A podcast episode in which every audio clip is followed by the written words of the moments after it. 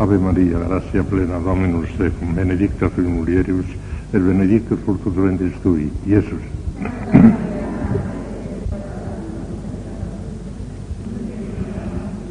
Gloria Patri et Filio et Spiritus Santo. Reina del Santísimo Rosario, San José, Santo Padre Domingo, Santa Catalina de Siena, Santa Teresa de Jesús.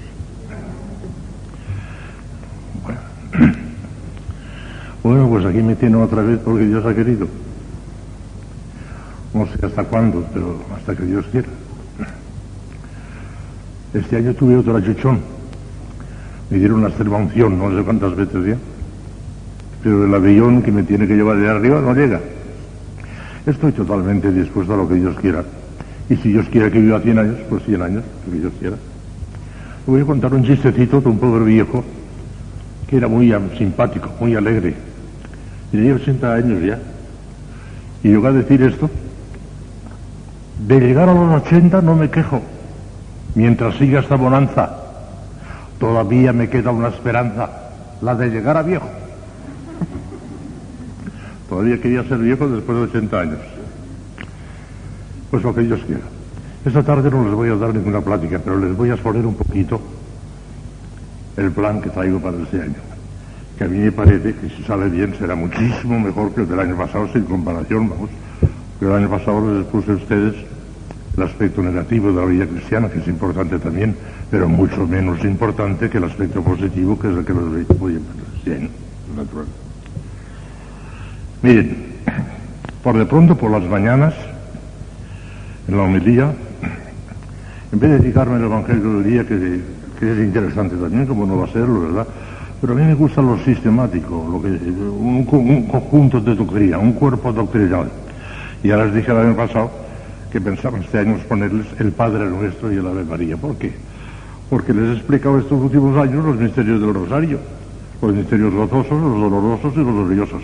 Pero el Rosario no solamente son los misterios, es también el Padre Nuestro y la Ave María. Hay que juntar las dos cosas, si no, ni Rosario.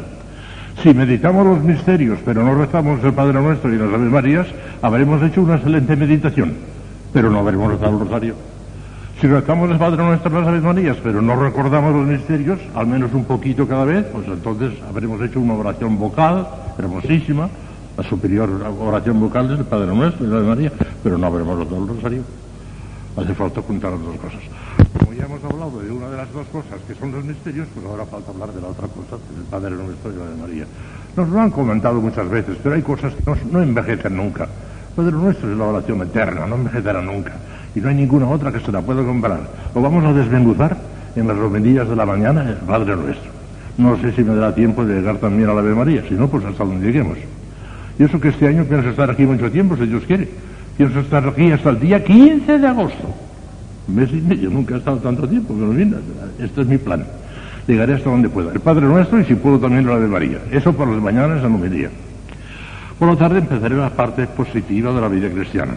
Empezaré, continuaré, porque en realidad la parte positiva de la vida cristiana abarca aquellos cuatro grandísimos temas a los que he dedicado ya cuatro años, nada menos. La vida cristiana, ante todo y sobre todo, la Trinidad el misterio y la meditación trinitaria, ese misterio inefable de que Dios está dentro de nosotros mismos, y vivir ese misterio trinitario es la, la quinta esencia de la vida cristiana, y está todo. Gozarse de que Dios sea Dios, de que sea infinitamente feliz, de que toda nuestra santidad no le añade absolutamente nada, y todos nuestros pecados no le quitan absolutamente nada, es sentirse feliz. Por eso es la cumbre de la vida cristiana. Los santos llegan a un momento en que lo único que les interesa es la felicidad de Dios. Que se hunda el mundo, ¿y a mí qué? Que se hunda el mundo. Pero Dios es infinitamente feliz. Lo fundamental es esto. Y de eso les hablé un año entero. Luego, inmediatamente después de la Trinidad, Cristo, claro, naturalmente es el camino, la verdad y la vida. Sin Cristo nada. Sin mí no podéis hacer absolutamente nada. La configuración con Cristo, nuestra cristificación, es un elemento fundamentalísimo, positivo de la vida cristiana. Sin eso no hay vida cristiana de arranca el nombre de la vida cristiana de Cristo precisamente? Cristo, lo esencial es Cristo, porque Cristo es el camino, la verdad y la vida para la eternidad. En absoluto lo esencial es la Trinidad, no Cristo. Pero Cristo es el camino, la verdad y la vida, y sin Él no hay Trinidad que valga. Cristo, Cristo, Dios, volverse loco. Como aquel niño que estaba mucho tiempo delante del Santísimo, lo habrán oído muchas veces ya, pero estas cosas hay que recordarlas. ¿A ti te gustaría ser San Luis Gonzaga? No, no. ¿Cómo? ¿O te gustaría ser San Luis Gonzaga? No, no. Uy. Entonces, ¿qué te gustaría ser? Yo, volverme Jesús. Volverse Jesús. Ese es el santo. El tercer elemento, fundamental, esencial, María.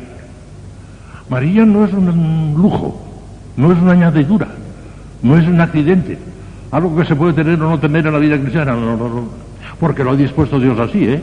En absoluto por exigencia de la naturaleza misma de las cosas, no, podría haber sido de otra manera, pero es que lo, lo ha dispuesto Dios así, de tal manera que sin María no hay vida cristiana, lo ha dispuesto Dios así, ya está.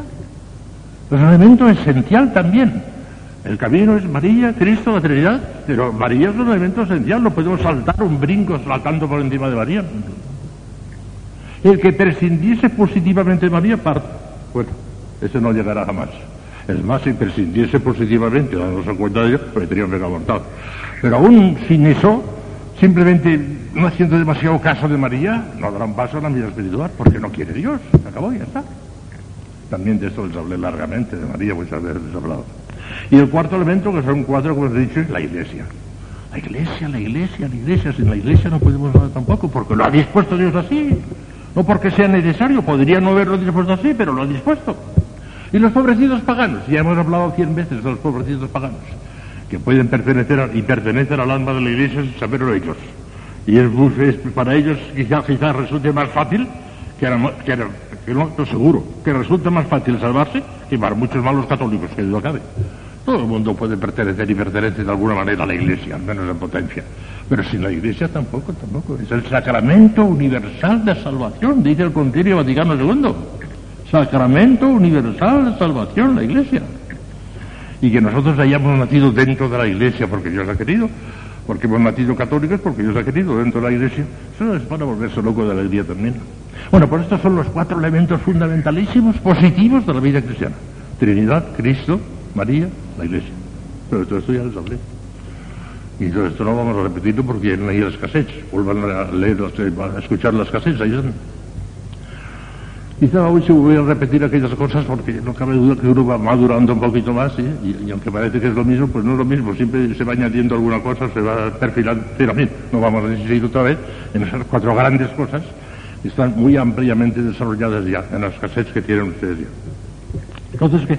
Entonces hay otro elemento fundamentalísimo también, que es la gracia, la gracia de Dios. Pero de eso también les he hablado, de la gracia de Dios. Como los hijos suyos y herederos de la gloria. Pero la gracia no es inmediatamente operativa, se lo he dicho a ustedes muchas veces.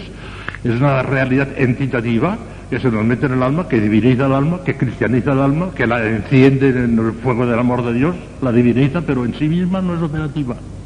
La gracia no actúa, no se vuelve, está quietecita ha dignificado, ha, ha, divinizado el alma, pero no hace nada.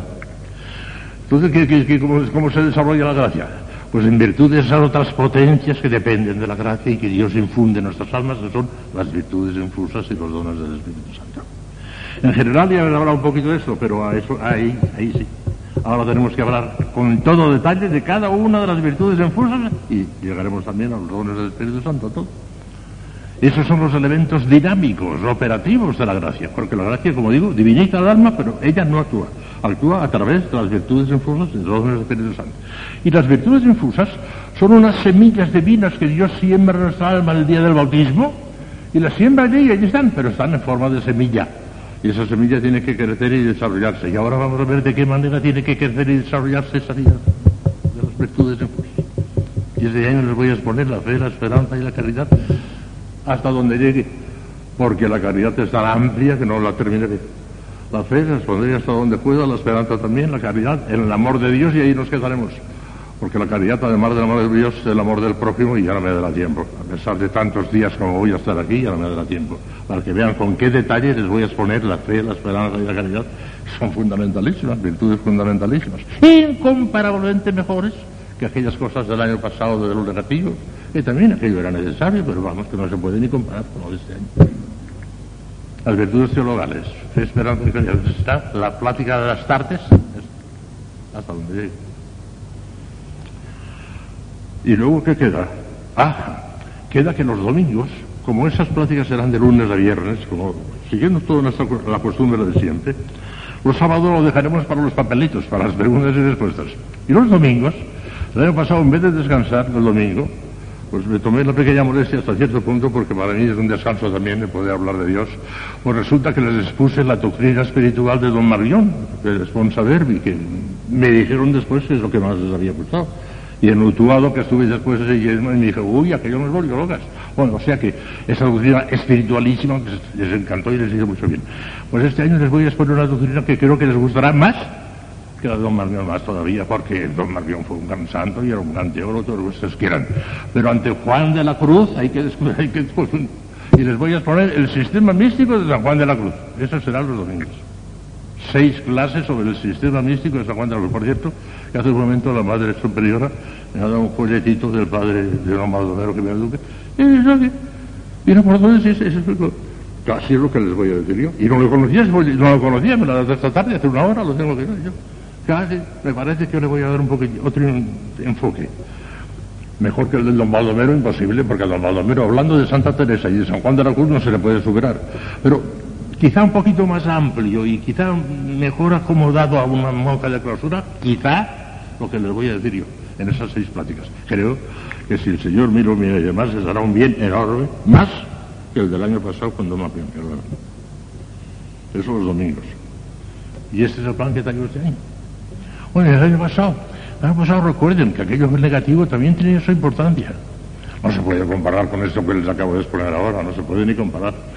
Pero hay que evitar lo negativo, porque si no arrancamos las malas hierbas, es inútil que plantemos la semilla de las virtudes porque no crecerán, se ahogarán. Hace falta arrancar las espinas para que crezcan aquellas flores. Y ya recordarán el panorama del año pasado, en cinco minutos, a ver si se lo, recuerdo. Había que luchar con todos los elementos negativos que pueden perturbar nuestra vida cristiana, ante todo y sobre todo el pecado, pecado mortal, horroroso, la desgracia de las desgracias que venga un rayo que nos aplaste a todos y que nos mate instantáneamente antes de cometer un pecado mortal. La desgracia de las desgracias. No se puede comparar. Ya, ya hablé de esto. Después el pecado venial, que tiene una importancia extraordinaria. Lo que tiene paralizadas a las monjas en el camino de la santidad no es el pecado mortal, que no lo cometen, gracias a Dios. El Señor está con ellas y no lo cometen. el pecado venial, el venial. Ese es el que les hace un daño tremendo, el que les paraliza. Y por eso les hablé muy del pecado venial, que aunque es una cosa negativa, es una cosa positiva. Hace falta también eso, que lo haga. Ahora que lucha contra el pecado mortal y venial. Después, después del pecado, ¿qué? Fueron los enemigos del alma. Y les hablé del mundo, del demonio y de la carne. El mundo está en la calle y hasta ciertos puntos ustedes pueden prescindir de él. Cuidado, que a veces pueden ponerse en contacto también con el mundo, ¿eh? cuando van al médico y cuando van al dentista y cuando van al cuando reciben una visita imprudente en el locutorio, que eso ocurre pocas veces, gracias a Dios, en esta casa.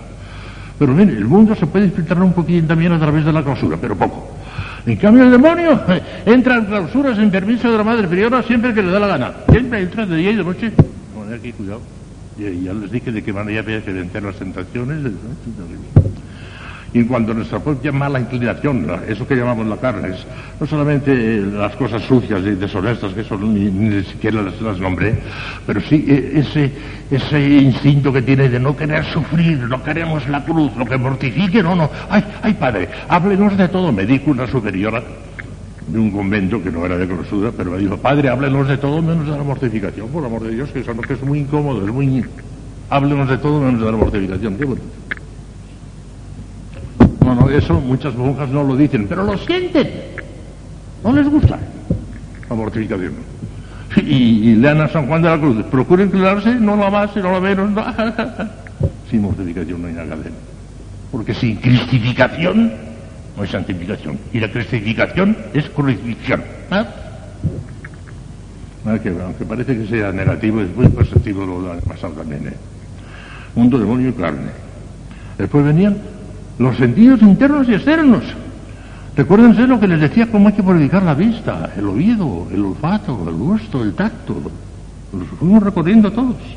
Y los sentidos internos, la imaginación, la imaginación, hay que sujetarla muchísimas veces, la memoria sensitiva, el instinto, la facultad estimativa, todo eso es importantísimo. Les hablé con toda clase de detalles, muchas de las cuales cosas ustedes no las habían oído ni nombrar, porque eso es más bien que nada es filosofía filosofía aplicada a la vida cristiana, pero ustedes no conocían esas cosas. Después les hablé de las pasiones. ¡Uy! Las pasiones. Pues las pasiones es una cosa que pueden ser buenas o pueden ser malas, son indiferentes, según el, sitio donde recaigan, el objeto sobre el que recaigan. La principal pasión es el amor. El amor de Dios, es la santidad. El amor al mundo, ese es el pecado. El odio, el odio al pecado es una cosa buena. El odio contra alguna cosa santa sería un pecado. De manera que depende del objeto sobre el que recaiga la tristeza. Tener tristeza, por ejemplo, del pecado, esas cosas. Pero tener tristeza, por ejemplo, de una enfermedad, que a lo mejor es un bien, una bendición de Dios, eso sería una equivocación. De manera que había que rectificar también las pasiones, en lo que pueden rectificarse, y llevarlas hacia el bien, de esta manera esa vida pasional que la tenemos todos dentro y que es preciso que la tengamos y que sería una grandísima imperfección que no la tuviéramos, hay que organizarla también y hay que orientarla a Dios y así se lo expliqué el año pasado. Después de las pasiones ya venían, ya no quedaba más que la noche del sentido y la noche del espíritu. Y eso de la noche del sentido y la noche del espíritu les expliqué aquellas aquellas avideces, aquellas sequedades, aquellas cosas, después de haber estado en una época en que parecía que el cielo nos sonreía, que sentíamos a Dios, que nos sentíamos felices, y de pronto de saber por qué, negros nubarrones eh, se apoderaron de nuestra alma, sin saber por qué, todo era sequedad, todo era fastidio, todo era... Esa es la noche del sentido.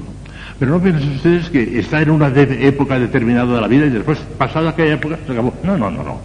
Hay chispazos de la noche del sentido en todo lo largo de la vida cristiana. Y hay chispazos de la noche del espíritu a todo lo largo de la vida cristiana. Lo que ocurre es que a veces se concentran un poco más en una determinada época y a esa determinada época la llamamos noche del sentido o la llamamos noche del espíritu. Pero no porque sea exclusiva, sino porque ha permanecido.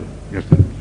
Todo eso lo expliqué el año pasado, que como ven es muy imperfecto con relación a lo que este año vamos a hablar, pero que no le ha ni bien y que no me pesa nada. Y ahí tienen los casechos. Y de cuando en cuando conviene que les vuelvan a oír. Porque eso siempre va bien. Y esto es lo de este año. El Padre Nuestro empezaré mañana ya, la homilía. Por la tarde empezaré con la fe, la primera de las virtudes legales. Mañana todavía es jueves, viernes, sí. El sábado tenemos papelitos si los hay, si no, pues nada. Sí que supongo yo que lo sabrá ya, porque la curiosidad es una de las grandes virtudes de las monjas, de las monjas no faltará. Y luego el domingo empezaremos ya con el sistema místico de San Juan de la Cruz, y ya verán ustedes cómo les dará un bien inmenso. Si Dios me inspira, porque ya tengo el esquema, ¿eh? Estos últimos días en Madrid, pues ya empecé a hacer algunos esquemas de lo que les... Así es que en realidad ya no tengo el esquema. Y yo mismo, a mí me gustó. y me parece que, si ya digo, si el Señor ¿Por qué es el Señor? ¿Qué, ¿Qué tienes tú que no lo hayas recibido? Y si lo has recibido, ¿de qué te glorías como si no lo hubieras recibido? Además, si uno siembra la semilla, pero Dios no, no la riega, no se hace nada.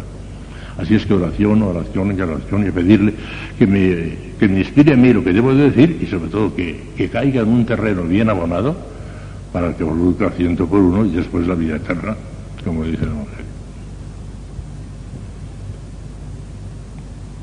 Pues ¿sí? Eso es lo que quería hacer esta tarde, pero como ven, no ha sido ninguna plática, sino simplemente exponerles el panorama. Panorama importante, nunca más de decir. Vengo a Olmedo con mucho gusto y con mucha satisfacción. Porque veo claramente que, aunque hay imperfecciones, porque las tienen que haber y las hay donde hay cualquier persona humana hay una imperfección, pero hay también sed de Dios. Hay, tienen intención, tienen, a menos la inmensa mayoría, tienen ganas de santificarse. Porque una monja que esté dentro de la clausura y que no tenga ganas de santificarse, ¿qué hace de la clausura si no tiene ganas de santificarse? Y es que además sería una vida inaguantable. Una vida de, de, clausura sin sed de Dios, sin ansias de santificación, sería inaguantable. Así como si efectivamente tienen esa sed de Dios, es el paraíso anticipado, el paraíso anticipado. Bueno, estábamos lamentando hace unos momentos unos señores que han venido al locutorio de que no hay, no hay vocaciones, no, no las hay. En España y en el extranjero hay poquísimas vocaciones. En parte son cosas que Dios permite.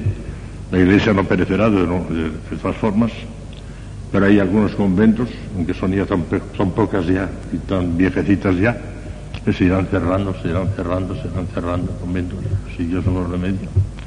En parte yo creo que es porque tienen un concepto equivocadísimo de lo que es la vida de clausura.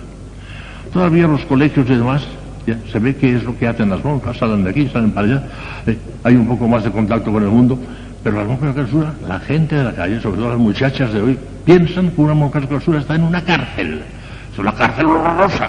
Y la cárcel no gusta a nadie, y por eso no viene nadie a la cárcel. Están equivocadísimos. Si supiesen que la cárcel es el mundo, para un alma que tenga sed de Dios, ahí dentro eso es un oasis, es un oasis, eso es un jardín del Edén. Pero para los que no se enamorados de Dios, pues es, una cárcel, los, los barrotes de una, cárcel. Yo creo, no sé qué habría que hacer, qué habría que pensar. Sigamos siempre las orientaciones del Papa y así no nos equivocaremos. Pero yo creo que a la vida contemplativa le hace falta un poquito de propaganda. ¿eh? Muchas muchachas no sospechan lo que es la vida de no, no sospechan. Por lo menos editar alguna cosita, algunos, algunos prospectos, algunos folletitos con fotografías de lo que es por dentro la vida, la alegría que hay. Eh, algunas veces este que acaba de morir ahora, yo lo he sentido muchísimo porque hacía muchísimo bien a través de la televisión. Eh, Martín Descalvo, y saben ustedes que ha muerto hace muy pocos días, no hace un mes todavía.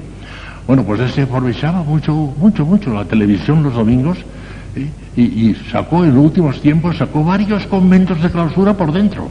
En la televisión lo veía todo el mundo, lo que decían las monjas, cómo estaban en el coro, cómo cantaban además, pero cómo se estaban en el recreo también llenas de alegría, llenas de satisfacción. Eso por televisión hacía un bien enorme, enorme, enorme, porque había muchas, pero ¿cómo? ¿Estas son monjas? ¿Estas? Sí, sí, estas son monjas. ¿eh? Hay poca propaganda. Debían de hacer un poco de propaganda. Yo no sé cómo y de qué manera, porque es difícil, ¿eh? Porque claro, organizar, por ejemplo, que sea un, un, grupito de hijas de María, muchachas de 16, 18, 20 años, hijas de María, en torno a un convento de clausura y demás, eso sería bueno, pero tendría sus inconvenientes también. O sea, es que no sé, no sé, no sé, no sé, no sé. Pero un poquito de propaganda para que supiesen lo que es un monja de clausura, al menos en alguna carta, en alguna persona conocida de ustedes, que las vean siempre radiantes de alegría, de felicidad, siempre radiantes de alegría. Eso contagia mucho. Y a ver, y mientras tanto el Espíritu Santo. Ella estaba hablando con el padre del fin esta misma tarde, eso precisamente, estábamos hablando de esto, me dice, no solamente la oración, la oración sí, sí, yo también lo inculco mucho eso, pero es el Espíritu Santo el que tiene obligación de actuar. Estamos ya, el que actúe el Espíritu Santo, que actúe, que actúe, que te lo pide Catalina. Que las monjas digan, sí, que te lo pide yo y ya está, y exíjanselo, exíjanselo al Espíritu Santo, me lo decía el Padre del Fin. No se lo pidan, exíjanselo. Bueno, pues que te lo pide Catalina, ya está, a ver. Exíjanselo también a San José. No me olviden a San José, por amor de Dios sin San José, nada también, porque el Señor lo ha querido, ya está. Yo estoy seguro que a la hora de la muerte vendrá San José, yo lo estoy esperando. El otro día cuando estaba con las yo a aparece San José, y no, no vino, porque el día de mi muerte vendrá San José. Bueno, pues lo que sea es eso, que venga o no venga, pero que efectivamente seamos de Dios, hijas mías. Vengo aquí muy contento, muy satisfecho, contentísimo, porque veo que aquí hay sed de Dios. Hay almas sinceras, yo no digo que absolutamente todas, porque siempre habrá alguna excepción, pero don Baldomero Jiménez Duque está completamente convencido que aquel convencito de Olmedo es un oasis, me decía el otro día, estoy, coincidimos en absoluto. Esto es un oasis dentro de la iglesia, es un pequeño oasis. Y mientras siga así, pues esto se irá adelante la cabeza. Además, ustedes ahora mismo una nueva fundación, el señor Provera, ya está, se han quedado un poquito menos aquí. Antes del año que viene, el año pasado me parece que eran 72, este año son menos. Pero bien, todavía hay un grupito que da gusto. Y sobre todo, ya digo, si hay almas sedientas de Dios, esto seguirá adelante. Por aquí han pasado dos santas, por lo menos dos santas, porque según dicen los que las conocieron, y no las conocí más allá de la Madre Cortega, pero a, la Madre Teresita dicen que era otra santa, pero grande, y está el proceso muy en marcha, ¿eh? Y que era una verdadera santa, ya pasa por aquí. Y la madre Ortega, pues ya lo conocí y yo creo que llegó también a, muy, a mucha altura. ¿eh? Y esas almas dejaron una huella tremenda, dejaron una huella y, aquí se ve. Y no solamente por la huella que dejaron, sino por lo que están todavía haciendo desde el cielo, porque no están en Babia en el cielo, están pensando en Olmedo, están pensando en nosotros, están haciendo muchísimo bien a nosotros también, Y por eso podemos y debemos invocarlas en particular no con un culto oficial, eso no, sería un obstáculo tremendo para la beatificación o canonización, culto oficial no, pero invocarlas, invocarlas, hacer una novena, por ejemplo, en privado, por ejemplo, a la Madre Teresita, ¿no? no inconveniente ninguno, no solamente se puede, sino que se debe, hay que invocarlas para que efectivamente nos favorezca, enviando, enviándonos vocaciones y, y si su propia beatificación ha de ser un bien, pues que venga cuanto antes. No les digo nada más porque yo eh, sé cuándo empiezo, pero no sé cuándo acabo. Bueno, mañana empezaremos ya en la forma que les acabo de decir. Ahora les voy a exponer, ¿no? Veni Santo Spiritus Rebre Tuorum Corda Fiterum et tui amore cinesim nemoccendi e mite spiritum tuum et creabuntur Oremus Deus qui corda Fiterum Santi Spiritus et lustacium recubisti da nobis medialum spiritu recta sapere Deo sempre consolazione gaudere per Cristo Dominum nostro Ave Maria, gratia plena Dominus tecum, benedicta tu in mulieribus, et benedictus fructus ventris tui, Iesus.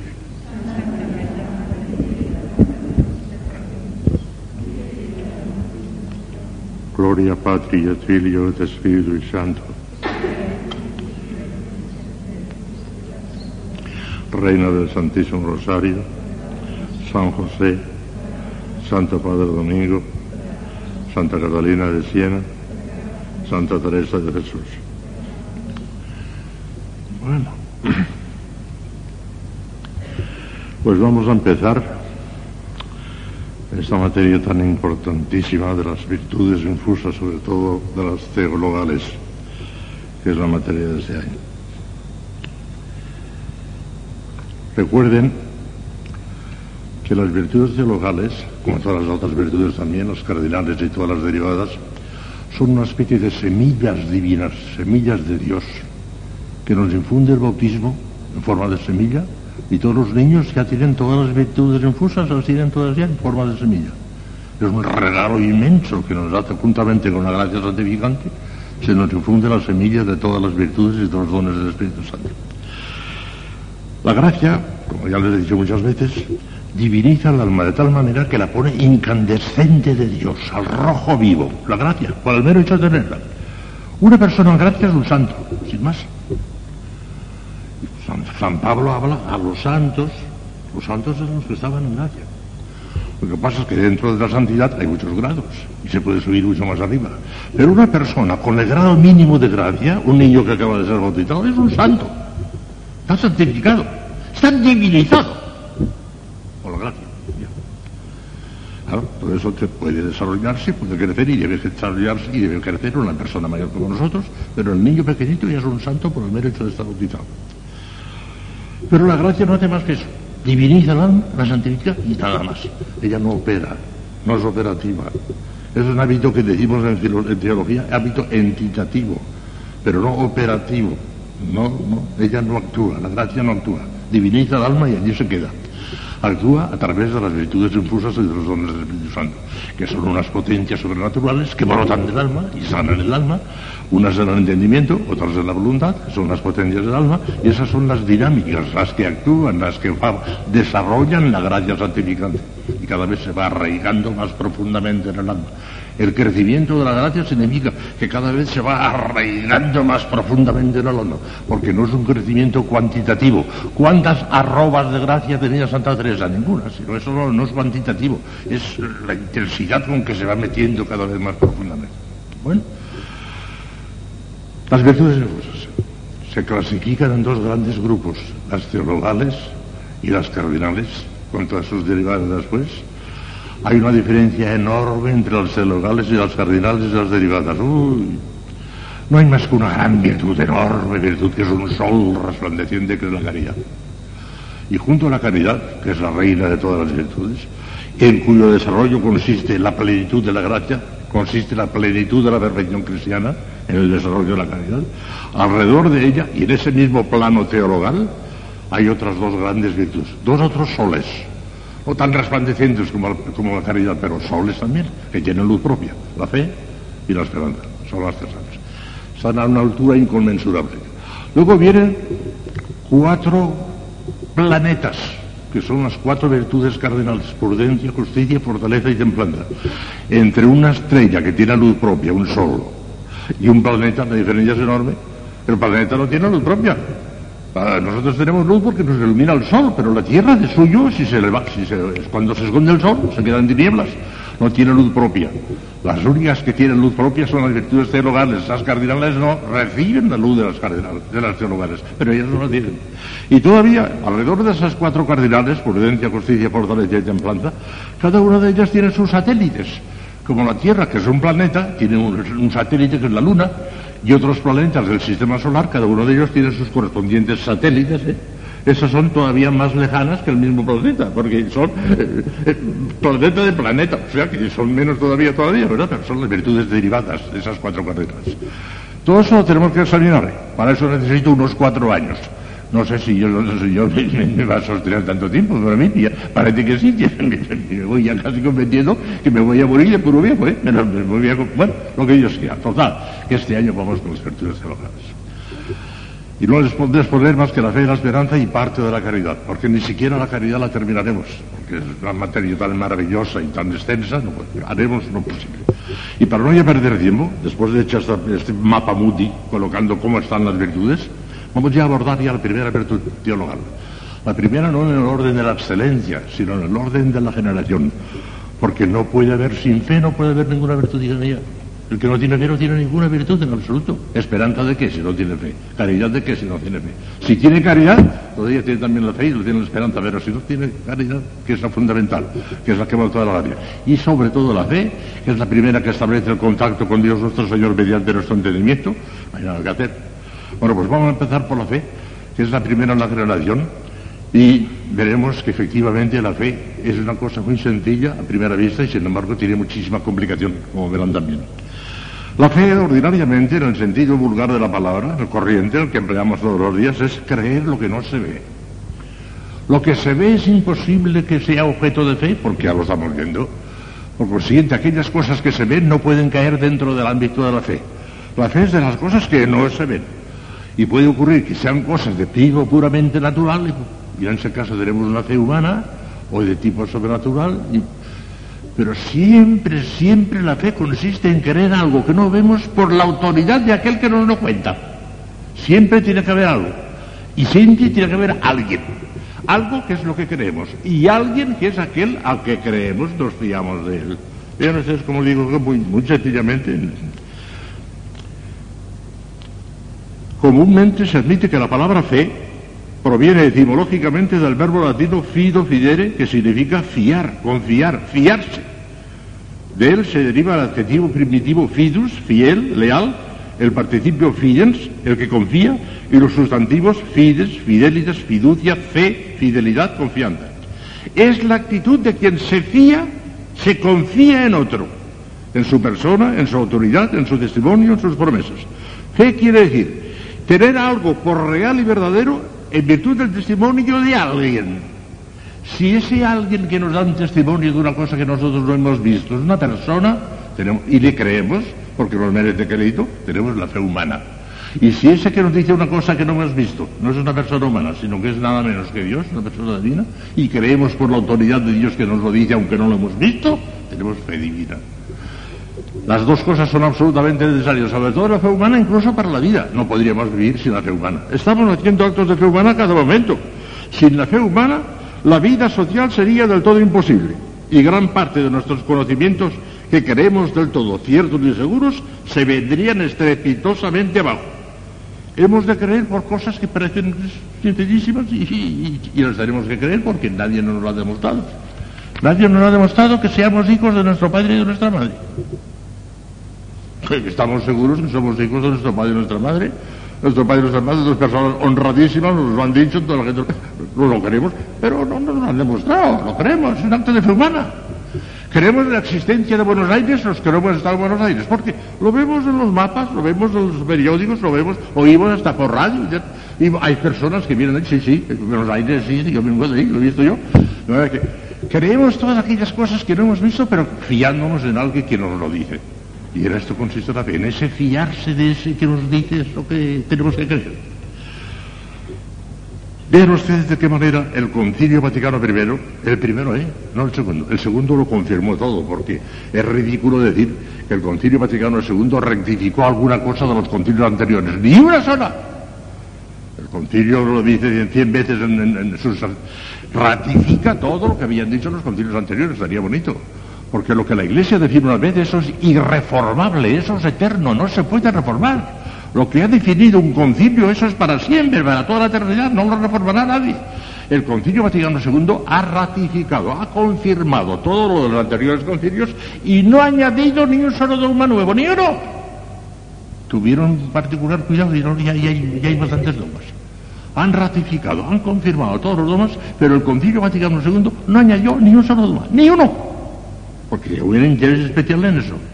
Es una cosa muy seria declarar un dogma de fe. Tiene que intervenir al menos que la autoridad infalible del Papa. Los dos últimos dogmas de fe se refieren Santísimo Virgen, los tres últimos dogmas de fe son el de la Inmaculada Concepción, el de la infalibilidad pontificia, que lo definió Pío IX también como la Inmaculada, y la, asunción de la en cuerpo y alma al cielo que lo definió Pío XII en, 1950. Ya seguramente la Iglesia no definirá jamás ningún otro dogma. La voy a. Dogmas no, ya, ya, hay bastantes. Pero hay muchas cosas que no son dogmáticas y que la Iglesia las enseña. Y si las, las enseña ya de una manera universal para que la creamos todos, es una cosa que debemos el respeto a la Iglesia de obedecer y de aceptar todo lo que nos diga, aunque no esté definido. Si está definido es dogma de fe, pero aunque no esté definido, si es una doctrina que la Iglesia la propone ya a toda la Iglesia universal, el teólogo que sabe cómo funciona eso ya tiene obligación de creerlo por fe. Pero el simple fiel que no sabe cómo funcionan las cosas, basta con que acepte lo que la Iglesia le diga, aunque no haga un acto explícito de fe, porque para ella todavía no lo diga, que todavía no lo ha definido. Por ejemplo, una doctrina que la Iglesia ya la propone universalmente, la mediación universal de la Santísima Virgen María, pero todavía no es dogma de fe. Una persona que no sabe cómo funcionan los dogmas, si negase, por ejemplo, la mediación universal de la Virgen María, cometería una imprudencia, una locura, pero una herejía no. Cambio, el teólogo que sabe que eso es la enseñanza ya oficial de la Iglesia, aunque no esté definida, para mí, que al menos profesionalmente soy teólogo, tengo obligación de creerlo bajo fe. Porque ya para mí es una cosa que la Iglesia me la garantiza infaliblemente. Bueno, pues vamos a ver cómo el Concilio Vaticano I, que fue el del siglo pasado, no el de ese año, el del siglo pasado, convocado por el Papa Pío IX, como ustedes saben, y que no terminó porque estalló la guerra y bueno, cuando invadieron los Estados Pontificios, tal que se suspendió. Tanto que cuando empezaron el Concilio Vaticano II le propusieron al Papa Juan XXIII que llamase prolongación del Concilio Vaticano I. No, no, ¿para qué? No, vamos a decir Concilio Vaticano II. Aquel no terminó, pues no terminó, se acabó. Pero, y, es el, Concilio Vaticano II, el pero el que definió qué es la fe, en qué consiste la fe sobrenatural, fue el Concilio Vaticano I, de una manera magistral, como van ustedes a ver ahora. Se la comentaré palabra por palabra y verán ustedes qué cosa más bonita, más precisa, más exacta, Concilio Vaticano I. Fíjense comillas, pues que estoy leyendo el decreto del Concilio Vaticano I. Dependiendo el hombre totalmente de Dios como de su Creador y Señor, y estando la razón humana enteramente sujeta a la verdad increada, cuando Dios revela, estamos obligados a prestarle por la fe plena obediencia de entendimiento y de voluntad. Ahora bien, esta fe que es el principio de la humana salvación, porque sin fe de alguna manera, ya veremos en qué forma, no hay salvación. Esta fe, que es el principio de la humana salvación, la Iglesia Católica profesa que es, nos va a dar la definición, preciosas, es una virtud sobrenatural por la que, con la inspiración y ayuda de la gracia de Dios, creemos ser verdadero todo lo que por él ha sido revelado, no por la intrínseca verdad de las cosas percibida por la luz natural de la razón, sino por la autoridad del mismo Dios que revela, el cual no puede engañarse ni engañarnos. Maravilloso. No se le puede añadir ni quitar en una palabra. Vamos a comentar la palabra por palabra. Además, es que regalo tan enorme es la, la fe, hijos míos. Nosotros tenemos fe por un regalo inmenso de Dios. Hemos nacido con la fe. Quizá algunos de no lo sé, si nacieron de padres paganos y demás, y entonces todavía no tenían fe. Después, lo cierto es que ahora que ya tenemos fe, todos los que estamos aquí, es un regalo inmenso de Dios que no se puede adquirir por ningún procedimiento natural de ninguna manera. Escuchen, nos acaba de decir el, el que la fe es una virtud sobrenatural. Es decir, infusa por Dios en nuestra alma, en el entendimiento, la fe está en el entendimiento. En la esencia del alma está la gracia, ya lo he dicho antes, divinizándola. Pero la fe está en el entendimiento, que es una de las potencias del alma.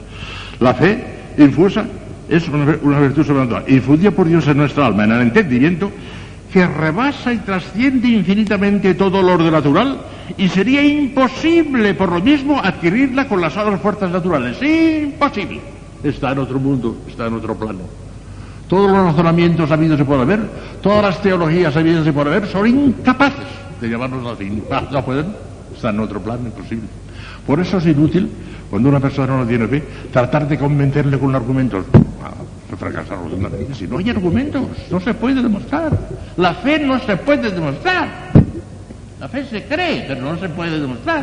Si se pusiese a demostrar ya no sería fe, sería misión, ya no sería fe, hemos destruido la fe. Si tratamos de demostrar la fe, la hemos destruido. La fe no se demuestra, la fe se cree.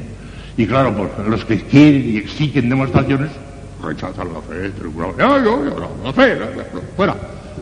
Pobrecitos, les dan las tinieblas, no se dan cuenta que la fe no puede ser demostrada, porque si la demostrásemos la destruiríamos, es la virtud sobrenatural. Y los argumentos, todos los argumentos habidos y por haber, son incapaces de llevarle a uno la fe imposible. Le podrán llevar hasta las puertas de la fe por los motivos de credibilidad, que ya les hablaré de ellos, pero llevar hasta dentro de la fe, introducible a la fe. Entonces, Padre, para una persona que no tenga fe, ¿qué tiene que hacer? Oración y humildad, oración y humildad, oración y humildad, oración y humildad. Y para los que queramos convertir a una persona que no tiene fe, pero podemos convertir a nosotros, también sí, sí, podemos convertir a nosotros. Oración y humildad, oración y humildad, oración y humildad, oración y humildad. Pedirlo, pedirlo, pedirlo y pedirlo con humildad, sin exigir nada. Ahí está todo. Sobrenatural. Está en otro mundo, está en otro plano. Es la virtud sobrenatural por la que, con la inspiración y ayuda de la divina gracia, ah, claro, sin la inspiración y ayuda de la divina gracia no hay fe, de ninguna de las maneras. Eso procede de Dios, es un regalo de Dios, es un don divino, es un regalo de Dios. Bajo la inspiración y ayuda del Espíritu Santo, sería del todo imposible la fe sin la previa emoción y ayuda de la gracia. Porque siendo, como acabamos de decir, una virtud sobrenatural que rebasa y trasciende infinitamente todo el orden natural, el hombre no podría alcanzarla jamás abandonado a sus propias fuerzas naturales. Es absolutamente necesario que la gracia le mueva y ayude a producir el acto sobrenatural de la fe. Eso procede de Dios, sin la gracia. Para que vean como el Padre Rollo no es nada exagerado cuando insiste tantísimo en oración y humildad, oración y humildad. Si no hay otra cosa, Dios mío. Por encima de la caridad y por encima de todo. Oración y humildad, oración y humildad porque sin la gracia de Dios no podemos hacer ni siquiera actos de caridad, no podemos hacer nada, nada, nada, nada, nada. Oración y humildad por encima de todo, oración y humildad. Porque sin humildad no hay nada, la oración no vale, no la acepta Dios. Oración y humildad, farolillo rojo.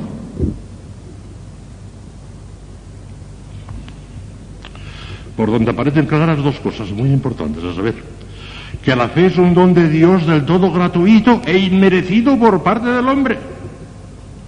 Y que los argumentos apologéticos que demuestran la credibilidad de la religión católica pueden conducirnos hasta las puertas de la fe, pero no pueden meternos dentro de la misma, ya que de suyo es una realidad sobrenatural que solo puede ser efecto de la libre donación de Dios mediante su divina gracia.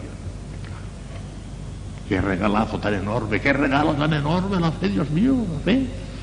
Tesoro inmenso que debemos de conservar con todo el año. Ya veremos qué hay que hacer para conservarla y para acrecentarla.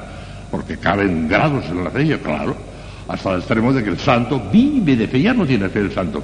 Vive, vive de fe. Hay que llegar ahí. Ya veremos cómo. Por la que, por la inspiración y ayuda del Espíritu Santo, creemos. Es el acto propio de la fe, creer la fe no ve nada, no ve nada. Se limita a creerlo por autoridad del que da el testimonio. Como se dice en teología, la fe es de non visis, de cosas no vistas. Y el que siquiera la clara visión o evidente intrínseca de las verdades de la fe, demostraría no tener la menor idea de la naturaleza misma de la fe. La fe es incompatible con la visión y por eso desaparecerá absolutamente en el cielo lo mismo que en este mundo desaparece la fe humana que tenemos acerca de la existencia de una ciudad el día en que por primera vez pisamos personalmente las calles de esa ciudad. Hemos perdido la fe, ya lo hemos visto. En el cielo no tendremos fe. Imposible, será sustituida por la visión. Y por eso Cristo no tenía fe tampoco en este mundo, porque tenía la visión de desde el instante mismo de su condición. La Virgen sí tenía fe, pero Cristo no, eso ya hemos hablado otras veces. Y creemos que es verdadero todo lo que ellos ha revelado. Es el objeto material de la fe, constituido por todo el conjunto de las verdades divinamente reveladas. Volveremos ampliamente sobre eso. No por la intrínseca verdad de las cosas percibida por la luz natural de la razón, insisto, dejaría de ser fe sobrenatural si se viera su intrínseca verdad por la luz natural de la razón. Ni siquiera en la fe humana se da la visión de su intrínseca verdad, ya que es del todo incompatible con la noción misma de la fe, que se funda no en la visión, sino en el testimonio. Ejemplo estremecedor, el de esta mañana en la misa.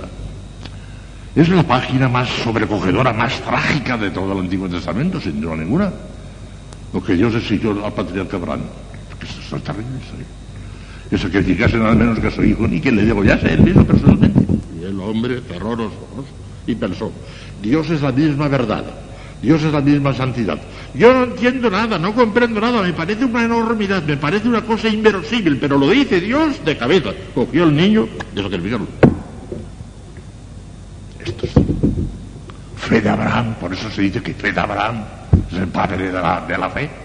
Se fió de Dios en una cosa inverosímil, en una cosa inverosímil, matar a su propio hijo, en el cual precisamente Dios le había puesto las promesas del mesianismo. Pero hombre, se está contradiciendo Dios aquí, pero ¿qué pasa aquí? Y sin embargo cierro los ojos. Fe de Abraham. Es maravilloso, esta mañana nos lo han leído en la misa. Hasta ese extremo decimos llegar. Yo, por ejemplo, a mí no me cabe en la cabeza el infierno eterno, y lo creo con toda mi alma, porque lo ha revelado Dios. Me importa muy poco que, yo lo comprenda o no lo comprenda. No lo comprendo. Me parece inverosímil, me parece incomprensible, no puede ser. Y sin embargo, lo creo con toda mi alma porque lo ha revelado Dios. No lo entiendo, pero lo ha revelado Dios. Así tiene que ser la fe, mías. Y si tenemos dudas, es demás, ya llegará eso. Si tenemos dudas, no dirán importante a ninguna. Porque si tenemos dudas y las rechazamos, pues ha, sido una tentación que la ha rechazado y en ese caso no solamente no es pecado, sino al contrario, has hecho un acto meritorio sobrenatural por haber rechazado eso, para que no tiene importancia eso. Con que, pero ¿cómo para, para, para resistir las dudas, para no rechazar la fe, qué tenemos que hacer? Oración y humildad, oración y humildad, oración y humildad, oración y humildad, oración y. No, no es otra cosa. Eh, toda la gente que la pierde es porque no ha rezado lo suficiente y porque no se ha humillado. Porque tiene orgullo porque esto no lo entiendo, pues no lo creo, porque no lo entiendo. Orgullo. Con humildad y oración no se pierde la fe. Pero sin humildad, ay Dios mío, estamos a medio milímetro de perder la fe. Porque la fe es inverosímil. Si no es por a fuerza de, creer, ya está. No tenemos argumentos. A ver, me estaba diciendo la misa, padre, usted parece que cree en la presencia de Cristo en la Eucaristía, porque se lo nota. ¿Y usted cree? Claro que creo cuando le llame. Usted, demuéstreme usted que Cristo está en la Eucaristía y creeré yo también. Y yo, tú, mira, tú no sabes lo que me dices. Era un muchacho. Tú no sabes lo que me dices. No te lo puedo demostrar. Es que no te lo puedo demostrar porque no tengo argumentos para demostrarte que Cristo está en la Eucaristía. Ay, pues entonces, ¿por qué lo cree usted? Porque lo ha dicho Cristo, ¿te parece poco? Tomad y comed, eso es mi cuerpo. Tomad y bebed, eso es mi sangre. Haced eso en memoria mía. O basta. No tengo argumento ninguno, no te lo puedo demostrar, pero lo ha dicho Cristo y me fío de la palabra de Cristo, porque sé que Cristo no me puede engañar ni se puede engañar y se acabó, ya está, ya está en la fe.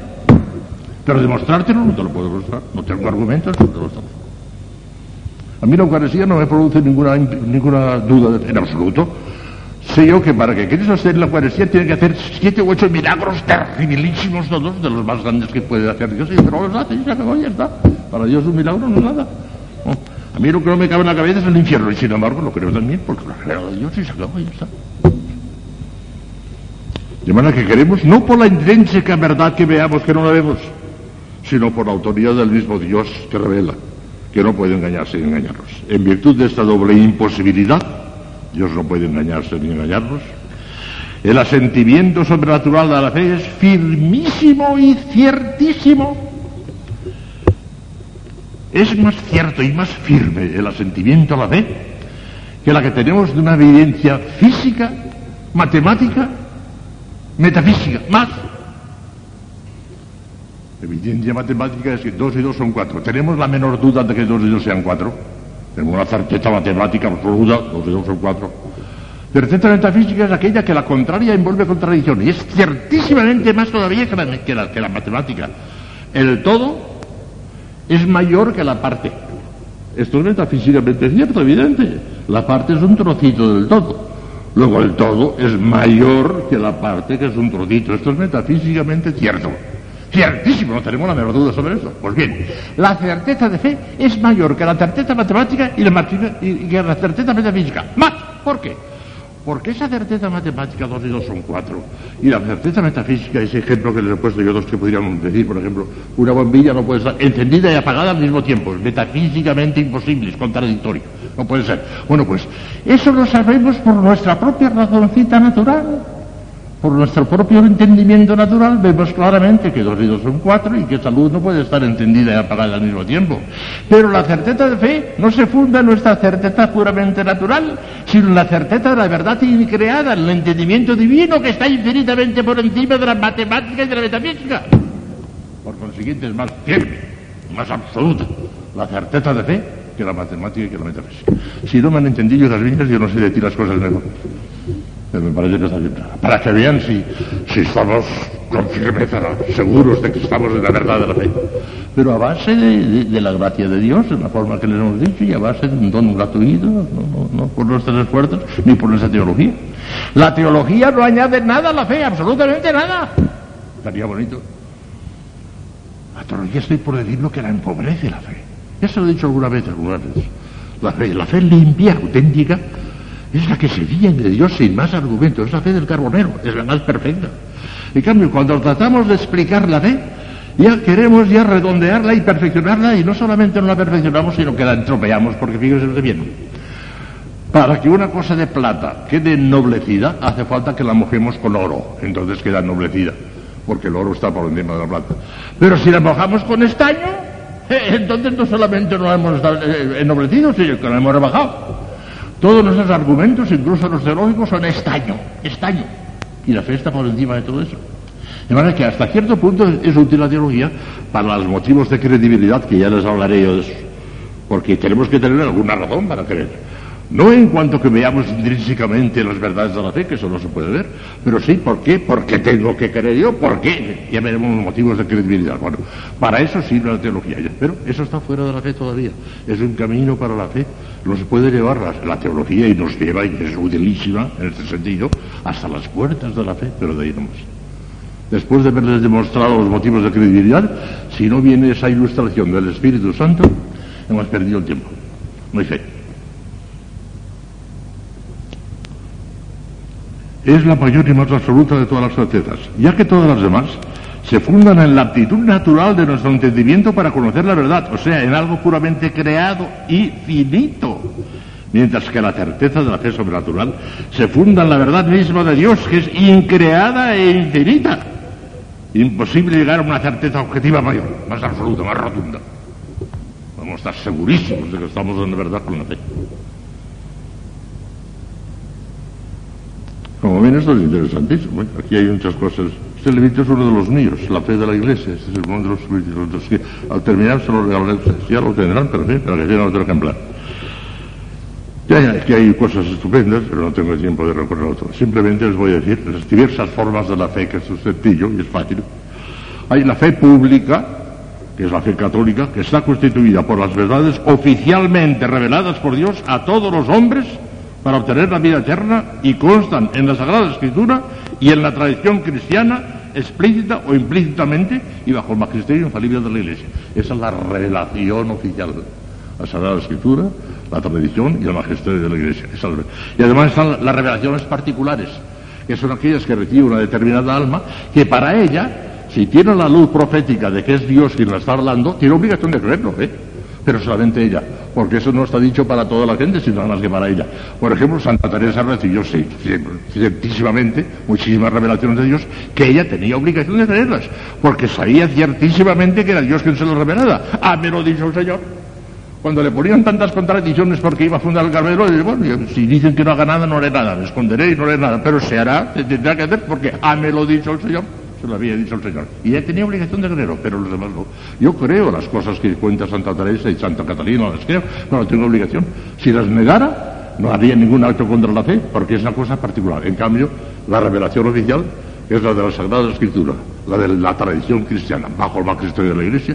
Esa es obligatoria para todos en absoluto, porque esa está dicha para todos, no para Santa Teresa, ni para el este, ni para el otro. Aquí, fe pública, universal. Fe privada, la particular para cada uno.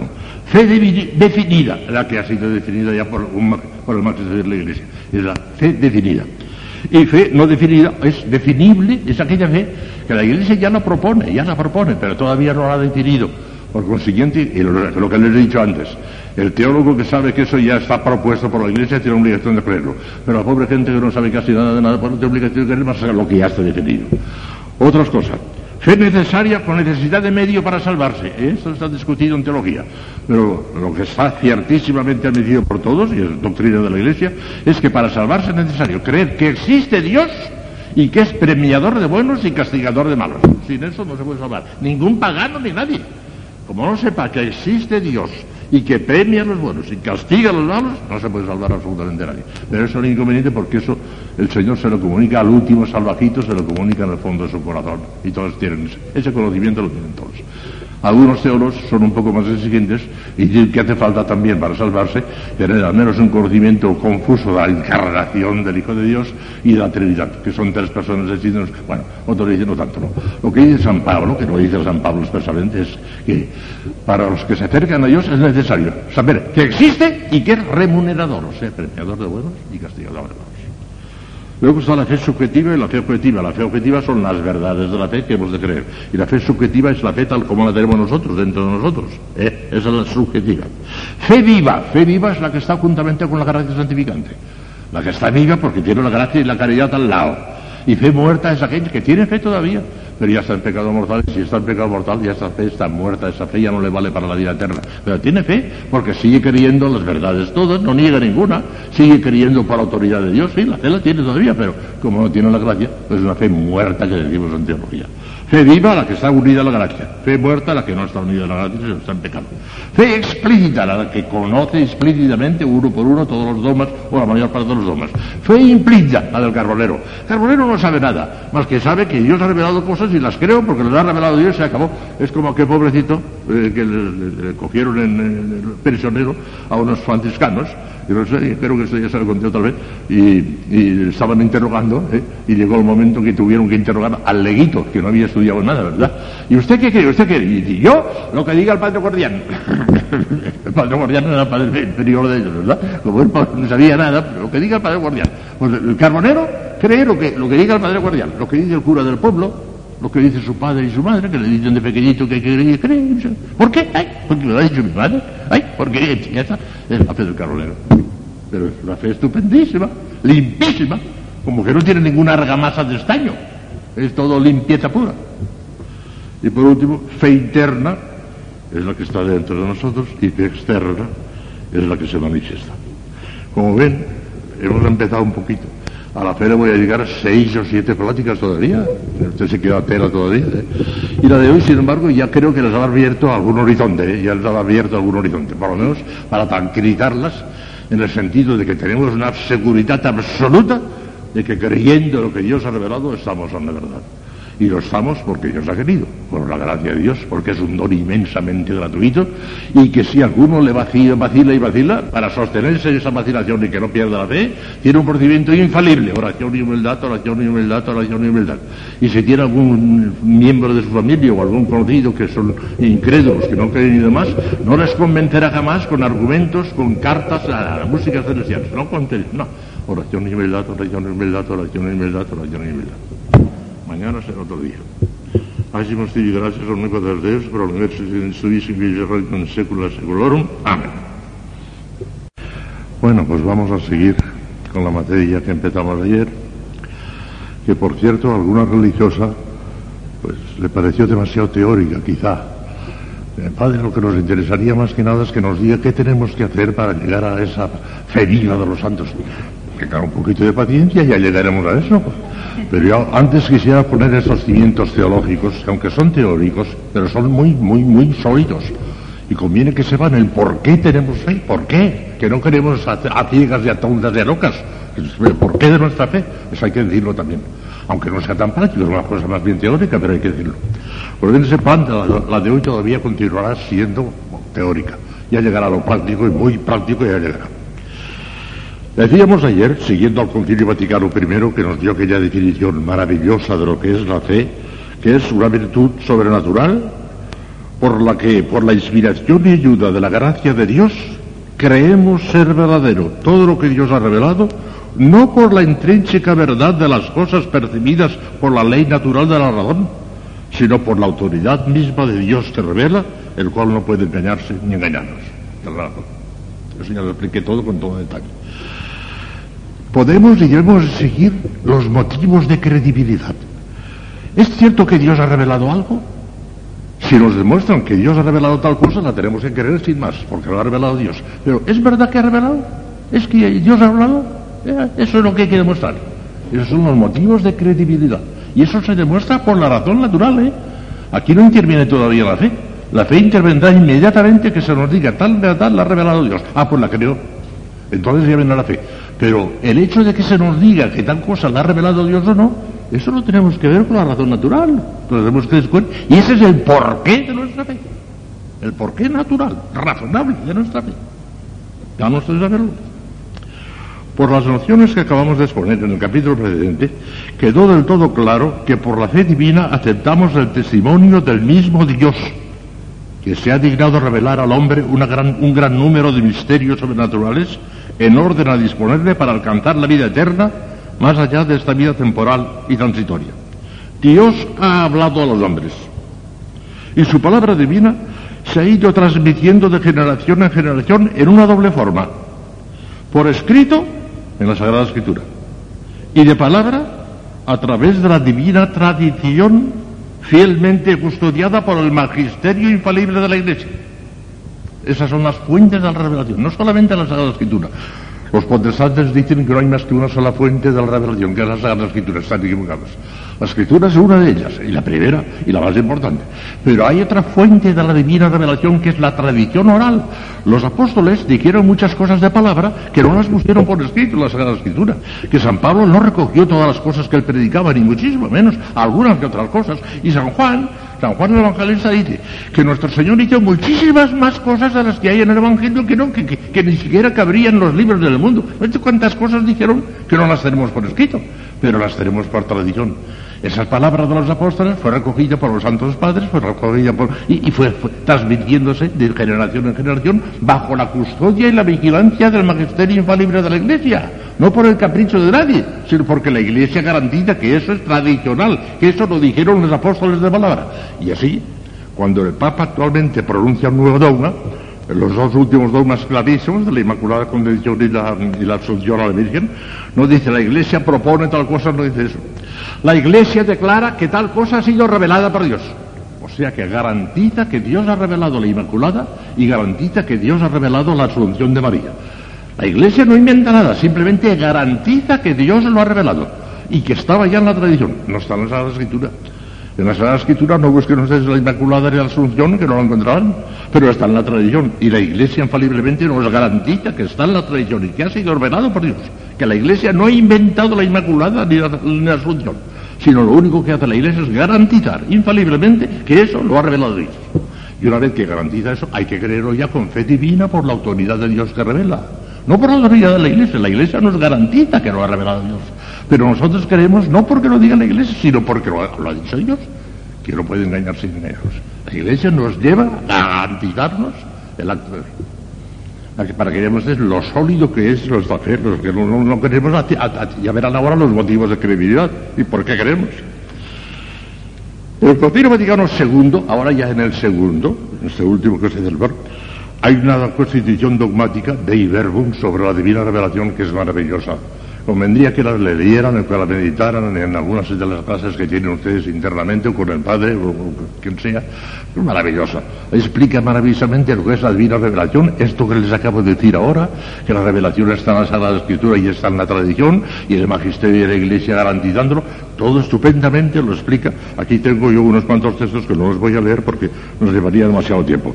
Pero el resumen de lo que dice que nos interesa para la plática de hoy, el Concilio Vaticano II es lo siguiente. Primero, Dios ha hablado a los hombres con hechos y con palabras.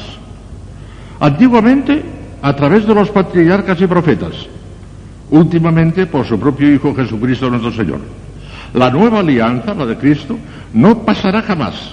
Y no hay que esperar ya otra revelación pública antes del retorno de Cristo. La revelación pública terminó con el último apóstol, se acabó. Ya no habrá más revelaciones públicas. La Iglesia no revela nada nuevo, sino simplemente nos garantiza, vuelvo a repetir, que está revelado por Dios, pero no, no, revela nada nuevo.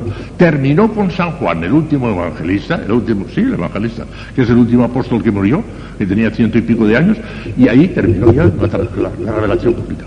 Después ha seguido en la Iglesia y seguirá hasta el fin de los tiempos revelaciones privadas a Santa Teresa, por ejemplo, a muchos santos tienen revelaciones privadas, pero esa ya no es la revelación pública, esa ya no es obligatoria para todos, es obligatoria para el que la recibe si por el instinto profético del Espíritu Santo ven claramente que se lo ha revelado Dios, tiene obligación de creer ella, pero yo no. Yo me fío de lo que llega Santa Teresa y lo creo también, pero porque me da la gana, no porque tenga obligación. En cambio, ella, si tiene el instinto profético, que sabe que aquello se lo ha dicho Dios, tiene obligación de creerlo también. Es la palabra de Dios. Bueno, pues para la revelación pública terminó ya, con el último cosa. Segundo, la divina revelación se nos transmite a nosotros por la Sagrada Escritura, revelación escrita, o por la tradición apostólica, revelación oral. Tradición y escritura están unidas y se comunican entre sí. Por nacer de la misma fuente, forman como una sola cosa y tienden al mismo fin.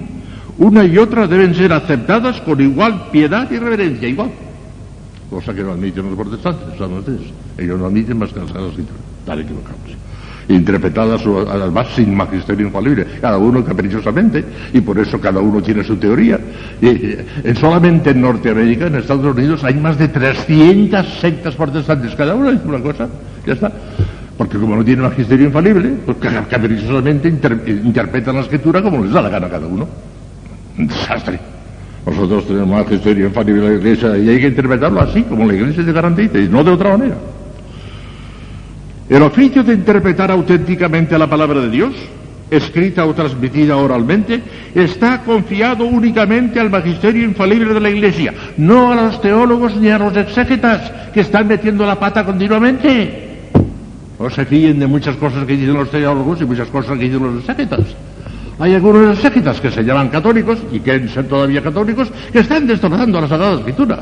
No, no, si todo eso son metáforas, si todo eso no es verdad. Si no existió Noé, si tal y cual tampoco pasó. ¿Pero, qué es esto? El Papa está llamando continuamente la atención. Nosotros sigamos las orientaciones del Papa. Hay de ustedes si siguen las orientaciones de algunos teólogos o de algunos exégetas. Perderán la fe.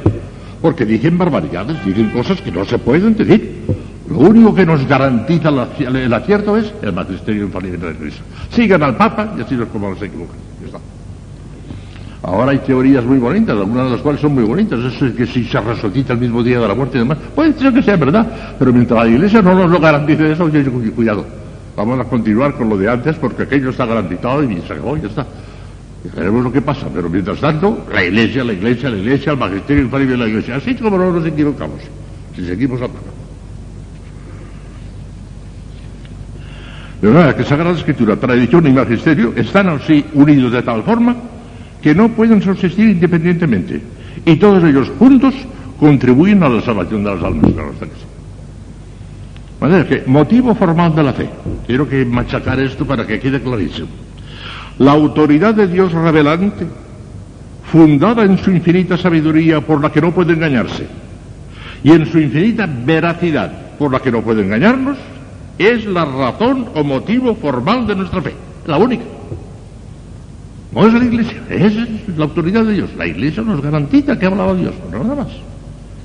De aquí se desprenden dos cosas enormes, de una importancia extraordinaria. Ya se la sugiero un poquitín, pero ahora se lo voy a ver con más claridad todavía. Primero, son dos cosas las que se deducen de aquí. Los que exigen que se les demuestren las verdades de la fe para poder creer en ellas, dan claramente a entender que no tienen la menor idea de lo que es y significa la fe. Las verdades de la fe son necesariamente y por definición absolutamente indemostrables por la razón humana. Si pudiera demostrarles la razón, dejarían automáticamente de ser verdades de fe, para convertirse en verdades científicas por la intrínseca evidencia de las mismas. Tan imposible es que una verdad de fe pueda ser demostrada intrínsecamente como que una cosa sea y no sea ella al mismo tiempo. Constituiría un verdadero absurdo. La razón humana puede y debe pedir garantías sobre el hecho de que Dios haya revelado definitivamente tal o cual verdad para poderla creer. Eso sí, son los motivos de credibilidad que hablaremos inmediatamente y dirán ustedes que son enormes. Ahora lo verán. Para eso están los, los llamados motivos de credibilidad, de los que hablaremos enseguida, que ponen de manifiesto la existencia de tal revelación. Pero una vez obtenida la certeza de la misma por esos motivos de credibilidad, la verdad revelada por Dios ha de ser creída exclusivamente por la autoridad del mismo Dios que la revela, no porque pueda demostrarse en sí misma, lo que equivaldría a destruirla como verdad de fe, o porque a nosotros nos parezca razonable creer aquello, en cuyo caso quedaría también destruida como verdad de fe, ya que el motivo de nuestra creencia sería entonces nuestro propio criterio y no la autoridad de Dios revelante, que constituye el único porqué de la fe divina como virtud teologal y funcional. No podemos creer lo que nos parezca bien y no creemos lo que no nos parezca bien. Ah, no, entonces te fías de tu propio juicio, no del juicio de Dios. Has perdido la fe.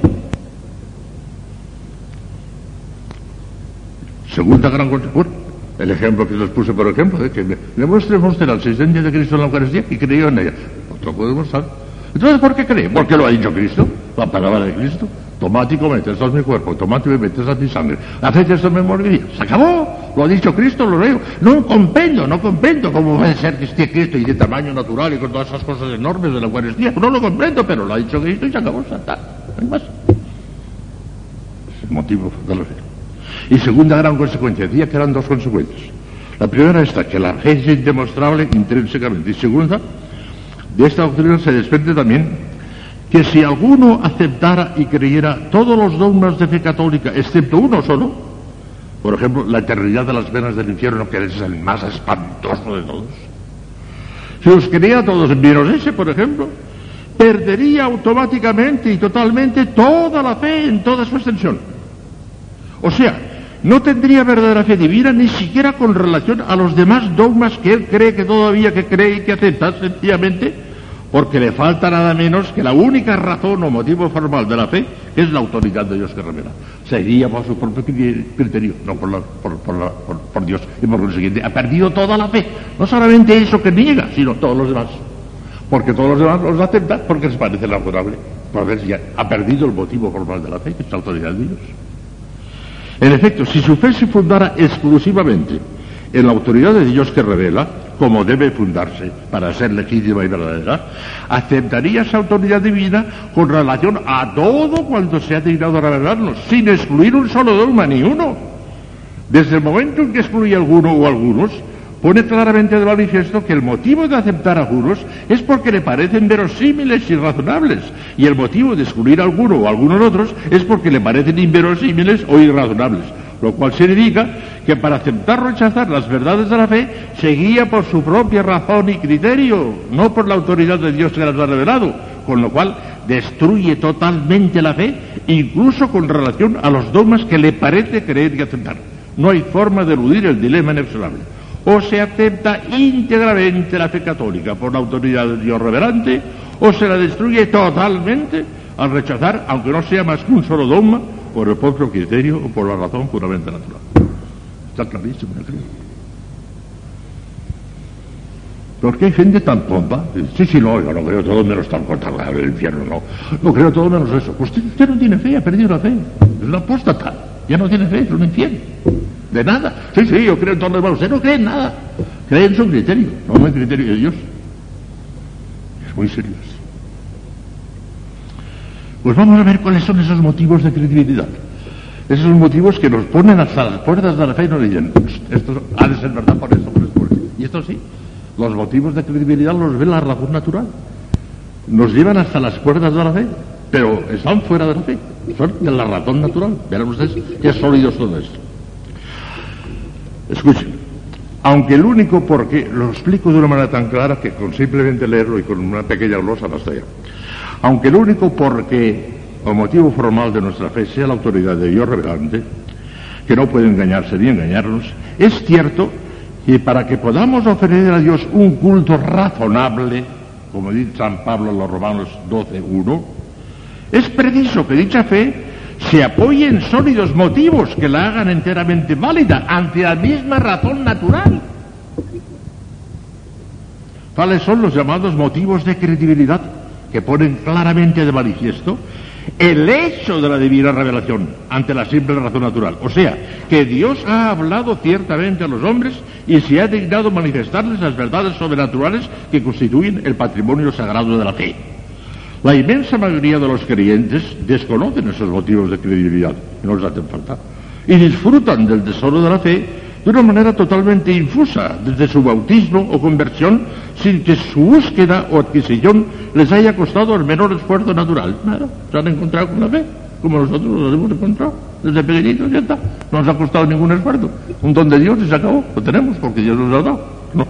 Pero sin embargo, el conocimiento de esos motivos de credibilidad de los que vamos a hablar enseguida es utilísimo para que los posee. No porque en ellos estribe o se apoye su fe como motivo formal determinante, es, única y exclusivamente la autoridad de Dios que revela, lo repito por centésima vez, sino porque demuestran ante la luz de la simple razón natural el hecho mismo de la divina revelación. Los motivos de credibilidad demuestran que Dios ha hablado a los hombres, en vista de lo cual la voluntad del hombre, movida por la gracia de Dios, siempre por la gracia de Dios, sin eso no hay nada, ordena al entendimiento que crea todo lo que Dios ha revelado precisamente porque lo ha revelado Dios, que no puede engañarse ni engañarnos. No podemos detenernos a explicar los motivos de credibilidad, pero vamos a saber algunos de los más importantes. El Papa Pío IX, que es el que definió la infalibilidad del Papa, ya se, antes de él ya se sabía que el Papa era infalible, pero no estaba definido, él lo definió. El que convocó el Concilio Vaticano I, un Papa enorme, Pío IX, tiene un texto precioso en el que ya insinúa los motivos de credibilidad de la forma que después les explicaré mejor. Dice así, pero cuántos y cuán maravillosos, cuán espléndidos argumentos tenemos a mano por los cuales la razón humana se ve sobradamente obligada a reconocer que la religión de Cristo es divina y que todo principio de nuestros dogmas tomó su raíz de arriba, del Señor de los cielos, y que por lo mismo nada hay más cierto que nuestra fe nada más seguro, nada más santo y que se apoye en más firmes principios que nuestra fe. Como es sabido, esta fe maestra de la vida, indicadora de la salvación, expulsadora de todos los vicios y madre fecunda y nutridora de las virtudes, confirmada por el nacimiento, vida, muerte, resurrección, sabiduría, prodigios, profecías de su divino autor y consumador Jesucristo, brillando por doquier por la luz de la celeste doctrina y enriquecida por los tesoros de los dones celestes, clara e insigne sobre todo por las predicaciones de tantos profetas. El primero, las profecías. Las profecías demuestran una profecía de un hecho que no se sabe cuándo ocurrirá ni cómo, y que te lo dice con toda clase de detalles. Un hecho que es además libre, que no está obligadamente, no tiene que eh, actualizarse de una manera necesaria, sino que es totalmente posible, pero que, y te lo garantiza una profecía y se cumple, ahí está el Dios. Porque los futuros contingentes, lo que ocurrirá dentro de mil años, con absoluta certeza, tal día y a tal hora, solamente lo sabe Dios, nadie más. Y si alguien lo anuncia, tal día y a tal hora ocurrirá tal cosa, que es una cosa contingente y ocurre, ahí está el Dios de Dios. Y en la iglesia tenemos una cantidad enorme de profecías, y ahora en el Antiguo Testamento, ¿eh? y luego en el Nuevo Testamento, que se cumplieron al pie de la letra. No es Señor Jesucristo, en lo alto de la cruz, la sexta palabra, yo la explico de esta forma, consumatum es, todo está cumplido fue recorriendo, con su inteligencia divina, fue recorriendo todas las profecías del Antiguo Testamento y vio que se habían cumplido todas, todas, todas, todas, todas, hasta el pie de la letra, todo. El nacimiento en Belén, todas las cosas que le ocurrieron en su vida, todo estaba profetizado. Y cuando vio que se había cumplido, dijo, con sus matones, todo está cumplido. entonces ya murió. El cumplimiento de las profecías es un gran motivo de credibilidad. Tremendo. Segundo, los milagros, los milagros. Los milagros es algo tremendo. es una conculcación de las leyes de la naturaleza, una superación de las leyes de la naturaleza que solamente lo puede hacer Dios. El milagro solamente lo puede hacer Dios. Ha habido santos, muchos santos que han hecho milagros, pero los han hecho nada más que como instrumentos de Dios. El que hace el milagro es Dios. El santo es un instrumento nada más. Y fíjese usted qué clase de milagros. Una tempestad tremenda que se levanta del mar y que el Señor dice, calla, y el mar que se enseguida, pero ¿quién será este que hasta le obedece hasta el mar? La multiplicación de los panes y los peces, la resurrección de los muertos. Padre mío, yo ya sabía que siempre me escuchas, pero para que este pueblo sepa que tú me has enviado, ¡Lázaro, sal fuera! Y el cadáver putrefacto de cuatro días que sale fuera del acto delante de todos. Milagros tremendos. Por consiguiente, se ve clarísimamente que ahí está la mano de Dios, que eso es de Dios. Y si una doctrina te la confirman con un milagro, ahí está Dios. Y nosotros en la doctrina católica y enorme multitud de milagros, ya en el Antiguo Testamento, pero sobre todo en el Nuevo, y a través de toda la historia de la Iglesia, milagros tremendos que aprueban que ahí está Dios, que eso es de Dios. Motivo de credibilidad. No creemos por el milagro, pero el milagro nos confirma de que efectivamente lo que creemos es verdadero. No creemos por el milagro, creemos por Dios, pero el milagro nos lo confirma. Tercero, los mártires, los míos, los mártires.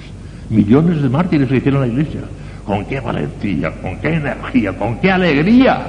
Hace unos pocos días leíamos en, el diario el martirio de San Ignacio de Antioquía, que cuando escribe aquella carta a los de Roma, dice, tened muchísimo cuidado de, no apartar las fieras, sino al contrario, azuzarlas para que me coman, porque soy trigo de Cristo y tengo que ser triturado por los dientes de los leones. Estaba deseando contra su alma ser triturado. La valentía enorme de un San Lorenzo que pero no ves que estoy asado de este lado. Dame la vuelta al otro lado, que me hace también del otro lado, riéndose de los demás en, tantísimas persecuciones a todo lo largo de la historia de la Iglesia, hasta en pleno siglo XX, en la guerra civil española, seis mil sacerdotes y religiosas asesinados, ni una sola apostasía, ni una todos con una valentía tremenda confesando a Cristo. Algunos de ellos hicieron cosas de un heroísmo tremendo. No me fusiléis todavía. Aquel sacerdote que les dijo en Asturias, no me fusiléis todavía. Que, me falta una cosa todavía. Me falta bendeciros. Quiero bendeciros con toda mi alma, porque os amo con toda mi alma y pediré por vosotros para que no os condenéis. Os bendigo y ahora ya podéis fusilarme. Maravilla, maravilla multitud, millones de mártires, no creemos por esos mártires, pero esos mártires confirman que es verdad que nosotros creemos la verdad. Es la confirmación. Otro motivo de credibilidad, los santos, los vivos, los santos, los santos. A mí es de los que más me llegan al alma, ¿eh? Un San Juan Evangelista, un San Pablo, un San Agustín, un Santo Domingo de Humano, un San Francisco de Asís, un San Ignacio de Loyola, un San Francisco Javier, una Santa Teresa de Jesús, una Santa Catalina de Siena, una Santa Teresita, una Santa Margarita, eh, una Santa Goretti, que mañana tenemos una fiesta, el Padre Damián de los Leporsos de nuestros días, Maximiliano Colbe en nuestros días, la Madre Teresa de Calcuta, que anda por la calle todavía y es una santaza. Eh, es una confirmación tremenda, un motivo de credibilidad. No creemos por esos santos, pero esos santos nos garantizan de que efectivamente estamos en la verdad. ¿Cuántas veces? ¿Cuántas tentaciones tengo yo? Ya saben que yo tengo muchísimas tentaciones contra la fe. El demonio me ataca por ahí, ¿verdad? Y lo ven con relativo sería por la gracia de Dios, si no, no podría hacer, por la gracia de Dios. Pero muchísimas veces el argumento que me agarro sigue Santa Teresa. Es imposible que lo de Santa Teresa sea mentira, por consiguiente estoy en la verdad. Ya está. Tranquilo, es el motivo de credibilidad. No creo por Santa Teresa creo por Dios, pero Santa Teresa me ayudó de manera tremenda de credibilidad. Motivo de credibilidad. Estos son los motivos de credibilidad, para que vean que nuestra fe es razonable, que no queremos sin don ni son, y tenemos razones profundísimas para creer que estamos en la verdad. Luego también las persecuciones, ya lo he dicho, Lourdes y Fátima, los milagros.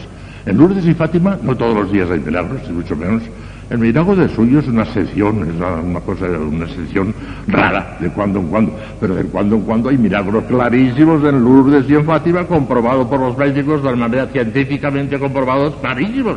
Ahora bien, ¿dónde está el milagro? Aquí está Dios. Ahí no es. Porque Dios no puede testificar con un milagro una mentira. Entonces nos engañaría.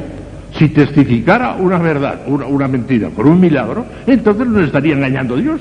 Y eso no puede ser de ninguna manera, de manera que el milagro es un gran motivo de credibilidad. No creemos por el milagro, pero nos ayuda enormemente para creer por la autoridad de Dios de revela.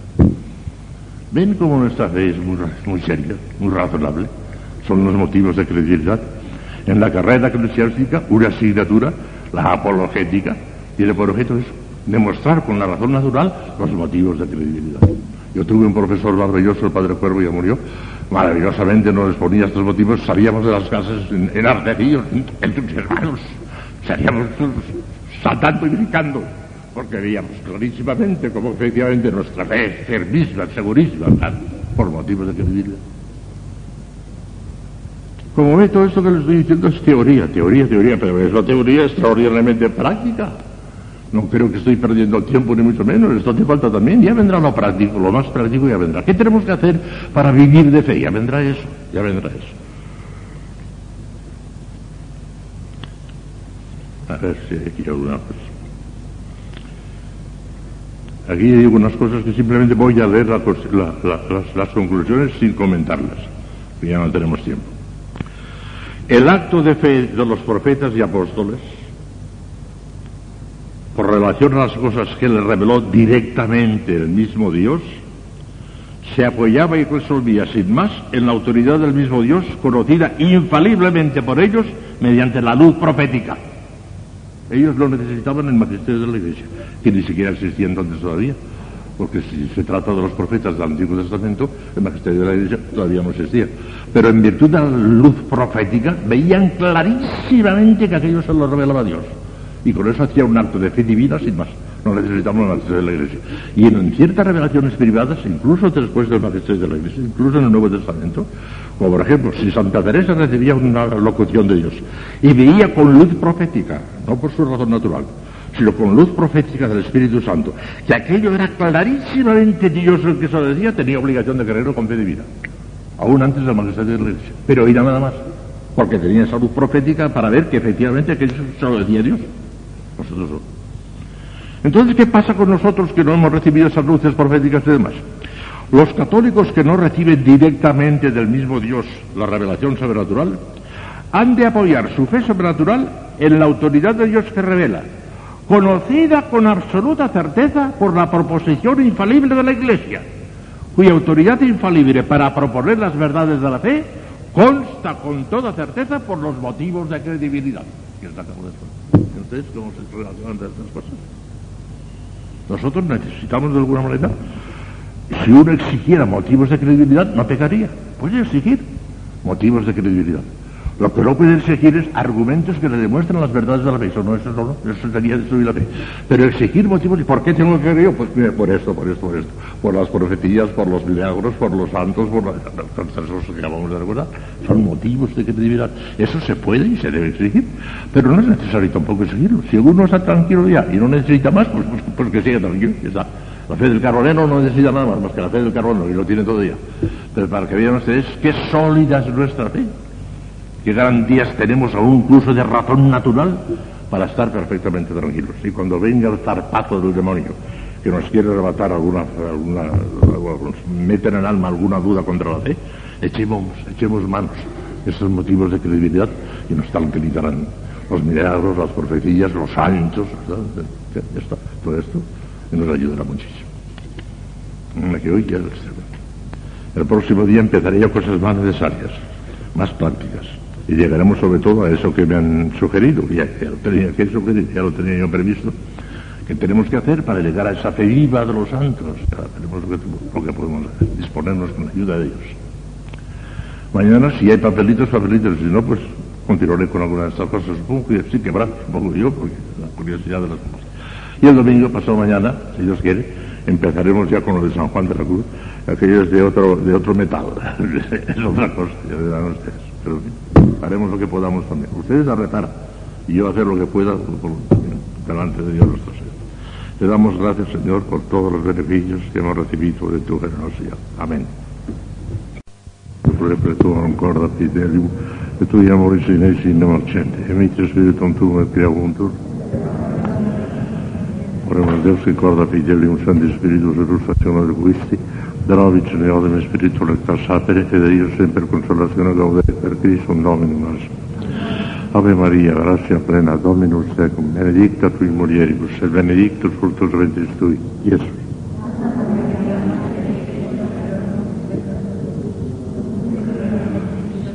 Gloria al Padre, al Hijo y al Espíritu Santo. Reina del Santísimo Rosario San José, Santo Padre Domingo, Santa Teresa de Jesús, Santa Catalina de Siena, San Juan de la Cruz. Bueno, pues hoy todavía, pero ya por tercera y última vez, les voy a hablar de la teología de la fe, el plan teórico, el plan especulativo. Mañana ya, si Dios quiere, llegaremos a la parte práctica que parece que algunas suspiran por lo práctico. No les interesa a ustedes, a mí sí me interesa. Me parece que es necesario también estas cosas teóricas. Y voy a resumir unas cuantas cosas. Dos lecciones que tenía previstas, las voy a resumir en una para llegar cuanto antes a lo práctico. Miren, hoy les voy a exponer ahora las propiedades del acto de fe. Las propiedades del acto de fe fundamentalmente son cuatro. Es sobrenatural, es oscura, es ciertísima y es libre. Esas son las cuatro cosas. Vamos a ver un poquito. Que sea sobrenatural ya lo saben desde el primer momento. En la definición misma de la fe, que decimos del Concilio Vaticano I, una virtud sobrenatural tan sobrenatural que todos los argumentos habidos y por haber naturales no nos llevarían jamás a la fe. Están en otro plano, es de otro metal. Hace falta un don de Dios. Es un don de Dios la fe, hijas mías, os lo ha regalado Dios. No es el efecto y el fruto de una especulación puramente filosófica. Es un don de Dios. Y a algunos les cuesta Dios y ayuda, como se suele decir, para llegar a la fe. Nosotros nos lo ha regalado desde pequeñitos, nos hemos encontrado con ella. Nunca le agradeceremos bastante a Dios lo que significa tener fe desde el día de nuestro nacimiento, vamos, desde el día de nuestro bautismo. Es sobrenatural, hijas mías. Cosa inmensa. Es oscura, a pesar de que, como veremos enseguida, ya lo dijimos también, que es ciertísima, es oscura. Y es oscura porque tiene que serlo, porque es de cosas no vistas. Que no, lo que no se ve es oscuro. No está del todo claro aún para el teólogo más eminente, la fe una cantidad de cosas oscuras y cosas, puntos que parece que no, que, no se pueden explicar, una enormidad. Sin embargo, aún esos puntos oscuros, esos que no se pueden explicar, los creemos con una certeza absoluta porque nos fundamos en la autoridad de Dios que revela, no en nuestra razón natural. Ay, si nos fundamos en nuestra razón natural. Hay más razones para no creer que para creer. Para que tengamos compasión de los que no creen, ¿eh? de los que no han recibido la, ayuda de la gracia de Dios, el don de Dios, de la fe, tienen muchísimos argumentos para no creer. Muchísimos. Para que vean el don tan enorme que Dios nos ha hecho a nosotros. Puede ser que haya exagerado un poquito cuando acabo de decir que hay más para no creer, no, tanto no, pero que hay muchos argumentos, porque hay muchas cosas que no, que no, que no, que no, no pegan. Tienes que, por ejemplo, una persona que no tenga fe, que no tenga luz de la fe, que puede creer en el infierno eterno, si eso parece que es una contradicción. Porque por un pecadito que dura una hora, cincuenta horas o lo que sea, que le castigue a uno para toda la eternidad, abrazándose durante toda la eternidad, no se puede aceptar humanamente. Se acepta por fe. Yo lo acepto con toda mi alma y no tengo la menor duda. Creo en el infierno y en la, eternidad del infierno exactamente igual que creo en la existencia de Dios, igual. Pero porque mi fe es soberana, porque es un don de Dios pero por razones humanas. Y hay otras muchísimas cosas, la fe, muchísimas cosas, que no, que no, que no, que no tienen explicación racional, pero ellas son oscuras. Es oscura. A pesar de que es ciertísima, es oscura la fe. Ahora, ciertísima sí. Más que la evidencia matemática y más que la evidencia metafísica, como les dije el otro día, la evidencia matemática es absoluta. Dos y dos son cuatro. Eso no hay quien lo discuta. Eso es clarísimo. Eso es evidentísimo. La evidencia metafísica, más evidente todavía que la, matemática, es aquella cuya contraria es contradictoria. Es imposible que esa bombilla esté encendida y apagada a la vez. No, no. O está encendida o está apagada. Las dos cosas no pueden ser. Una persona está viva o está muerta. Que esté viva y muerta a la vez no puede ser contradictorio. Es metafísicamente imposible. Pues bien, la certeza de fe es mayor todavía que esa certeza matemática y que esa certeza metafísica. ¿Por qué? Pues porque esa certeza matemática y esa certeza metafísica la deducimos clarísimamente con la luz de nuestra razón. Y tenemos razón y es verdad, y es una cosa cierta. Pero por la luz de nuestra razón, que al fin y al cabo es una cosa pequeñita, limitada, finita. En cambio, la fe la apoyamos directamente en la veracidad infinita de Dios, que no puede engañarse sin engañarnos. Mucho más firme, mucho más profunda esa certeza que la, que la matemática y que la metafísica. A pesar de que es oscura, la fe es ciertísima para el que la tiene para el que la tiene es ciertísima, para el que no la tiene es un desastre. la creencia. Y luego la cuarta característica es que es libre la fe. ¿Qué significa eso? Significa que somos libres de creer o no creer. Ah, no, no. Libertad moral no hay, tenemos obligación de creer, sobre todo cuando ya sabemos que existe Dios, que existe la Iglesia, etcétera, etcétera, tenemos obligación gravísima de creer. Pero es libre en el sentido de que como es una cosa oscura, el entendimiento solo no bastaría. Tiene que venir la voluntad y decir, pues a pesar de que está oscuro, como no te puedes fiar por ti mismo, sino por la palabra de Dios, vas a creer porque te lo mando yo. Y la libertad impone un acto de fe. El acto de fe es el acto del entendimiento, porque fe es creer y creer es entender. Es un acto del entendimiento, pero bajo el impulso de la voluntad que le ordena al entendimiento creer a pesar de que aquello está oscuro. Cree a pesar de que está oscuro. Y le da la razón de por qué tiene que creer a pesar de que está oscuro, porque te apoyas directamente en Dios. ¿eh? Pero claro, ese acto de la voluntad, que es el definitivo para que haya efectivamente fe, hace falta que esté bajo la acción de una gracia actual. Si Dios no mueve esa voluntad dándole la gracia actual para que impere al entendimiento, que crea, no se producirá la fe. Siempre es un don de Dios, siempre es un regalo de Dios. Sin la gracia actual, uno que no tenga fe no llegará jamás a tenerla. Ya puede un teólogo empeñarse en darle argumentos para comentar a ganas. Para que vean qué, qué tesoro tan grande tenemos, Dios mío, por el hecho de haber nacido. Y dirán, bueno, y las que, por ejemplo, algunas de aquí hay, que han nacido en países paganos y a lo mejor de padres paganos y demás, de eso enseguida, después ya. Pero nosotros que nos hemos encontrado con ese regalazo inmenso desde el día de nuestro bautismo, ya sin más, nunca daremos suficientes gracias a Dios por el don de la fe. Hay almas de buena voluntad y esas se salvarán también por su buena voluntad porque el Señor les tocará el corazón al fin. Y dicen, yo quisiera tener fe. En España tenemos un hombre eminente, eminente, un gran sabio, premio Nobel, estaba casado con una, una, mujer que era santísima, buenísima, su mujer rezando continuamente para que se convirtiera y demás, él adorando porque adoraba a su mujer, hasta el punto de morirse de pena cuando se le ha muerto su mujer, él mismo lo ha dicho, no sé si lo resistiré eso. Bueno, pues a pesar de eso, quisiera tener fe, pero no puedo tener. Claro, si quisiera tener fe, en realidad ya la tiene. Lo fundamental ya lo tiene y por consiguiente Dios le tocará el corazón y llegará. Además su mujer en el cielo, que era una santa, su mujer en el cielo, ya rezará también para que... Pero de momento, para ¡qué tragedia! Un hombre que quisiera tener fe y que no puede. Que, que, que no, que encuentra argumentos de razón, argumentos científicos que le parece que no pega, que no puede ser. ¿Qué cosa es? Ahora pongo aquí, sujeto de la fe sujeto personal y sujeto psíquico. Eso es muy sencillo, pero es fácil. Bueno, primero, ¿quiénes son los que tienen fe? ¿Quiénes son los que tienen fe? Tienen fe todos los justos en gracia. Todos los justos en gracia de Dios tienen fe. Tanto si lo saben como si no lo saben. Porque puede uno tener fe auténtica, sobrenatural, sin saberlo. El niño pequeñito, que le acaban de bautizar y no sabe siquiera que tiene fe, y sin embargo la tiene. Y fe sobrenatural, auténtica, nada, fe. La tiene, y la esperanza de calidad la tenía infundido allí. Todos los justos, o sea, todos los que están en gracia, el niño bautizado está en gracia, todos los que están en gracia tienen fe, todos en absoluto. Pero no todos los bautizados están en gracia, porque pueden haber cometido un pecado mortal después. En ese caso, ¿qué les pasa? ¿Han perdido la fe? No, no, no, no necesariamente. Si han cometido un pecado directo contra la fe, de infidelidad o cosas así, entonces han perdido la fe. Si cometen un pecado directamente contra la fe, entonces han perdido la fe, claro.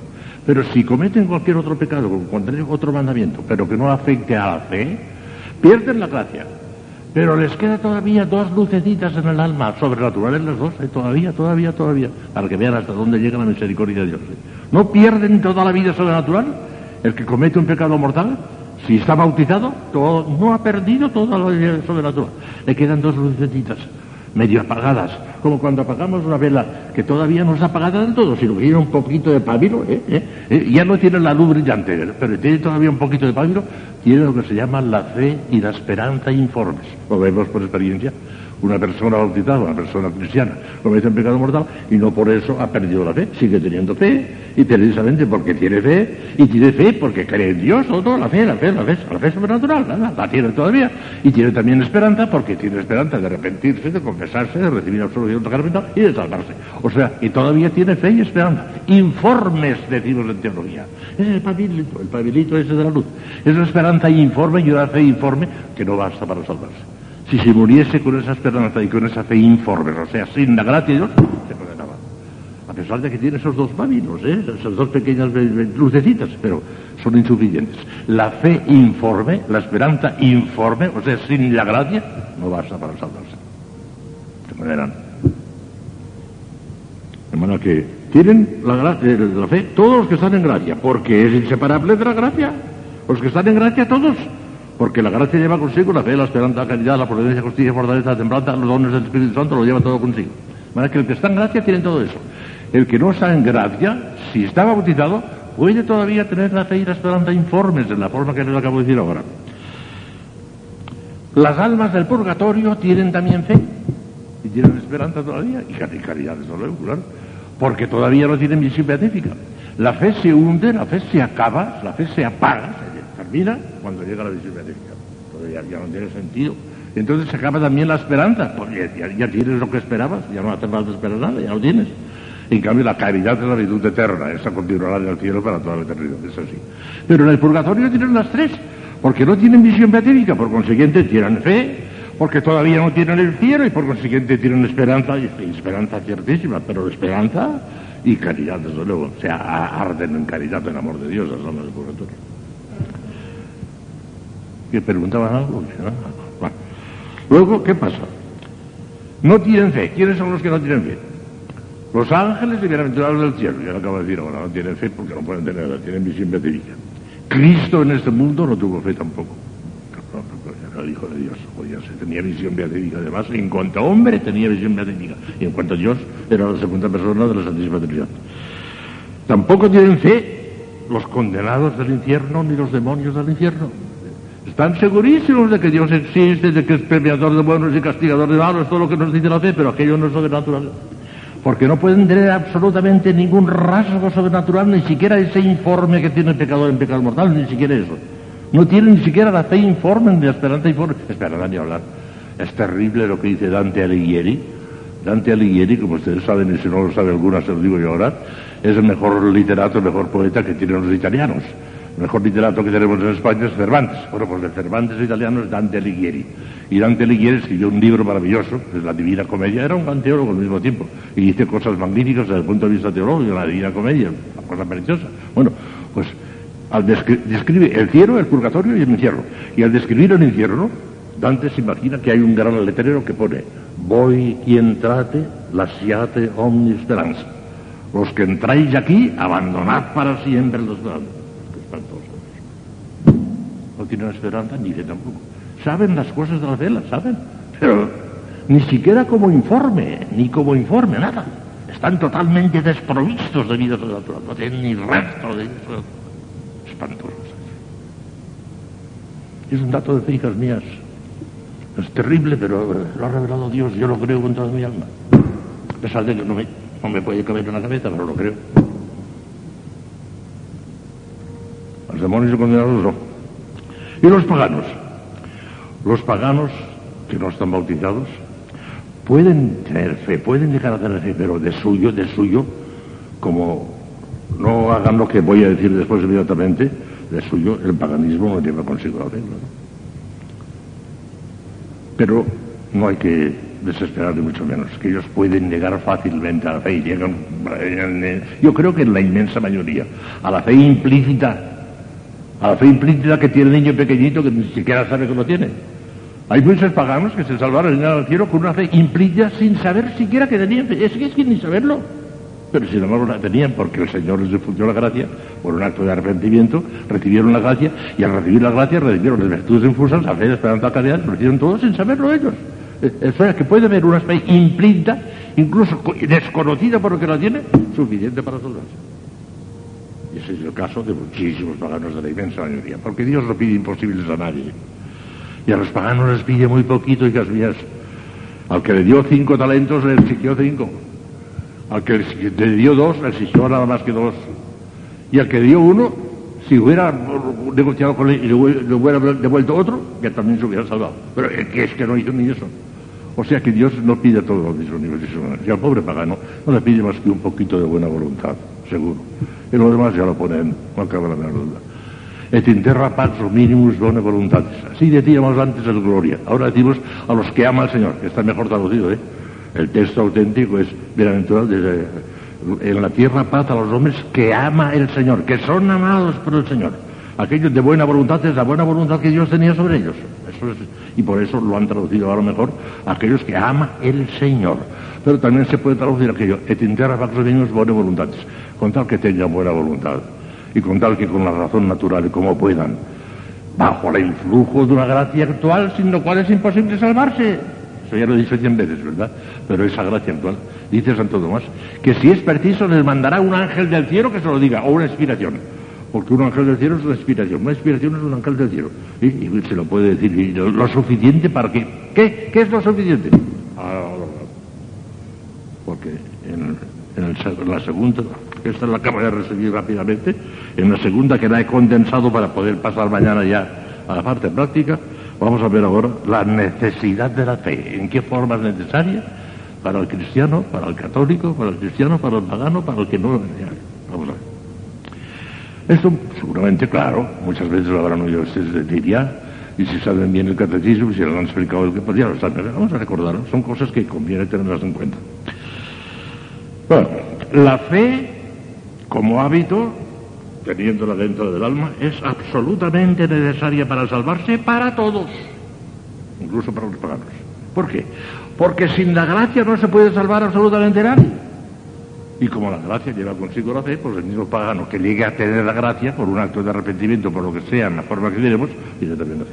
O sea que la fe para salvarse, la fe habitual, esa fe que va unida a la gracia, es absolutamente indispensable de necesidad de medio, de manera que no hay dispensa para nadie ni católicos ni no católicos. Como no tenga fe, se condena. Aunque sea esa fe implícita que acabamos de decir, sin saberlo siquiera él. Pero, ¿por qué? Simplemente esta es la razón. Porque es inseparable de la gracia y sin la gracia no se salva. Pero vamos a ver la fe actual. ¿Qué se exige con la fe actual? ¿Qué es lo que tenemos que creer actualmente? Y ahí hay que hacer unas cuantas decisiones que se las voy a hacer muy claras. La fe actual mínima, lo mínimo que se quiere para salvarse. Para obtener la vida eterna, porque cuando un niño va a bautizarle, el sacerdote le pregunta, ¿qué pides? Entonces el padrino, porque el niño no sabe nada, pero el padrino le dice, pido la vida eterna. Y, y, pido la fe, la fe, pido la fe. ¿Y qué te da la fe? La vida eterna. La fe nos da la vida eterna. Bueno, pues la fe para obtener la vida eterna, además de la fe habitual unida a la gracia, unida a la caridad, es necesario a todos los hombres adultos, con uso de razón, adultos, ¿eh? sean de la religión que sean, a todos los hombres adultos con uso de razón, creer expresamente, expresamente, que Dios existe y que es remunerador, o sea, premiador de buenos y castigador de malos. El que ignorase totalmente eso, pero no sabe. Santo Tomás dice, no hay peligro, porque esa cosa tan esencialísima y tan necesaria para salvarse, o, tendrá un misionero que se lo explique, o tendrá una ilustración de Dios, una gracia actual de Dios, y se lo dirán, no le faltará. A nadie, al último salvaje del mundo, no le faltará jamás la gracia suficiente para salvarse si quiere. Puede rechazarla, eso sí, pero si quiere se salva. No le faltará la gracia suficiente, a nadie. De manera que, esta conclusión hay que creer expresamente Dios que Dios existe y que es remunerador, o sea, premiador de buenos y castigador de malos. Lo dice expresamente San Pablo. Dice el texto de San Pablo. Sin la fe es imposible agradar a Dios. Y es preciso que quien se acerca a Él crea que existe y que es remunerador de los que le buscan. Está en la carta a los obreros 11.6. Está roblado por Dios. Como no crea que existe Dios y que es revelador de buenos y malos, no se puede salvar. Pero esa fe tan elemental, ya digo, no le faltará al último salvaje, si él quiere. No le.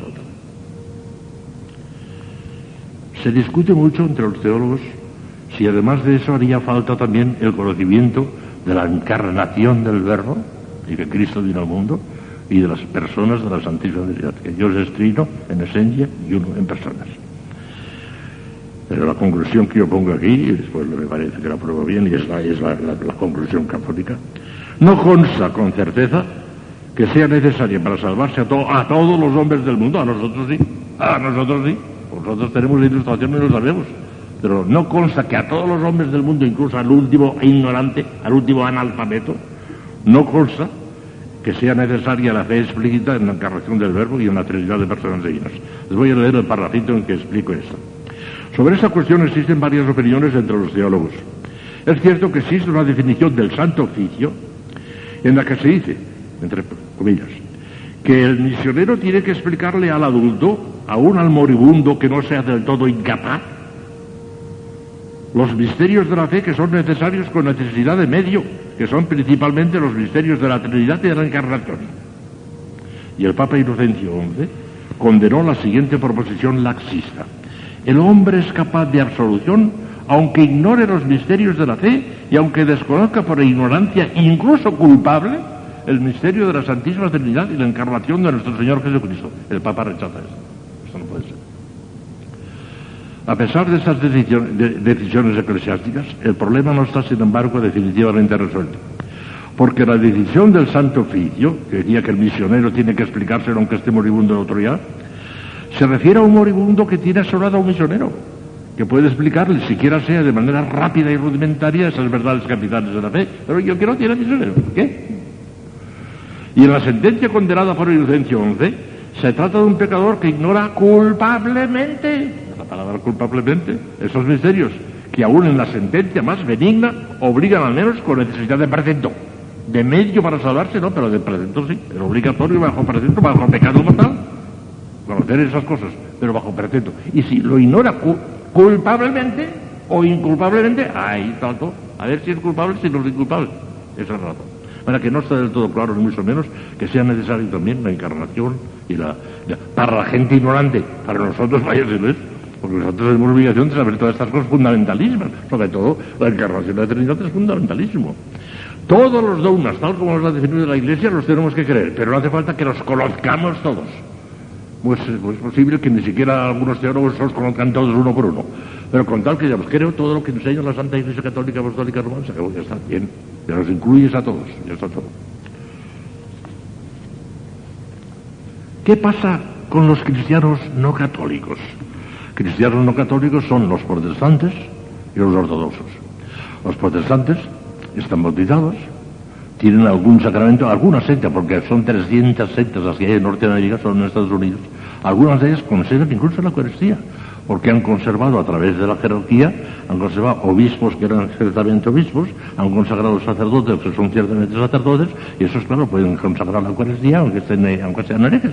El, pobre Lefebvre, yo le haya perdonado, pues, no sé si se ha salvado, es posible que sí, por su buena voluntad, no sé, el pobre Lefebvre, pues, todo lo que consagraba era, era, era lícito, era válido. lícito no, pero válido, sí.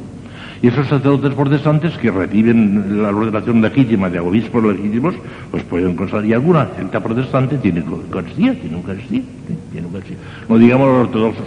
Los ortodoxos tienen los siete sacramentos, los siete no se diferencia de nosotros más que lo del Papa, la enfermedad del Papa que no la aceptan, el primado del Papa no la aceptan, y la cuestión del filioque que es una cosa de, altísima teología teórica, especulativa, que no tiene importancia práctica ninguna.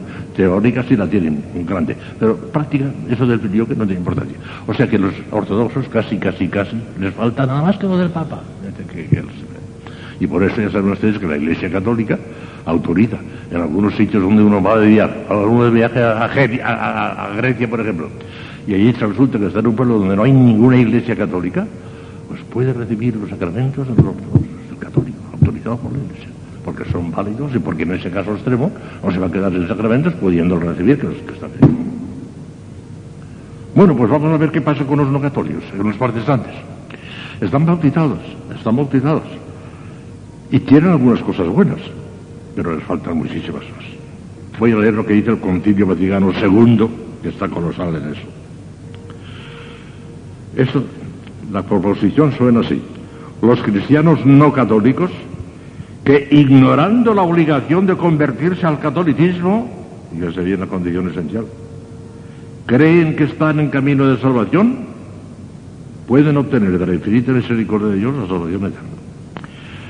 Si tengo el caso, por ejemplo, del cardenal Newman, que es un hombre extraordinario, era un hombre extraordinario, era sacerdote protestante. No sé si es del siglo pasado o si ya alcanzó un poquito el siglo XX, no sé si es del final del XIX o del principio del XX. Resulta que estuvo unos cuantos años ejerciendo de sacerdote protestante y por fin me, empezó a estudiar a, fondo las cosas del origen de la iglesia, sobre todo en los tiempos apostólicos. Total, que estudiando muy en serio, muy en serio las cosas, acabó por convencerse que el protestantismo no tiene sentido. Que la verdad iglesia fundada por Cristo es la católica apostólica romana. Claro, todo eso bajo la influencia de la gracia, no cabe duda, pero él estudió como una fiera, ¿verdad?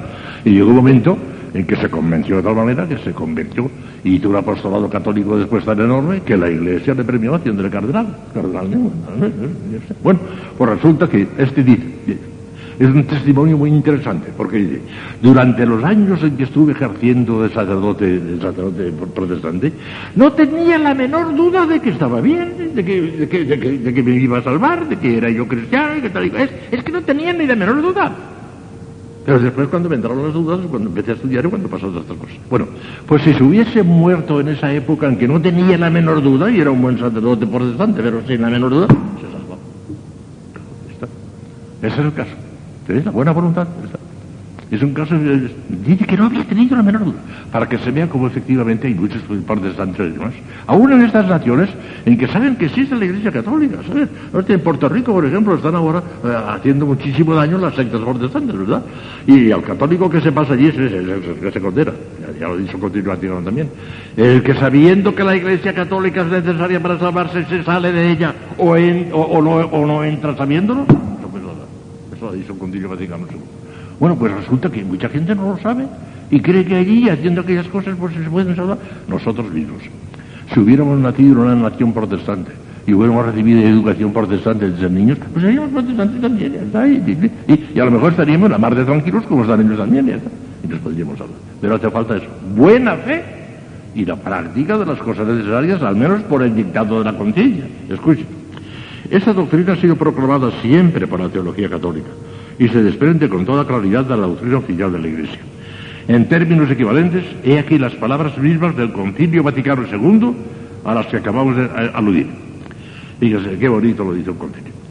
La Iglesia se reconoce unida por muchas razones con quienes, estando bautizados, se honran con el nombre de cristianos, pero no profesan la fe en su totalidad o no guardan la unidad de comunión bajo el sucesor de Pedro, son los protestantes.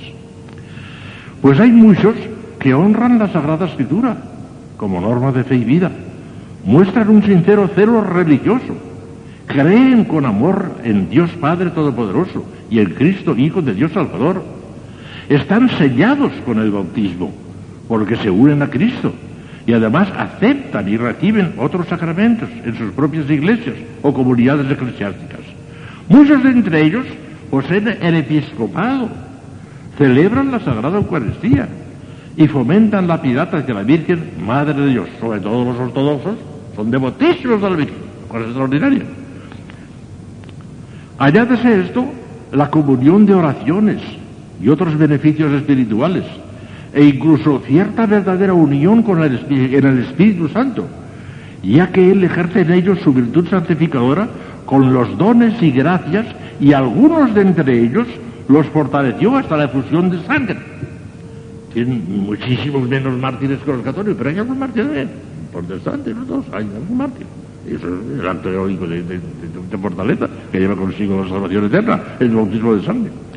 De esta forma, el Espíritu suscita en todos los discípulos de Cristo el deseo y la actividad para que todos estén pacíficamente unidos, del modo determinado por Cristo, en una grey y bajo un único pastor.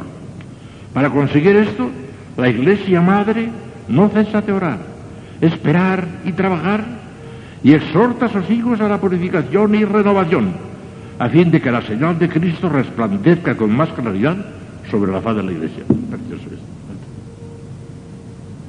Como se ve, el concilio reconoce los elementos válidos de salvación que presupuesta la absoluta buena fe y la ignorancia de su deber de convertirse al catolicismo pueden llevar a los cristianos separados a la vida eterna.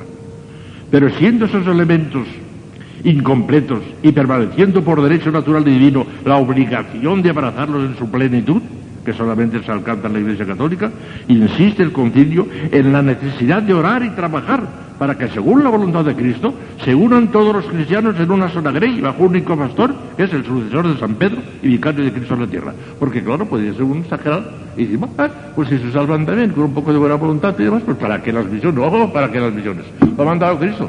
Ir por todo el mundo es predicar el Evangelio a toda criatura. El que se bautice y crea se salvará, y el que no crea se condenará. En Marcos 16, 18. Está en el Evangelio.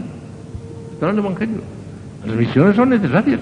No se puede renunciar a las misiones, aunque se podrían salvar sin las misiones, pero no, no, no, está el mandamiento de Cristo. Y todo el mundo tiene obligación de convertirse si lo sabe, si lo va a saber. Y por fin, y termino ya, los paganos. Los paganos no bautizados, que ignoren inculpablemente el Evangelio de Cristo y su Iglesia, fíjense, pueden también conseguir la salvación eterna si buscan a Dios con un corazón sincero y se esfuerzan bajo el influjo de la gracia, siempre con gracia, en cumplir con obras su divina voluntad, conocida mediante el juicio de su propia conciencia, porque no tienen otra cosa, pobrecitos. Y Dios no les puede pedir más. Si lo que les parece que es malo, no lo hacen. Y lo que les parece que es bueno, lo hacen. Y tienen de alguna manera cierta intención de agradar al sol que, ellos creen que es de Dios, o lo que van en camino del sol. Continúa el Evangelio, y digo el Concilio Vaticano II. Quienes, ignorando sin culpa el Evangelio de Cristo y su Iglesia, buscan no obstante a Dios con un corazón sincero y se esfuerzan bajo el influjo de la gracia en cumplir con obra su voluntad, conocida mediante el juicio de su conciencia, pueden conseguir la salvación eterna. Y la divina providencia tampoco niega los auxilios necesarios para la salvación a quienes sin culpa no han llegado todavía a un conocimiento expreso de Dios y se esfuerzan a llevar una vida recta, no sin la gracia de Dios. Cuanto hay de bueno y verdadero entre ellos, la Iglesia lo juzga como una preparación del Evangelio y otorgado por quien ilumina a todos los hombres para que al fin tenga la vida eterna. Pero con mucha frecuencia los hombres, engañados por el maligno, se envilecieron en sus fantasías y trocaron la verdad de Dios en mentira, sirviendo a las criaturas más bien que al Creador. Y viviendo y muriendo sin Dios en este mundo, se exponen a la desesperación eterna. Por lo cual la Iglesia, acordándose del mandato del Señor que dijo, predicate el Evangelio a toda criatura, procura con gran solicitud fomentar las misiones para promover la gloria de Dios y la salvación de todos estos. Constitución Lumen Gentium número 16. Como se ve, aunque en absoluto sea posible la salvación de los que no pertenecen a la Iglesia Católica, con tal de que estén en el error con absoluta buena fe y cumplan con la ayuda de la gracia y la voluntad de Dios, subsiste para todos los hombres la obligación estricta de convertirse en la verdadera Iglesia de Jesucristo, tan pronto reciban la suficiente instrucción sobre esta indeclinable obligación, por lo que se impone a todos los católicos el deber de propagar la fe y fomentar las misiones católicas, a fin de llevar a todos los hombres del mundo la plenitud de la verdad y del Evangelio de Cristo. No olvidemos jamás, termino ya, las gravísimas palabras del propio Concilio Vaticano II que hemos recogido en la cuarta proposición, comillas. No podrán salvarse aquellos hombres que conociendo que la Iglesia Católica fue instituida por Dios a través de Jesucristo como necesaria para la salvación, se niegan a entrar o se salvan de ella. Esto es algo. Pero fíjense bien, ¿quiénes son los que sabiendo que si no entro en la Iglesia me condeno, no quiero andar? Es posible eso. Haría falta que estuviese loco. O sabiendo que si me salgo de la Iglesia y quedo excomulgado me condeno. ¿Quién va a hacer eso si no es el loco? Aquí yo creo que la inmensa, ya, pues, el primer chascazo grande que nos encontraremos a la hora de la muerte será encontrarnos a Dios incomparablemente más Padre y más misericordioso de lo que habíamos pensado. Yo creo que se salva la inmensa cantidad de los hombres, cristianos y no cristianos, católicos y paganos. La inmensa mayoría, por la sangre de Cristo, la intercesión de la Virgen Santísima, se salva. Estoy convencido. Mañana ya práctica, cosas prácticas. Eso tampoco no deja de serlo, ¿verdad? Pero bien. Mañana ya cosas prácticas. ¿Qué tenemos que hacer para que crezca la fe? ¿Qué tenemos que hacer para que vivamos de fe? Intentaremos mañana hablar de eso. Hala. Te damos gracias, Señor, por los beneficios que hemos recibido de tu generosidad. Amén. Veni Sancte Spiritus repletuam corda fidelium, et tui amoris in eis in non accende, emite Spiritum tuum et creavuntur, Deus et corda fidelium Sancte Spiritus illustratione del Christi, da nobis Signore in Spiritu recta sapere, de io sempre consolazione gaudere, per Christum Domini nostro. Ave Maria, gratia plena, Dominus tecum, benedicta tu in mulieribus, et benedictus fructus ventris tui, Iesus.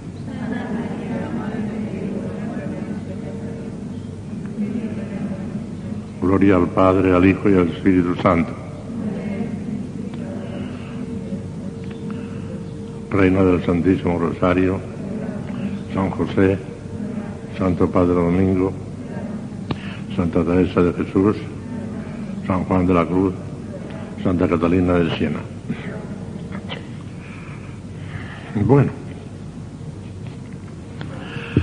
pues después de haber hablado ya, aunque sea a grandes rasgos, lo que podríamos decir la teología especulativa de la fe, la parte teórica, vamos a pasar ya a la parte práctica. Porque la fe, como ustedes saben, se nos da el día del bautismo en forma de semilla. Y esa semilla tiene que crecer, tiene que desarrollarse. Pues a ver cómo crece y cómo se desarrolla. No cabe la menor duda que cabe desarrollo en la fe, vaya si cabe. Entre la fe del carbonero y la fe de San Pablo hay un abismo. El carbonero cree todo lo que Dios ha revelado y le basta eso. Pero muchas veces, ignorando lo que cree, sabrá el credo si acaso y ahí poco más. Los, los dogmas del credo. Aquel leguito franciscano tampoco creía más que lo que diga el padre guardián, porque él no sabía más, no sabía teología. La gente un poco piadosa ya sabe un poco más lo que, desde que la misa se dice en castellano y el, y el credo niceno, ni, constantinopolitano es mucho más explícito ya, dice muchas más cosas, ya saben muchas cosas. Por ejemplo, saben que el Espíritu Santo procede del Padre y del Hijo, que antes no lo sabía. Pero no cabe duda que el teólogo sabe muchísimos más dogmas de los que sabe la gente, incluso la gente piadosa. Que agota totalmente la cosa, no sé si lo agotará, pero por lo menos sabe muchísimo más que duda cabe. Pero no hace falta saberlos, conocerlos todos. Basta con que uno diga, creo esto que creo y que sé que hay que creer, y además todo lo que Dios haya revelado y todo lo que la Iglesia me proponga para creer, aunque no sepa más, ya basta. El, carbonero no sabe más, ya basta. Pero hemos de procurar que nosotros crezca la fe en todos los sentidos, objetivo y subjetivo. En el sentido objetivo, conociendo cada vez mayor número de dogmas, aumentando nuestra cultura religiosa. Y el, momento, y el sentido subjetivo, arraigándola cada vez más, haciéndola mucho más profunda nuestra fe. Por parte del entendimiento, creyendo con una fe firmísima, y por parte de la voluntad, imperando el entendimiento, cree, aunque vengan dudas y aunque vengan tentaciones. Cuanto con más energía crea el entendimiento, impera la voluntad del acto de fe, la fe que se va desarrollando, va creciendo. Y puede llegar un momento, ya veremos cómo llega y de qué manera llega, en que entonces ya no se tiene fe, sino que se vive de fe. Esa es la diferencia. Entre nosotros, gente imperfecta, nosotros tenemos fe. Todos los que estamos aquí tenemos fe, no cabe la duda. Pero entre tener fe y vivir de fe, esa es la diferencia que hay entre nosotros y los santos. Los santos viven de fe. No solamente la tienen, sino que viven de ella. Pues hemos de hacer un esfuerzo para ver qué hemos de hacer para vivir efectivamente la fe. Bueno, los principales medios son los siguientes. Ante todo y sobre todo la oración. Ah, sin duda ninguna.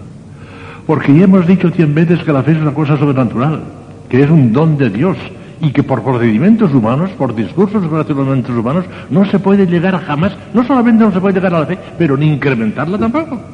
Es un don de Dios, es una cosa sobrenatural. Los dones de Dios se alcanzan ante todo y sobre todo por la oración. Hay que pedirlos, hay que pedirlos. El Señor a veces los concede sin pedirlos. A San Pablo le derribó del caballo precisamente el momento en que iba persiguiéndole, porque quiere. Esas son cosas de la predestinación de Dios. Pero el plan normal, el plan ordinario, es que eso te lo daré si me lo pides, y si no, no. Ya está. De manera que la oración, la oración, la oración es lo primerísimo para crecer en fe. Señor, aumentanos la fe. Señor, aumentanos la fe. Creo, Señor, pero ayuda tu mi incredulidad. Esas cosas del Evangelio. Está en el Evangelio esto. Un día los apóstoles le dijeron al Señor, Señor, aumentanos la fe. Y entonces el Señor les dijera, si tuvierais fe como un granito de mostaza, diréis a, ese monte que se traslase al mar, se trasladaría. Y aquel pobrecito hombre que dice, mi, hijo está muy enfermo, pero si tú quieres, si, tú puedes algo, vamos si puedo. Todo se puede para el que cree, le dijo el Señor. Ay, Señor, creo, pero ayuda tú mi poca fe, mi incredulidad. Esas oraciones que están en el Evangelio son calculatorios maravillosos. Que repetirlas continuamente. Señor, aumenta nuestra fe. Señor, ayuda nuestra incredulidad. Lo primero de todo, oración, oración, oración y oración. Para que vaya creciendo la fe. Segundo, hacer muchos actos de fe, porque eso con la ayuda de la gracia ordinaria podemos hacerlo. No hace falta que vengan los dones del Espíritu Santo, ya vendrán, ya hablaremos de ellos. Pero aún con la simple gracia ordinaria podemos estar haciendo continuamente actos de fe cada vez más intensos, eso podemos hacerlo. Tenemos que hacer muchos actos de fe al día, muchos actos de fe, sobre todo cuando tengamos alguna tentación o alguna duda contra la fe, no el acto, el acto de fe, claro. Mira que muchos actos de fe cada vez más intensos, así va creciendo, así va creciendo. Como crece así también la caridad. Ya les dije que muchas veces cada caridad crece ante todo, sobre todo por el acto más intenso, no por la repetición, numérica de, los mismos actos remisos, no, no, sino el acto más intenso es la que la mujer, la que hace crecer. Pues también un acto intenso de fe hace crecer la fe, no de duda. Luego defenderla, defenderla, hijos míos, defenderla, hay que defender la fe. ¿Cómo? Ojo con las lecturas peligrosas. Es posible que incluso en los conventos haya algunas lecturas peligrosas. Yo le diré de tipo inmoral, tipo inmoral no. Pero de tipo semiteológico o falsamente teológico, miren, en España hay unas cuantas editoriales llamadas católicas. La VAC no, la VAC está maravillosa. Esa no, no, ha metido la pata en nada la VAC. Tiene un cuidado extraordinario. Pero hay editoriales católicas que están publicando libros protestantes y semiprotestantes y heréticos. Por ejemplo, Sígueme, esa editorial de, Salamanca, ha publicado muchos libros improcedentes. No se pueden aceptar esos libros. Otros sí, no digo que todos. Pero hay libros de Sígueme de Salamanca que no se pueden aceptar, que hacen un daño tremendo, que, ponen dificultades y oscuridades en la fe. Ediciones Paulinos, por ejemplo, tienen muchas boberías, muchas cosas que pueden hacer mucho daño. Y son ediciones que se dicen que son católicas. Y otras muchas también, ¿eh? Ay, hay que tener mucho cuidado, ¿eh? mucho cuidado. Un libro escandalosamente herético, no lo pondrán en sus manos porque ya saben que no lo tendría. Pero así, subrepticiamente, subrepticiamente, sí, que atacan al Papa, que atacan al concilio, que tal y igual, el concilio está ya superado, que hay que hacer otro tercer concilio, que tal y igual, y que no hay que hacerlo en Roma porque la curia romana se ve de todo, que hay que ir a Jerusalén, que hay que tener un concilio en Jerusalén. Esas son barbaridades. Hay mucha gente que se las papas, que las toca ya está. Cuidado, cuidado con lo que leen, ¿eh? Cuidado con lo que leen.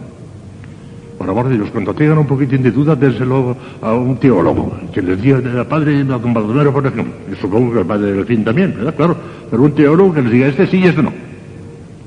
Cuidado con los libros. Luego las dudas entretenidas. No tenemos opción para no tener alguna tentación. Las tentaciones las tiene todo el mundo. Un día puede haber una tentación contra la fe, puede haber una duda contra la fe. Cuidado, no, no se puede entretener. En el acto, rechazar. En el acto. Hay dos virtudes la fe y la pureza, con las que no se puede discutir. Cualquier discusión en materia de fe o en materia de pureza no hace más que aumentar la tentación. El demonio sabe muchísima teología y ustedes no saben muy poca. Y aún sabe mucha más teología que, los grandes teólogos. Y te pueden borrar, te pueden borrar las cosas de manera tremenda. Si discutes con él, si cuando tengan una tentación contra la fe, tratan de encontrar argumentos y razones para rechazar aquello que están haciendo la imprudencia no, no, discutan, no razonen, no busquen razón. Fuera, no el acto, no el acto, rechazado, no el acto. Ya está. Eso es lo que hay que hacer enseguida. No discutan nunca la tentación contra la fe. No discutan nunca la tentación contra la pureza. Ay, me conviene mantener la virginidad, me conviene. Fuera, pero en absoluto, cerrar los ojos y fuera. Son las dos muy peligrosas, son muy resbaladizas. Las tentaciones contra la fe y contra la pureza. Hay que rechazarlas en el acto. Buscando un procedimiento para distraerse o por lo que sea, ¿eh? y desde luego, naturalmente, después quedando tranquilas, ¿eh? Porque la tentación no es pecado.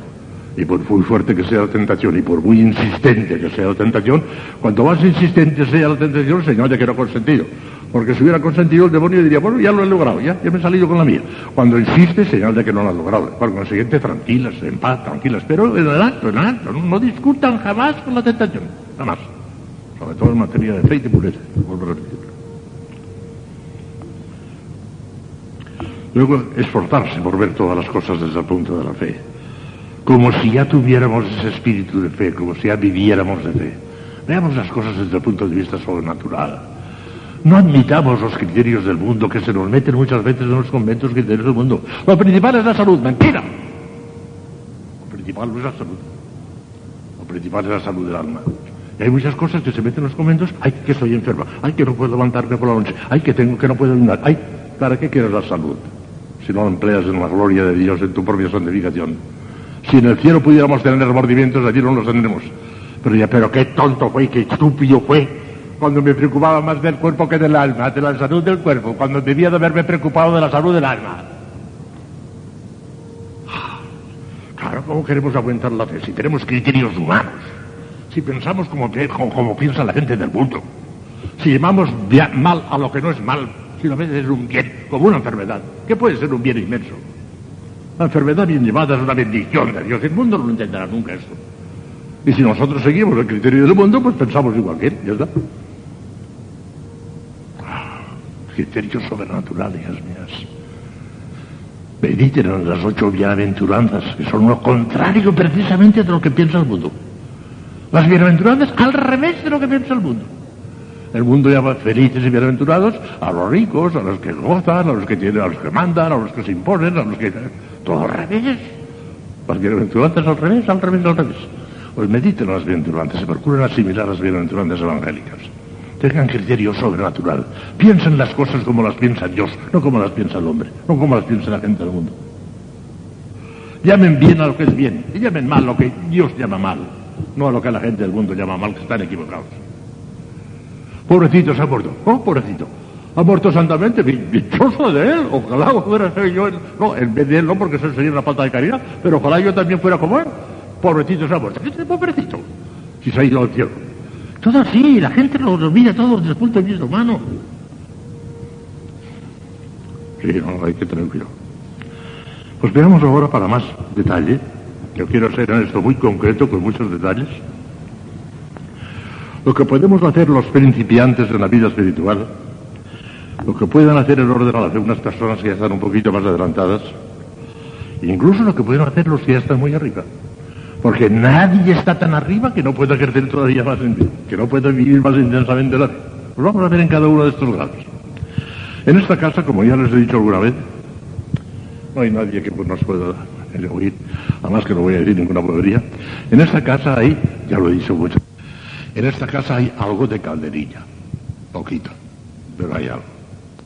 Hay muchísima plata y hay también bastante oro, gracias a Dios, bastante oro. Pues vamos a ver, vamos a ver. ¿Qué puede hacer la calderilla? ¿Qué puede hacer la plata? ¿Qué puede hacer el oro si es que lo hay, que es que lo hay? Vamos a ver. La calderilla serían los principiantes.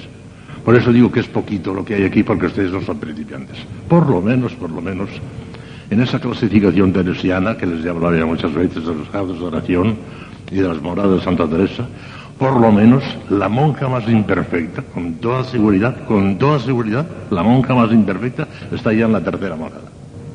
La más imperfecta. Porque no me cabe, no me cabe en la cabeza que una persona que no haya trascendido la segunda aguante y tolere la vida religiosa. La aguanta y tolera la vida religiosa. Por lo menos ha logrado escalar, escalaria la misericordia de Dios y la gracia de Dios, la ley escalaria la tercera morada. Principiantes, pura calderilla, no hay porque pura caldería sería la primera o la segunda morada. No. Lo que puede haber y hay, y hay que tener mucha compasión, hay que ser muy comprensivos, hay almas psicológicamente defectuosas, psicológicamente torcidas, están descontentaditas, no les satisface nunca casi nada, no están de acuerdo con casi nadie, siempre tienen su criterio y demás, no dan nunca su brazo a torcer. Es que son gente ruin, gente baja, pues no, son enfermos. Hay gente enferma. Y es inútil, es inútil, es inútil. Esa gente enferma, eso que se llama neurastenia, que al fin y al cabo la neurastenia es una enfermedad, una enfermedad que tiene que tratarla el médico, el médico corporal también. Es una enfermedad. Pues pobrecita, si tiene esa desgracia vamos a tener compasión con ella. Vamos a tratarla con dulzura. Pero en todos los conventos hay alguna que otra, alguna que otra, alguna que otra, alguna que otra. En todos los conventos, es que no hay dos o tres. En todos los conventos. Hay que tener compasión. Más hay. Pero ya digo, eso es muy poco gente psicológicamente defectuosa. Han nacido así, yo no lo sé, pero son psicológicamente defectuosas y es muy difícil de encauzar aquello, es muy difícil.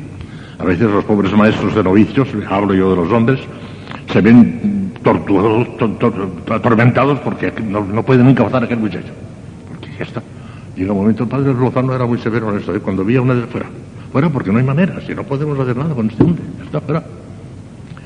Y por lo general en las monjas no hay tanto de esto, pero eh, si acaso se peca un poco en los conventos incluso de monjas es Demasiada manga ancha, ¿eh? Demasiada manga ancha. Conviene ser duro. Sobre todo en estas personas psicológicamente defectuosas, fuera. Hay manera de arreglarlo. En fin, no sigo en eso. Vamos a ver qué pueden hacer los principiantes. A semejanza de lo que ocurre con la caridad incipiente, el principal cuidado de los principiantes con relación a su fe ha de ser nutrirla y fomentarla para que no se pierda o corrompa, porque la tienen cogida con alfileres todavía, son principiantes. Ah, convencidos ante todo de que la fe es un don de Dios, completamente gratuito que nadie puede merecer, lo dice San Pablo expresamente. pues de gracia habéis sido salvados por la fe, y esto no os viene de vosotros, es don de Dios. Efesios 2.8. Lo ha revelado Dios, es don de Dios. Convencidos de que es un don de Dios, que no se puede decir, pedirán al Señor en oración ferviente que les conserve siempre en sus almas esa divina luz que nos enseña el camino del cielo, en medio de las tinieblas de nuestra ignorancia. Su jaculatoria favorita, repetida con fervor muchas veces al día, ha de ser aquella del Evangelio. Creo, Señor, pero ayuda tú a mi poca fe aumentanos la fe. Eso lo dicho antes.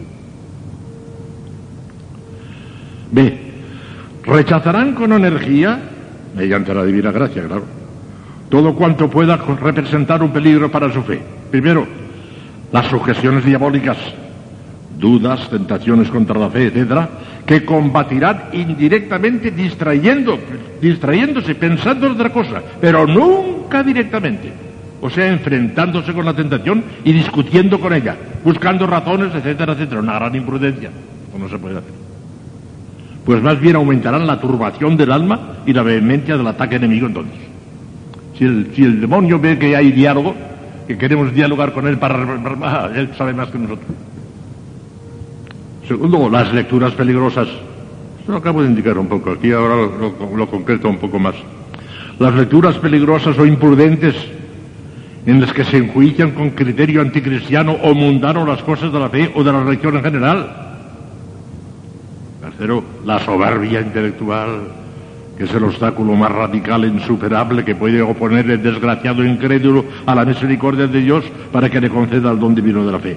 O el camino más expedito para su pérdida en los que ya la poseen, según aquello de la Escritura. Dios resiste a los soberbios y da su gracia a los humildes. Juan 4.6, primero de Pedro 5.5. C. Procurarán extender y aumentar el conocimiento de las verdades de la fe, estudiando los dogmas católicos con todos los medios a su alcance. Catecismos explicados, obras de formación religiosa, conferencias y sermones, etcétera, etcétera, aumentando con ello su cultura religiosa, y extendiendo esos conocimientos a mayor número de verdades reveladas. Crecimiento objetivo de la fe. El objetivo es este. la extensión, cada vez conocemos más, más, más, más pasos. Por eso a mí me gusta siempre que sean ustedes teólogas, sobre todo siendo dominicas, no tendrían perdón de Dios. Tiene que ser una piedad ilustrada, teológica. D. En cuanto al crecimiento de la fe subjetiva, es esa que meterse más hondamente en el alma la fe subjetiva, procurarán fomentarlo con la repetida, con la repetición enérgica y frecuente de los actos de fe. Eso lo he dicho antes también. Y con la práctica de las sapientísimas reglas para sentir con la Iglesia que da San Ignacio de Loyola en sus famosos ejercicios espirituales. En esas, San Ignacio de Loyola tiene en los ejercicios espirituales unas cosas que llaman reglas para sentir con la Iglesia dice lo que hay que hacer para estar de acuerdo con la para sentir con la Y una de las cosas que dice, que hoy a algunos les escandaliza terriblemente, no, eso no, eso es un atentado contra nuestra inteligencia, eso no se puede tolerar. Vaya si se puede tolerar, los santos llegarán a esto. Dice también ya las palabras sexuales. Creer que es blanco lo que yo veo que es negro, si la iglesia católica me dice que es blanco. No. Hasta ahí hay que llegar. Hasta ahí hay que llegar.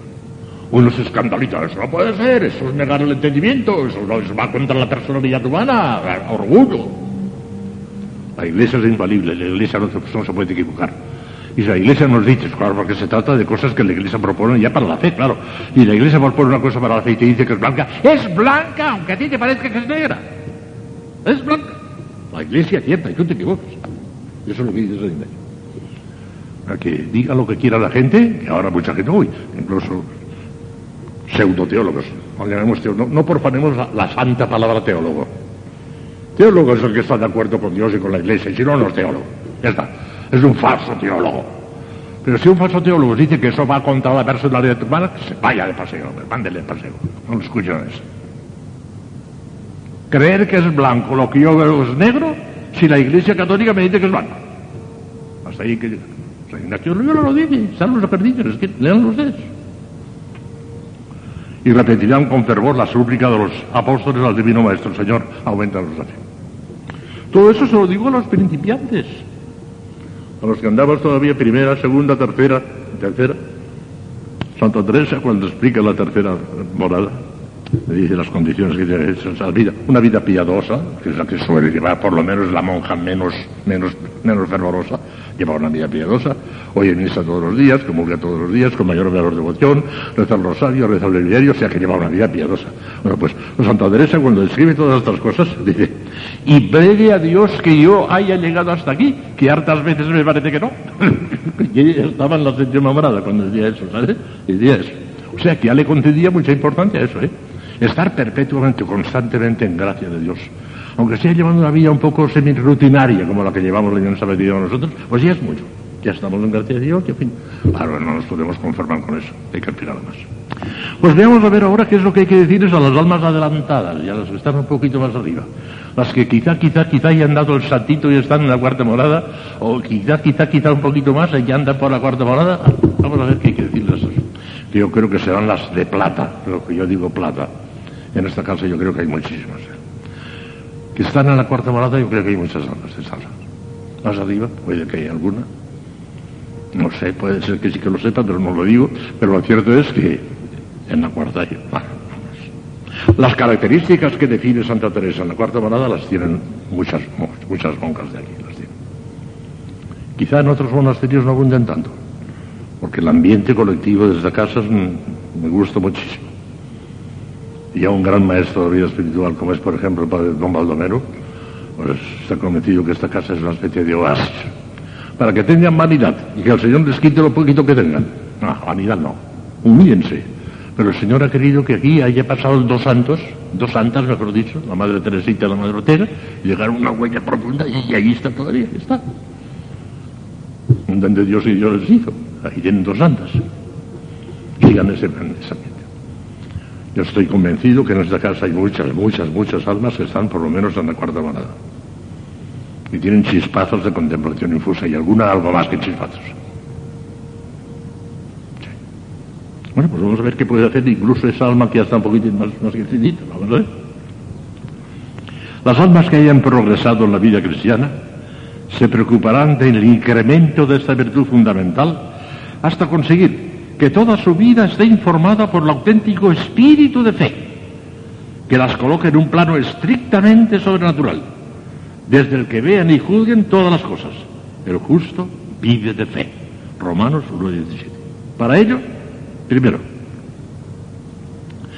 hemos de ver a Dios a través del prisma de la fe, sin tener para nada en cuenta los vaivenes de nuestro sentimiento o de nuestras ideas antojadizas. Dios es siempre el mismo, infinitamente bueno y misericordioso, sin que cambien su naturaleza los consuelos, las arideces que experimentamos en la oración, las alabanzas o las persecuciones de los que nos rodean, los sucesos prósperos o adversos que se compongan en nuestra vida, todo eso tiene importancia tan padre, es tan misericordioso y tanto nos quiere, cuando nos da esos caramelitos, esos consuelos enormes en la oración que a veces son intensísimos, o cuando estamos completamente secos como un palo seco y demás, es el mismo Dios, no ha cambiado. Y, y, y sin duda ninguna, como vemos ahora, sin duda ninguna, cuando te da el palo seco, es cuando precisamente te está haciendo un bien mayor. Porque hasta dónde, hasta dónde reaccionas, hasta dónde eres fiel, hasta dónde eres generosa. Porque siempre fueran caramelitos sería la cuestión de, hoy qué, qué bien, siempre caramelitos, siempre caramelitos no. Tiene que ver el palo seco de cuando en cuando, y lo hace precisamente para nuestro bien. La sequedad. Hoy muchísimas almas creen que la sequedad es una desgracia, ¿no? La sequedad no superada, la sequedad no aceptada, la sequedad no en, llena de amor, claro que es desgracia. Pero si está llena de amor, hijas mías, es una bendición de Dios. Hemos de procurar que nuestras ideas sobre los verdaderos valores de las cosas coincidan totalmente con las enseñanzas de la fe, a despecho de lo que el mundo pueda pensar o sentir. Es una de las bienaventuranzas que les he dicho antes. Y así, hemos de estar íntimamente convencidos de que en orden a la vida eterna es mejor la pobreza, la mansedumbre, las lágrimas del arrepentimiento, el hambre y sed de perfección, la misericordia, la limpieza del corazón, la paz y el padecer persecución. Mateo 5, 3, 10. Mejor que las riquezas, la violencia, las risas, la venganza, los placeres de la carne y el dominio e imperio sobre todo el mundo. Hemos de ver en el dolor cristiano una auténtica bendición de Dios, en el dolor, en el dolor, en el dolor, una bendición de Dios que eso no lo entenderá nunca el mundo. Si Dios es bueno, ¿por qué permite que yo sufra tanto? Porque eres una insensata, porque no tienes ni idea de lo que es el dolor. Por eso lo permite. Sí, es una gran bendición de Dios cuando se sabe santificar naturalmente el dolor. Debemos dar gracias a Dios cuando nos visita con el dolor, con la enfermedad, con el desprecio, con la persecución, con lo que sea. Bendecir a Dios. Una bendición de Dios. Hemos de ver en el, dolor, en el dolor cristiano una auténtica bendición de Dios, aunque el mundo no acierte comprender estas cosas. Hemos de estar convencidos de que es mayor desgracia cometer a sabiendas un pecado venial que la pérdida de la salud y de la misma vida, sin duda ninguna. Antes de cometer un pecado venial debíamos de pedir a Dios que caiga un rayo y nos mate. Nos muramos. Venial, venial, venial. No es mortal, estaría bonito, no es mortal. Aún el venial. Por encima, por encima de la vida, evitar un pecado venial. ¿Que vale más el bien sobrenatural de un solo individuo? La más insignificante participación de la gracia santificante que el bien natural de todo el universo. Son dos cosas distintas. Toda la creación universal y un poquito de gracia pesa incomparablemente más ese poquito de gracia que toda la creación universal. Se hunda el mundo antes que se hunda el pan de gato. Que vale más bien, ya está. Que la vida, que la vida larga importa muchísimo menos que la vida santa. La vida larga importa muchísimo menos que la vida santa. Dice Santa Teresa, lo dice Santa Teresa, ya ella, con su responsabilidad. Hay monjas que parecen han venido al convento a procurar no morirse. Sí, sí, sí. Se las arreglan, ay, no, no, estoy enferma, tengo que cuidar. Y se las arreglan para vivir 90 años. Oye, cuidado, entre paréntesis. Hay muchas monjas que llegan a los 90 años, 90 años y son santísimas. De todo hay. Pero también las hay que han llegado a los 90 años porque han procurado llegar a los 90 años. Y después estarán 90 años en el purgatorio. Después estarán 90 años en el purgatorio. Lo que no hiciste aquí lo harás allá. Ya está. Ya está. Ya lo harán allá, ya. Ahora no me puedo levantar a 22. Ya te levantarás en el purgatorio, no te preocupes. Ahora, ahora duerme, duerme, duerme por la noche. Duerme por la noche. Ya te levantarás en el purgatorio. Ah, hasta el último céntimo. Vuelvo a repetir que hay almas viejas que son santísimas, ¿eh? hay de todo, pero hay otras que se las traen. Las sabía Santa Teresa, han venido a no morirse, a procurar no morirse. Ay, que estoy enferma, ay, que no puedo, ay, ¿para qué quiero el santo? Y te mueres que te entierra, hombre, ya está bien, hombre. En el cementerio todavía caben. La vida larga importa muchísimo menos que la vida santa. Y que por lo mismo no hemos de renunciar a nuestra vida de mortificación y de penitencia, aunque estas austeridades acorden un poco el tiempo de nuestro destierro en este valle de lágrimas y miserias. En fin, hemos de ver y judiciar todas las cosas desde el punto de vista de Dios, a través del prisma de la fe, renunciando en absoluto a los criterios mundanos e incluso a los puntos de vista pura y simplemente humanos. Solo con la fe venceremos definitivamente al mundo. Esta es la victoria que ha vencido al mundo, nuestra fe, dice el evangelista San Juan en su maravillosa primera carta 5.4. Esta es la victoria que ha vencido al mundo, nuestra fe. Este espíritu de fe intensamente vivido será para nosotros una fuente de consuelos en los dolores y enfermedades, en las amarguras y pruebas del alma, en la ingratitud o malquerencia de los hombres, en las pérdidas dolorosas de familiares y amigos.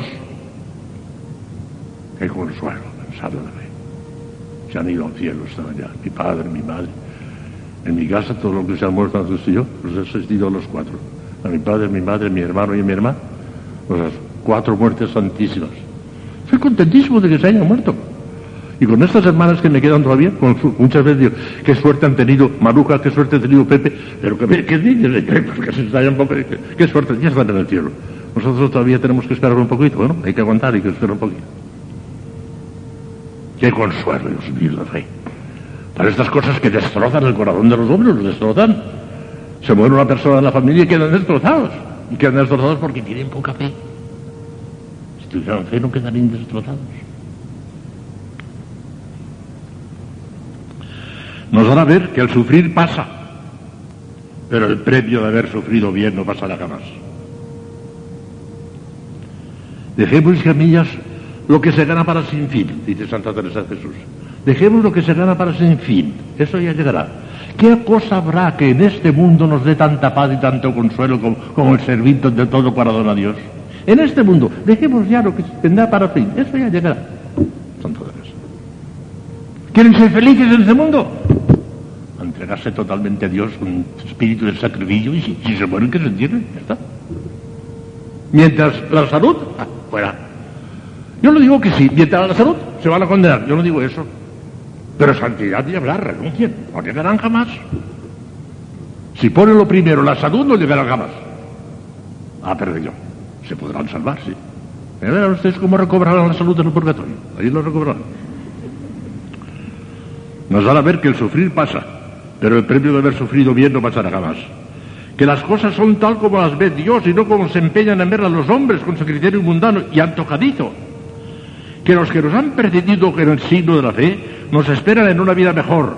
La vida se cambia, pero no se quita, decimos en el prefacio de difuntos, maravilloso. Y que después de las incomodidades y molestias de esta pobre vida en una mala posada, esta vida la pasamos en una mala posada, como dice Santa Teresa, una mala posada. Es una mala posada. Este convento y el Palacio Real de Madrid son malas posadas. Son malas posadas. Y hace frío y hace calor y pasamos hambre y hay que levantarse y hay que acostarse. Es una mala posada. Pero una mala posada que dura una noche. Una noche. Cuando estemos allá arriba veremos que la vida entera fue un relámpago. Y duró una noche. Aquí nos parece que la vida es larguísima, es cortísima, mías. Un relámpago. Allá lo veremos. Sufrimos, pero vale la pena sufrir, hijas mías, porque no es más que una noche. No es más que una noche en la que estamos sufriendo y ya llegará el día, el día eterno donde no, se, se pondrá el sol jamás, en el cielo no se pondrá el sol jamás. El día eterno. Vale la pena, hijas mías, hacer un poquito de esfuerzo. La vida se cambia, pero no se quita. Pensemos que nos aguardan para siempre los resplandores eternos de la ciudad de los bienaventurados que recordábamos esta mañana. Y al deshacerse la casa de esta morada terrena, se nos prepara un cielo, en el cielo una mansión eterna, decimos en el prefacio de Lutz. Cuánta fortaleza ponen en el alma estas luces divinas de la fe para soportar el dolor y hasta abrazarlo con alegría, sabiendo que las tribulaciones momentáneas y leves de esta vida nos preparan el peso abrumador de una sublime e incomparable gloria para toda la eternidad. Segunda a los Corintios 4:17.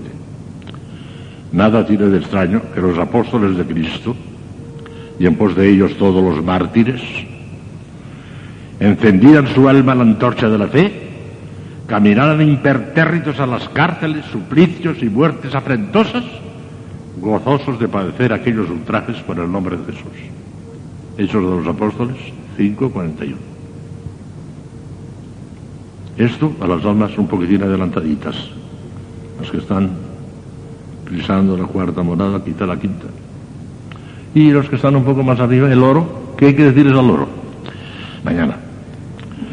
Pero ya verán que todavía hay que decir muchas cosas al oro. Y lo que hay que decirles al oro, saludad, el don de entendimiento y el don de ciencia, que son los dos dones que, que, que perfeccionan la fe, elevándola hasta vivir de fe. A los santos, la fe de los santos, depende del don de entendimiento y del don de ciencia. Mañana, si Dios quiere, si es que no me muero esta noche, que ojalá, si mañana vivo todavía, les respondré el don de entendimiento y pasado mañana el don de ciencia.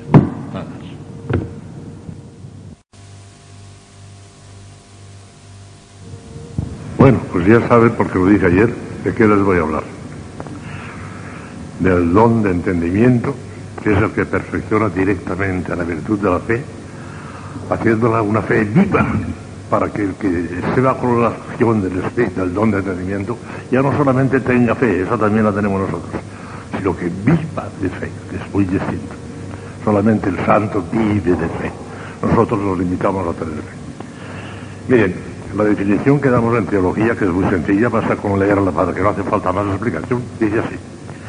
El don de entendimiento es un don divino, sobrenatural, infundido con la gracia santificante, lo tienen también los niños pequeñitos, con la gracia santificante, por el cual la inteligencia del hombre, el don de entendimiento está en el entendimiento, la inteligencia del hombre, bajo la acción iluminadora del Espíritu Santo, se hace apta para una penetrante intuición de las verdades de la fe y hasta de las verdades naturales en orden al fin sobrenatural. Es tan sencillo lo que les acabo de leer que no hace falta más comentarios. Recuerden, sin embargo, como ya les dije alguna vez dando ejercicios espirituales, la diferencia que hay entre las virtudes infusas y los dones del Espíritu Santo. Les puse aquel ejemplo, que es muy sencillo y muy claro. Podemos imaginarnos que las virtudes infusas son un piano, un piano que tiene cincuenta y tantas teclas, por lo menos cincuenta y tantas virtudes infusas a Santo Tomás en la Teología. De manera que ciertísimamente que esas existen. Puede ser que haya alguna más. Pero menos no, porque esas ciertamente que las escribe una por una. Bueno, pues esas, teclas son cincuenta y tantas, ¿verdad? Las manejamos nosotros, las manejamos nosotros. Y tocamos ese piano bajo la influencia de una gracia actual sin la cual no podemos hacer nada, ni pronunciar el nombre de Jesús. Hombre, una persona que está en pecado mortal no puede pronunciar el nombre de Jesús, puede pronunciarlo materialmente, pero de manera que le valga para nada, para nada.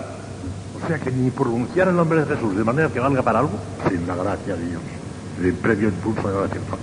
Pero con ese previo impulso de la gracia actual que está siempre a nuestra disposición como el aire para respirar, podemos tocar ese piano de la forma que queramos y cuando queramos. Ahora mismo yo puedo cerrar los ojos y decir, Dios mío, creo en ti, espero en ti, te amo con todo mi corazón. Acabo de hacer un acto de fe, de esperanza y de caridad sobrenatural, porque creo, por la misericordia de Dios, que estoy en gracia de Dios, y por consiguiente, cuando en gracia de Dios he pronunciado esas palabras de fe, esperanza y caridad, he hecho un acto de fe, de esperanza y de caridad, y podría ir haciéndolo cada vez más intensamente, más perfectamente, y acercándome mucho, mucho, mucho, mucho ya a, a que el Espíritu Santo tuviera ya que empezar a actuar por el don de entendimiento. Vean ustedes como, por ejemplo, nosotros podemos llegar por la gracia actual ordinaria, podemos llegar hasta el límite de la tercera morada de Santa Teresa. Hasta ahí podemos llegar. Porque esa tercera morada de Santa Teresa no rebasa las posibilidades de una gracia actual normal y ordinaria. Y podemos llegar. Pero llega la cuarta morada de Santa Teresa y las primeras palabras que escribes comienzan a ser cosas sobrenaturales. Ya eran sobrenaturales antes. Pero quiere decir lo que ella explica enseguida. Sobrenatural llamo yo a lo que ni con industria ni con licencia se puede adquirir, por mucho que se procure, aunque disponerse para ello sí, y debe hacer mucho al caso. Disponerse para ello sí, y debe hacer mucho al caso. Pues ya veremos cómo nos ponemos a disponer nosotros para que empiece a actuar el don del Espíritu Santo. Nosotros no podemos manejarlo, porque los dones del Espíritu Santo, el ejemplo que les ponía era un arpa, un arpa que esta tiene siete cuerdas nada más. El piano aquel tenía cincuenta y tantas teclas, pero el arpa de los dones del Espíritu Santo no tiene más que siete cuerdas, el arpa. Y esa arpa maravillosa, divinísima, la maneja directamente el Espíritu Santo, no nosotros. Si nos la pusieran en nuestras manos para que la manejásemos también nosotros, pues saldría también desafinada, como sale muchísimas veces desafinado aquello que tocamos en el piano. Pero como resulta que no lo tocamos nosotros, sino que es el Espíritu Santo mismo, no solamente el que maneja el arpa, sino que el arpa misma es una cosa sobrenaturalismo, sale una melodía maravillosa. Los actos heroicos, las virtudes heroicas de los santos son efectos de los dones del Espíritu. Y esa arpa divina, manejada por el mismo Espíritu Santo. Vean si tiene importancia ese don que va a tocar precisamente la tecla de la fe, pero dándole una melodía divina porque será el Espíritu Santo a través del don de entendimiento. Por eso, son admirables los efectos que produce en el alma la actuación del don de entendimiento. Todos ellos perfeccionando la virtud de la fe hasta el grado de increíble intensidad que llega a alcanzar en los santos. Porque les manifiesta las verdades reveladas con tal claridad que sin descubrirles, sin descubrirles del todo el misterio, porque mientras tengamos fe en este mundo no se rompen de todo los velos, no se rasgan del todo, El misterio a lo sumo cuando se llega a la cumbre se llega a transparentar, pero no se rompe del todo, sin descubrirles del todo el misterio porque son los propios de esa vida, sino de la otra, les da una seguridad inquebrantable de la verdad de nuestra fe. Esto se ve experimentalmente en las almas místicas, que tienen desarrollado este don en grado inminente y estarían dispuestas a creer lo contrario de lo que ven con sus propios ojos antes que dudar en lo más íntimo, en lo más mínimo de las verdades de la fe. Si yo viese los cielos abiertos, palabra de Santa Teresa, estas no son textuales porque al pie de letras me lo sé, pero el concepto eso, dice Santa Teresa. Si yo viese los cielos abiertos, los cielos abiertos, y allí viese alguna cosa distinta o contraria de lo que nos enseña la Santa Iglesia Católica Apostólica Romana, no creería en el cielo y me quedaría con la iglesia. Mire qué barrio. Y eso se lo daba a entender el don de entendimiento, que veía clarísimamente que precisamente Dios ha querido que las verdades de la fe nos vengan a través de la iglesia y y la iglesia por encima de la iglesia no hay nada para nosotros, ya está. El cielo, porque aquello que le parecería cielo no era cielo. Claro, si, si, fuera el cielo auténtico, el cielo está por encima de la iglesia. Pero es que aquello que le parecía a ella, pues no era el cielo. Porque lo que va en contra de lo que diga la iglesia no era el cielo. No puede ser. Pues veamos, ese don es utilísimo a los teólogos. Digo, claro, Santo Tomás lo tenía en grado inminente, claro. Para hacerles penetrar en lo más hondo de las verdades reveladas y deducir después, por el discurso teológico, las conclusiones que de ellas se dirigen. Veamos cuáles son los principales efectos que produce y después y sobre todo, y voy a insistir en que, ¿qué podemos hacer para disponernos para que actúe el doctor? Si no, perderemos el tiempo. Todo muy bonito y muy arriba, pero si no podemos hacer nada, pues no podemos hacer nada. Sí podremos, sí, ya verán. Veamos ahora los efectos que produce. Primero, nos hace ver la sustancia de las cosas ocultas bajo los accidentes. Miren, en este punto las verdades de la fe las vemos por fuera, pero estoy por decir que no las vemos por dentro. Les puedo poner un ejemplo para que la imaginación se tranquilice y vea las cosas incluso con la imaginación. Cuando un enfermo va a ver al médico, el médico empieza por auscultarle. Auscultarle con el fonoscopio, escucha los, los, los, pulmones, por delante, por detrás, por la espalda. Pero se empera, empieza ya a enterarse de algo el médico con esa auscultación. Pero es una auscultación muy exterior, muy por fuera. Pero cuando quiere averiguar más qué es lo que pasa en esos pulmones, entonces le pone detrás una pantalla de rayos X y los rayos X le penetran por dentro los pulmones y los ve por dentro. Ya no es una cosa nada más que por fuera exterior, sino que lo penetra por dentro. Los dones del Espíritu Santo son una especie de rayos X que penetran las verdades de la fe y nos hacen, por dentro. Nosotros ya sin ellos, los dones los tenemos de una manera inactiva todavía, mientras no empiezan a actuar, ya veremos de qué manera, ya, ya los tenemos, pero claro, vemos las cosas nada más que con la luna de la, de la gracia ordinaria y las vemos por fuera. Pero cuando venga el entendimiento nos, nos unos rayos X del Espíritu Santo que nos hará ver por dentro, nos la hará una manera bellísima, claro. En virtud de ese instinto divino, los místicos perciben la divina realidad oculta bajo los velos eucarísticos, por ejemplo.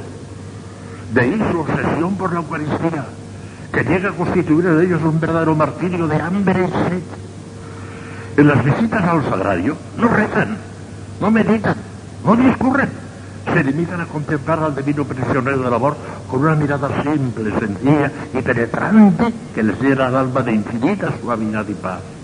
Le miro y me miro, dijo al cura de Ars, aquel sencillo aldeano, poseído por un divino espíritu hacía una contemplación altísima, le parecía que no hacía nada, y era una contemplación altísima. Le miro y le mira, pero le miro y le mira lleno de amor, claro, porque si es una mirada medio distraída, pero es una mirada amorosa, llena de amor, chorreando de amor. Esa es la contemplación. Y de alguna manera podemos empezar nosotros a hacer alguna cosa de esa, ya veremos. Segundo, estoy hablando ahora de los efectos primero. Nos descubre el sentido oculto de las divinas escrituras, ah, claro si precisamente como tiene por objeto el don de entendimiento hacernos penetrar la fe, y las verdades de la fe están contenidas ante todo y sobre todo en la Sagrada Escritura, también en la tradición, pero sobre todo en la, en la Sagrada Escritura, resulta que en lo que es lo que realizó el Señor con sus discípulos de Maús, cuando dice San Lucas que les abrió la inteligencia para que entendiesen las Escrituras. Todos los místicos han experimentado ese cerebro, sin discursos, sin estudios, sin ayuda alguna de ningún elemento humano, el Espíritu Santo les descubre de pronto y con una intensidad vivísima el sentido profundo de alguna sentencia de la Sagrada Escritura que le sumerge en un abismo de luz. Un día, San Isabel de Reina oye que una monja decía, ay, he encontrado un texto de San Pablo que es maravilloso, me ha hecho mucho bien. A ver, a ver, ¿qué dice? Dice que el Señor nos ha predestinado para ser alabanza de gloria de la divinidad de Dios. Isabel quedó muy impresionada. ¿Dónde dice eso San Pablo? Ay, pues lo dice en la carta a los Efesios, le dijo la otra monja. Fue ella que entendió. Entonces el Espíritu Santo le iluminó de tal manera que fue el lema de toda su vida. Allí lo encontró. En un versículo de la Escritura. Santa Teresa encontró el lema de toda su vida en un versículo del Salmo 88. Misericordias Domini in eternum cantabo. Ahí está Santa Teresa. Ese fue el lema de Santa Teresa. Misericordias Domini in eternum cantabo. Salmo 88, número 1. El sí de la gloria de Dios, el, si alguno es pequeñito, venga a mí. Si alguno es pequeñito, venga a mí. El lema de Santa Teresita del Niño Jesús. Ahí lo encontró todo. Se metía en el portal de Belén y ahí lo encontraba todo. Santa Teresita del Niño Jesús. La alabanza de gloria de Isabel, como les acabo de decir. Por eso se les caen de las manos los libros escritos por los hombres y acaban por no encontrar gusto más que en las palabras inspiradas, sobre todo las que brotaron directamente de los labios del revivo del rector. Ya no les interesa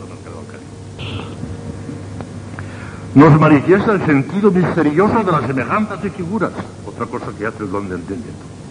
Y así San Pablo vio a Cristo en la piedra que emanaba agua viva para apagar la sed de los israelitas en el desierto. Petra aute verat Christus.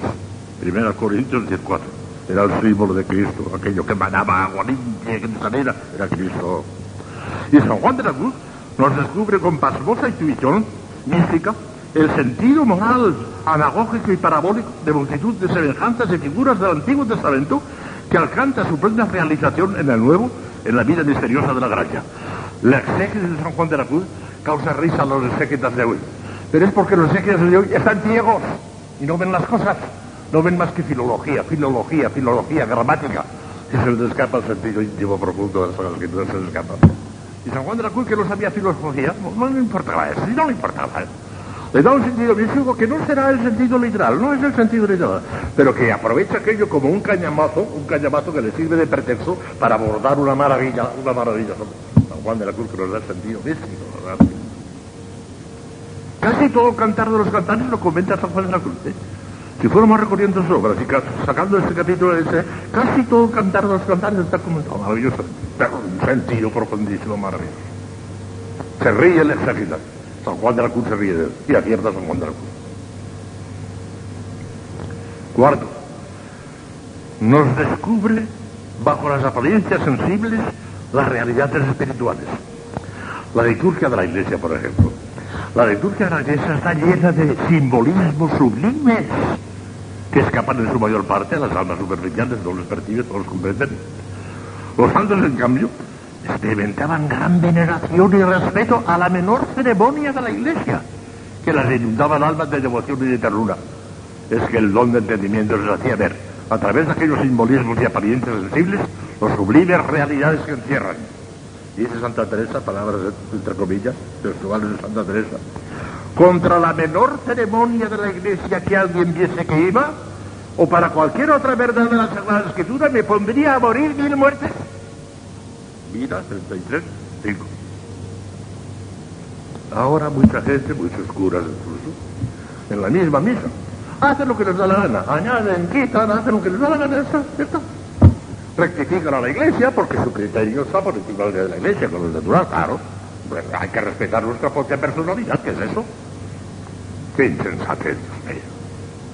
Hasta el último detalle, hasta el último detalle. Ahí hay que llegar. La manera de coger agua bendita y de hacer la segunda de la en eso se dice Dios santo del trono en ese detalle. Un detalle en eso. La santidad no consiste en eso, pero se nota, se nota en eso. No consiste en eso, pero se nota en esas cositas. Nos hace contemplar los efectos contenidos en las causas, claro, claro. Hay otro aspecto del don de entendimiento particularmente sensible en los teólogos contemplativos. Después de la dura labor de la ciencia humana, todo se ilumina de pronto bajo un impulso del espíritu. Un mundo nuevo aparece en un principio o en una causa universal. Cristo sacerdote, un hijo mediador del cielo y de la tierra. O bien el misterio de la Virgen Corredentora, llevando espiritualmente en su seno todos los miembros del cuerpo místico. O el misterio de la identificación de los innumerables atributos divinos con la propia esencia divina, simplísima, como decía esta mañana. O la conciliación de la unidad de esencia con la trinidad de personas en una deidad que sobrepasa infinitamente las investigaciones más secretas de todo el mundo creado. Otras santas verdades que profundiza el don de entendimiento, sin esfuerzo, sabrosamente, en el gozo beatificante de una vida eterna comenzada en la tierra a la misma luz de Dios.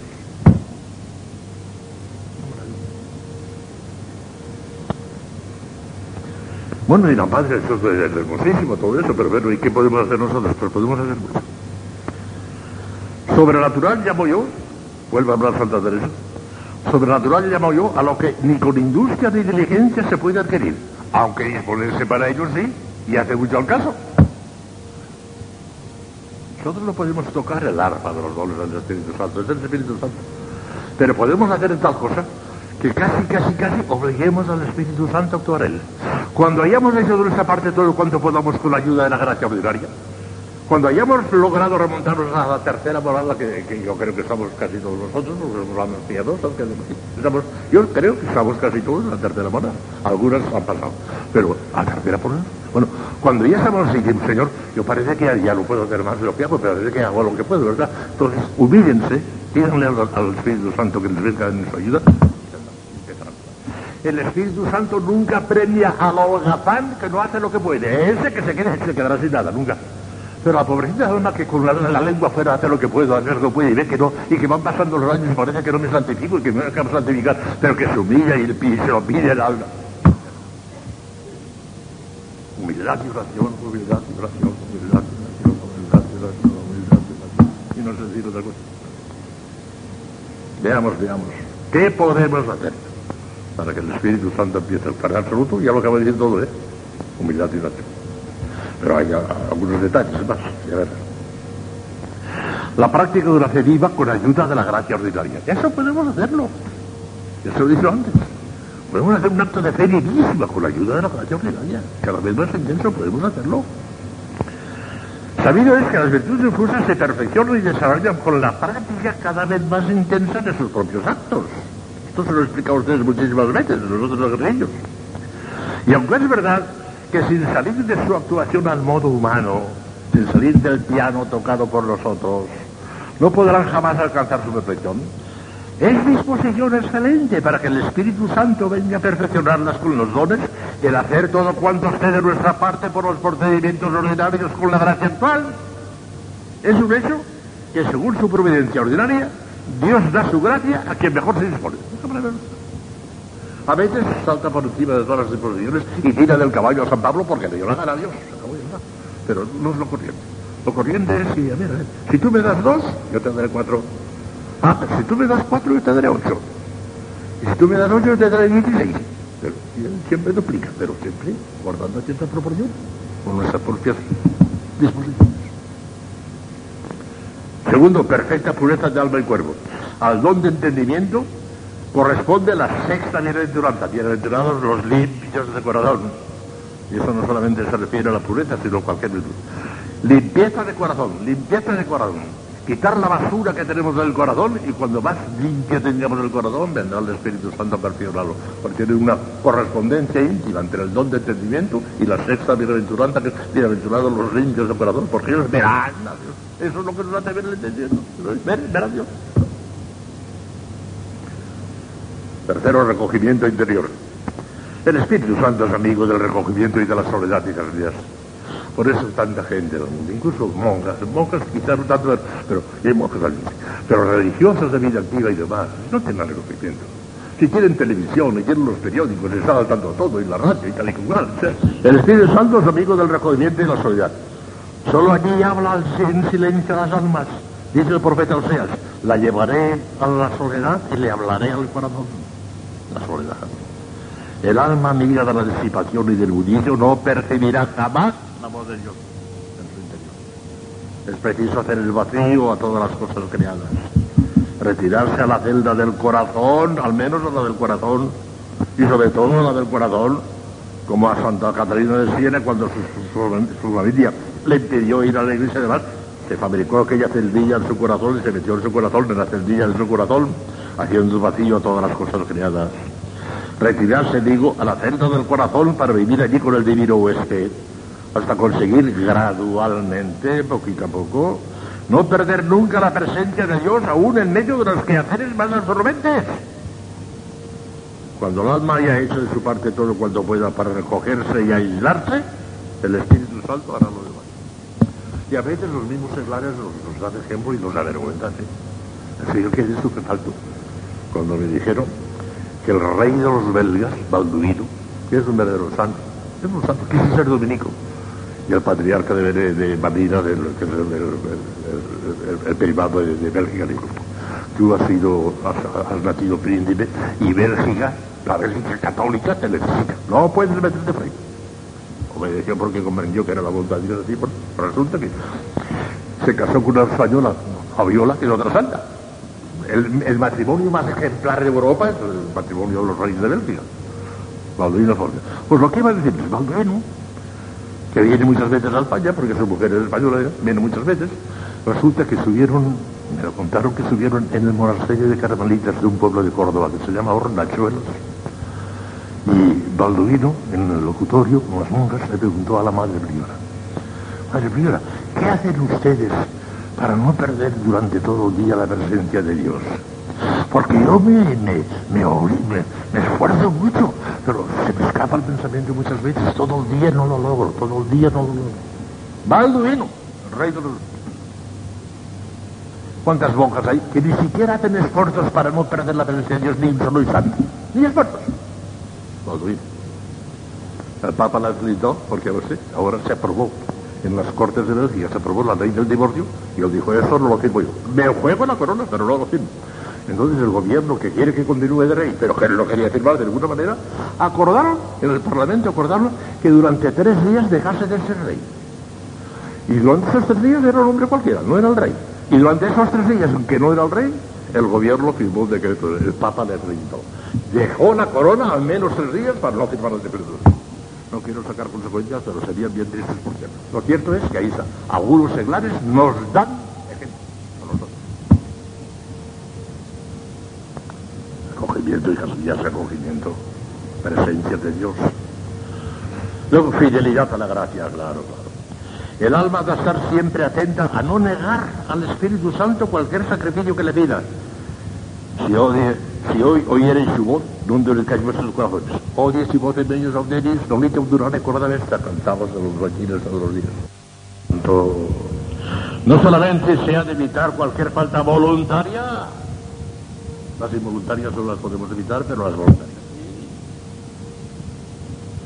Que por pequeña que fuera contristaría el Espíritu Santo, según la misteriosa expresión de San Pablo. Nolite contristare Espíritu Santum Dei, guardaos de entristecer al Espíritu Santo, hoy dice San Pablo, Efesios 4.30, sino que ha de secundar positivamente todas sus divinas mociones hasta poder decir con Cristo, yo hago siempre lo que es del agrado de mi Padre Celestial. Juan 8.29. No importa que a veces los sacrificios que nos pida parezcan superiores a nuestras fuerzas. Con la gracia de Dios todo se puede. Todo lo puedo en aquel que me conforta. Filipenses 4.17. Y siempre nos queda el recurso de la oración para pedirle al Señor que, por adelantado, eso mismo que quiere que debemos. Dadme lo que mandáis y mandad lo que queráis.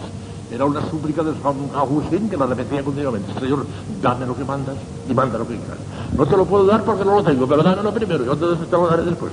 Dame lo que mandas y manda lo que quieras. Vuestra soy para los de ti que mandáis hacer de ti. En todo caso, para evitar... todavía hay una cosa. Así. Ah, Ahora voy a decir. Y por último ya, falta un minuto, invocar al Espíritu Santo. Pero ninguno de esos medios podremos practicar sin la ayuda y gracia preveniente del mismo Espíritu Santo, claro, ya lo he dicho antes, ni pronunciar el nombre de Jesús, de manera que valga nada. Por eso hemos de invocarle con frecuencia y con el mismo fervor posible, recordándole al Verbo encarnado su promesa de enviarnos. Yo me voy, pero no os dejaré huérfanos, porque voy a enviar el Espíritu para ti. Me voy a preparar el lugar y lo mío. Pues Señor, ya que prometiste que nos enviarías el Espíritu Santo, enviárnoslo de verdad, enviárnoslo. Juan 14, 16, 16. La secuencia de Pentecostés. El devocionario de las monjas, el devocionario de monjas, no hay inconveniente que tengan un devocionario. A ver, en primerísimo lugar el Padre Nuestro, claro. Pero después, la secuencia de Pentecostés. Ven Santo Espíritu, un corda pimienta Dios. El himno de Persia de Pentecostés. Ven y crea con espíritus que lo cantan muchas veces, que es maravilloso. Apréndanselo de memoria y llévanlo. La oración litúrgica de la fiesta. Deus que corda fiderum santi spiritus y los de juicio. Da nobis y de espíritu recta sapere, e de ellos sempre consolazione gaudere, de gozar de su consolación. Ven, Espíritu Santo, llena los corazones de tus fieles, infunde en ellos el fuego de tu amor. Envía tu Espíritu y serán creados. Deus que corda fidelium santi spiritus illustrazione guisti, donovi Señor del Espíritu recta sapere, ed ellos sempre consolazione gaudere, per Christum Domine nostro. Ave Maria, gracia plena, Dominus tecum, benedicta tui mulieribus, et benedicta fructus ventris tui, Iesus.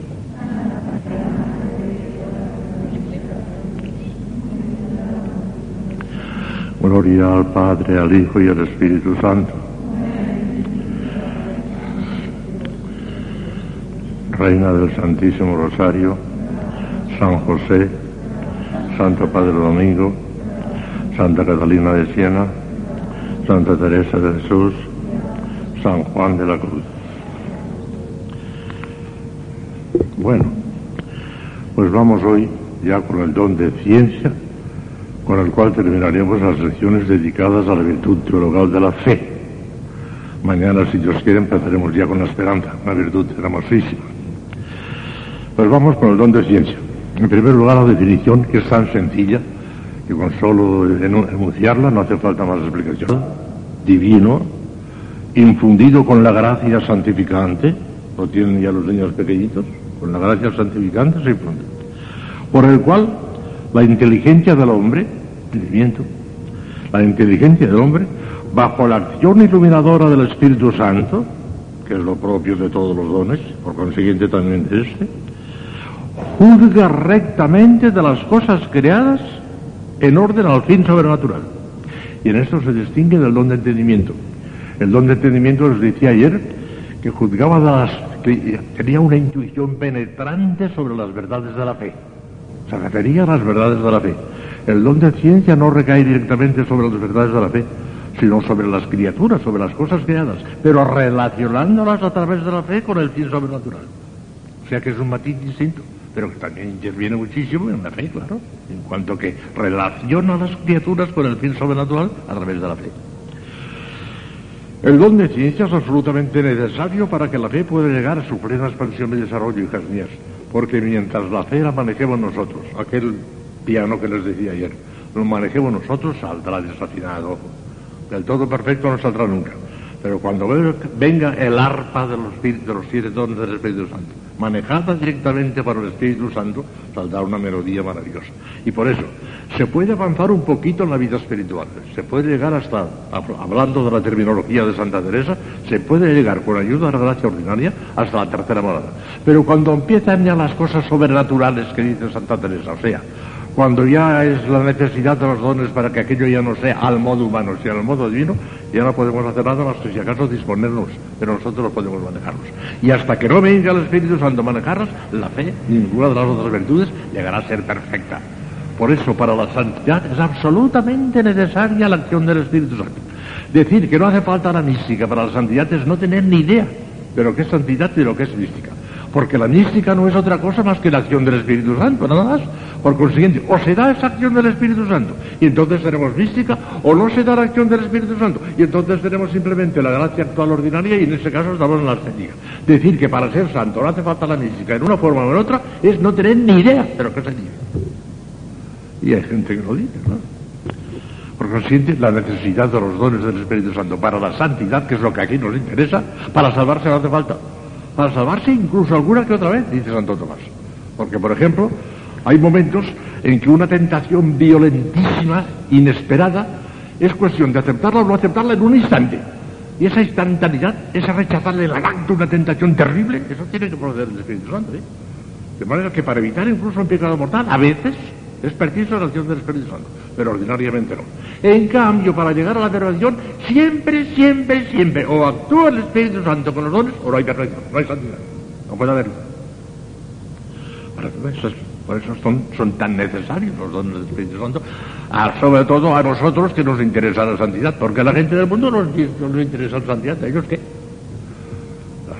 Nos interesa muchísimo porque sin ellos no hay santidad.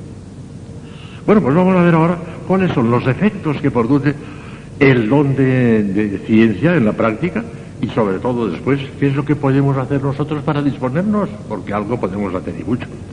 Veamos a ver los efectos que son maravillosos, maravillosos, como todos los dones del Espíritu Santo, pero el don de ciencia tiene cosas verdaderamente sublimes. Escuchen, por ejemplo.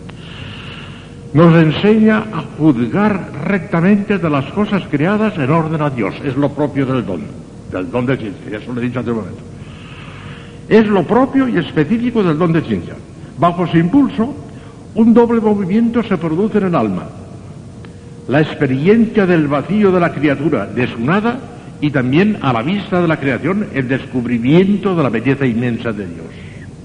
El mismo don de ciencia arrancaba lágrimas a nuestro Padre Santo Domingo al pensar en la suerte de los pobres pecadores cuando tomaba aquellas tres disciplinas sangrientas por la noche, decía en el castellano medieval, en castellano entonces, ¿qué farán los pobres pecadores? ¿Qué farán los pobres pecadores? Y se daba aquellos razones haciendo penitencia por ellos. Era donde ciencia que decía ver las cosas claras, pensando la suerte de los pobres pecadores. Mientras que el espectáculo de la naturaleza inspiraba a San Francisco de Asís su famoso cántico al sol, que es una maravilla. Alguna vez lo decimos, el cántico al sol de San Francisco de Asís, una maravilla, sublime donde ciencia le hacía ver, eh, eh, eh, loado sea mi Señor, loado sea la hermana agua tan fresca y tan limpia, loado sea el hermano sol, loado sea... Alababa a todas las criaturas relacionándolas con Dios. San Francisco de Asís, un místico formidable, de los más grandes que ha habido, San Francisco de Asís. Los dos sentimientos aparecen en el, consejo, en el conocido paisaje pasaje del cántico espiritual de San Juan de la Cruz, donde el santo describe el alivio y al mismo tiempo el tormento del alma mística a la vista de la creación cuando las cosas del universo le revelan el paso de su amado mientras él parece que se ha ido. ¿A dónde te escondiste, amado, y me dejaste con gemido? Mil gracias derramando pasó por estos otros con tersura y yéndonos mirando con sola su figura vestido los de hermosura. Lo veía claramente el paso de Dios en San Juan de la Cruz, un grandísimo. El primer aspecto hacía exclamar a San Ignacio de Loyola al contemplar el espectáculo de una noche estrellada, oh, cuán vil me parece la tierra cuando contemplo el cielo. El segundo hacía caer arrobado a San Juan de la Cruz ante la belleza de una fuentecilla, de una montaña, de un paisaje, de una puesta de sol, o al escuchar el silbo de los aires amorosos. Qué maravilloso es eso. La nada de las cosas creadas contemplada a través del don de ciencia, hacía que San Pablo las estimase todas como basura. Todas las estimo como basura con tal de ganar a Cristo. O dice las Filipenses 3.8. La belleza de Dios reflejada en la hermosura y fragancia de las flores obligaba a San Pablo de la Cruz a decirlas entre transportes de amor. Callad, callad, florecitas, callad, callad. Yo estuve en Roma en el sitio donde había, en el convento donde había vivido San Pablo de la Cruz, y me enseñaron el jardín donde solía él salir, y cuando veía las florcitas ya viejecito, iba con su bastoncito viejecito ya, ¿eh? y veía las florcitas, callad, callad, callad, callad, porque las florecitas le decían, ama Dios, ama Dios, somos tan hermosos porque nos ha hecho Dios, y eso claro les citaba de tal manera que le ponían esto y les decía, callad, callad, callad, callad, qué maravilla, veía a Dios en las florecitas. Y ese mismo sentimiento es el que daba al pobrello de Asís, a San Francisco de Asís otra vez, aquel sublime sentido de fraternidad universal con todas las cosas salidas del hermano de Dios, el hermano sol, el hermano lobo, la hermana flor, la hermana enfermedad, la hermana muerte, todas las hermanos. Se abrazaba a un árbol porque era un hermano suyo. Están endiosados ya. Ya no viven en este mundo, están endiosados. Cuando tienen esta luz de los dones del Espíritu Santo, están endiosados ya. Están en el cielo ya. Segundo, nos guía certeramente acerca de lo que tenemos que creer o no creer. Dios mío, qué olfato tienen. Estas almas que están trabajadas por Dios, y me he encontrado con varias, como es natural en, el ejercicio de mi, apostolado sacerdotal, tienen un rato, un instinto para saber si una cosa es buena, si es mala, si es de, si, si es de fe, si no es de fe, enseguida lo huelen. El instinto este. Las almas en las que el don de ciencia actúa intensamente tienen instintivamente el sentido de la fe. No autem sensum cristianemus de Dios San Pablo. Tenemos el sentido de Cristo. Un, un instinto de Cristo. Sin haber estudiado teología, ni tener letras de ninguna clase, se dan cuenta en el acto si una devoción, una doctrina, un consejo, una máxima cualquiera está de acuerdo y sintoniza con la fe o está en oposición a la misma. No les preguntéis las razones que tienen para ello, pues no las saben. Lo sienten así, lo ven claramente, con una fuerza irresistible y una seguridad inquebrantable. Es admirable cómo Santa Teresa, a pesar de su humildad y rendida sumisión a sus confesores, nunca pudo aceptar la creencia, la doctrina, la errónea creencia doctrina, que en ciertos estados de oración conviene prescindir de la consideración de la humanidad adorable de Cristo. Fuera, eso no. No me harán convencer, no lo creo, no puede ser.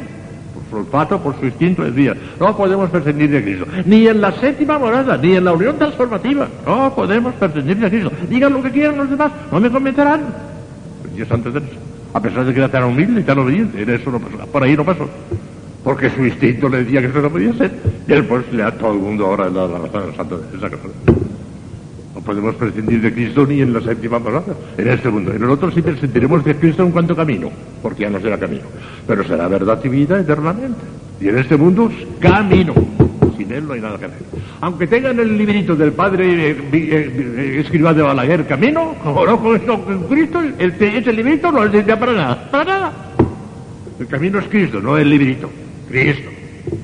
Claro. Bueno, el librito también va muy bien, ¿eh? A mí me han regalado el Lopus, que a mí me quiere mucho Lopus. A mí me han regalado una edición en piel y con canto dorado de gran lujo. Bueno, pues bendito sea Dios. Que El camino de Pero el camino es Cristo. Está claro eso.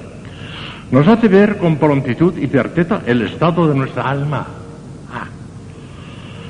Todo aparece transparente y claro a la penetrante intros- introspección del don de ciencia. Nuestros actos interiores, los movimientos secretos de nuestro corazón, sus cualidades, su bondad o su malicia, sus principios, sus motivos, sus fines e intenciones, sus efectos y consecuencias, su mérito o su demérito. Con razón decía Santa Teresa que empieza donde entra mucho sol, no hay telaraña escondida. Claro, tiene un sol tremendo y ven las cosas de las cosas más insignificantes. Y cosas que a nosotros nos pasan desapercibidas, y ya ven clarísimamente, y le contienen importancia, no con escrúpulos, si no son escrupulosos. Precisamente el don de ciencia les aparta de los escrúpulos, pero son de una delicadeza tal que ven hasta el último detallito, hasta lo más insignificante, y le conceden una importancia terrible, terrible a una pequeña falta de silencio, porque la tienen. Y por eso se la conceden. No porque sean escrupulosos, no son escrupulosos.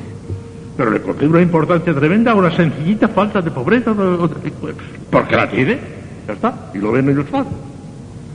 Empieza donde entra mucho sol, no hay telarañas con ella. Las telarañas, cuando hay mucho sol, se ven muy claras. Cuarto, nos inspira en el modo más acertado de conducirlos con el prójimo, en orden a la vida eterna, y en este sentido se relaciona íntimamente con el don de consejo, que es el que nos aconseja también lo que tenemos que hacer con relación al prójimo. En este sentido, el don de ciencia, en su aspecto práctico, deja sentir su influencia sobre la misma virtud de la prudencia, de cuyo perfeccionamiento directo se encarga el don de consejo, como enseña Santo Tomás. Un predicador conoce por este don lo que debe decir a sus oyentes y cómo debe apremiarles. Un director conoce el estado de las almas que dirige, sus necesidades espirituales, los remedios de sus faltas, los obstáculos que se oponen a su perfección, el camino más corto y seguro para conducirlas a Dios, cuan- cuándo hay que consolarlas o mortificarlas, lo que Dios obra en ellas y lo que deben hacer de su parte para cooperar con Dios y cumplir sus designios. Un superior conoce de, qué manera debe gobernar a sus súbditos, un instinto tremendo. Los que participan más del don de ciencia son los más esclarecidos en todos sus conocimientos. Ven maravillas en la práctica de la virtud. Descubren grados de perfección que son desconocidos por nosotros. Ven de una simple vista si las acciones son inspiradas por Dios y conformes a sus designios. Tan pronto como se desvían un poquito de los caminos de Dios, lo perciben en el acto. Señalan imperfecciones allí donde los otros no las pueden reconocer y no están sujetos a engañarse en sus sentimientos ni a dejarse sorprender por las ilusiones de que el mundo está lleno. Si un alma escrupulosa se dirige a ellos, sabrán lo que es necesario decirle para curar de sus escrúpulos.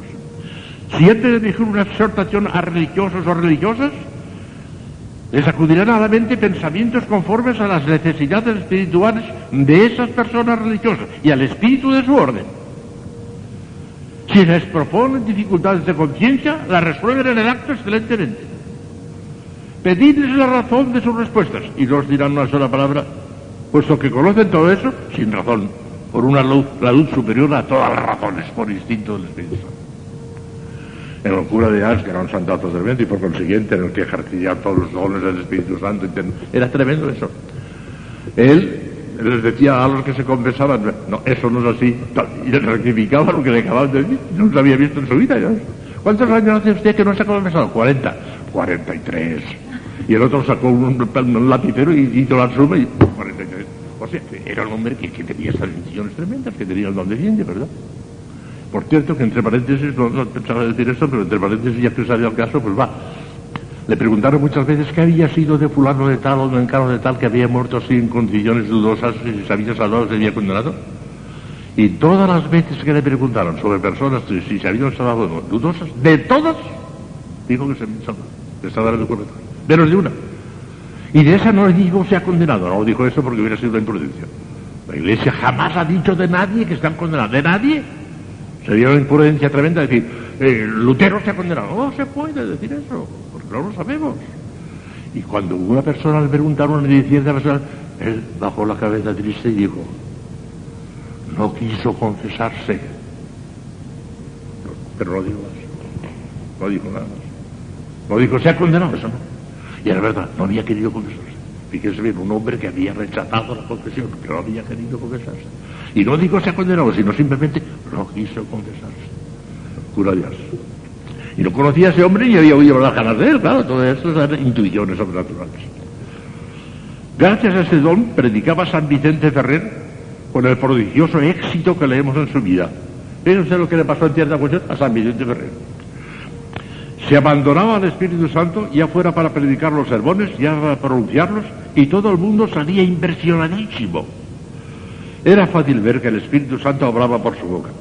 Un día que debía predicar ante un príncipe, creyó que debía aportar a la preparación del sermón un mayor estudio, una mayor diligencia humana, porque era una persona muy importante, por consiguiente tengo que prepararme un poco mejor.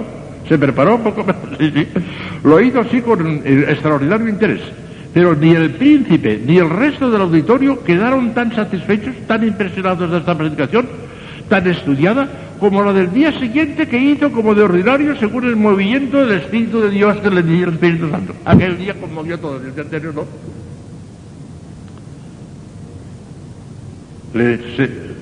Se, le hizo notar la diferencia. Le preguntaron, ¿por qué ayer tan flojito y hoy tan, tan extraordinario? Y San, San Vicente Ferrer contestó textualmente, es, respondió, que ayer predicó Fray Vicente y hoy ha predicado el Espíritu Santo. Eso, así lo dijo él. Quinto, nos desprende de las cosas de la tierra, claro. Al hacernos ver que las cosas de la tierra son nada, nos desprende de ellas. Si no nos cuesta nada, claro. Escuchen. En realidad, eso no es más que una consecuencia de aquel recte, recte sapere de las cosas que constituye la nota típica del don de ciencia. Todas las criaturas son como si no fueran delante de Dios. Oye, el, el, el, el, jugo que saca a esto San Juan de la Cruz, la mitad de su sistema. Lo saca aquí, San Juan de la. Por eso hay que, hay que rebasarlas y trascenderlas para descansar solo en Dios. Pero únicamente el don de ciencia da a los santos esa visión profunda sobre la necesidad del desprendimiento absoluto que admiramos, por ejemplo, en San Juan de la Cruz. Para un alma iluminada por el don de ciencia, la creación es un libro abierto donde descubre sin esfuerzo la nada de las criaturas y el todo del Creador. El alma pasa por las criaturas sin verlas para no tenerse sino en Cristo. El conjunto de todas las cosas creadas merece acaso una mirada para aquel que ha sentido a Dios, aunque no sea más que una sola vez en su vida, el que ha sentido que Dios es un tesoro infinito, ya le pueden dar todos los tesoros de la tierra, vidos de por haber, que lo rechaza a todos, ya no le interesa. Asco, basura, decía San Pablo. Es curioso leer el efecto que produjeron en Santa Teresa las joyas que le enseñó en Toledo su amiga doña Luisa de la Cerda. He aquí el texto teresiano con toda su inimitable galanura. Qué bien, entre, entre comillas, habla Santa Teresa. Lo que le pasó al Toledo cuando aquella señora enseñó un cofrecito lleno de joyas, de diamantes, de perlas, de unas cuantas cosas. Y la santa, que era educadísima, por fuera no dijo nada. Al contrario, ay, qué bien, pero por dentro, y me estaba riendo por dentro. ¿Era posible que esto le digan a un tesoro? Cuando no son más que unos cristalitos que, que no sirven. ¿A eso lo llaman tesoro? Señal de que no saben lo que es tesoro Dios, si no lo dirían eso. Es de que Escuchen a Santa Teresa, porque es una gloria escuchar a Santa Teresa. Cuando estaba con aquella señora que he dicho, me acaeció una vez, estando yo mala del corazón, porque como he dicho lo he tenido recio, aunque ya no lo es.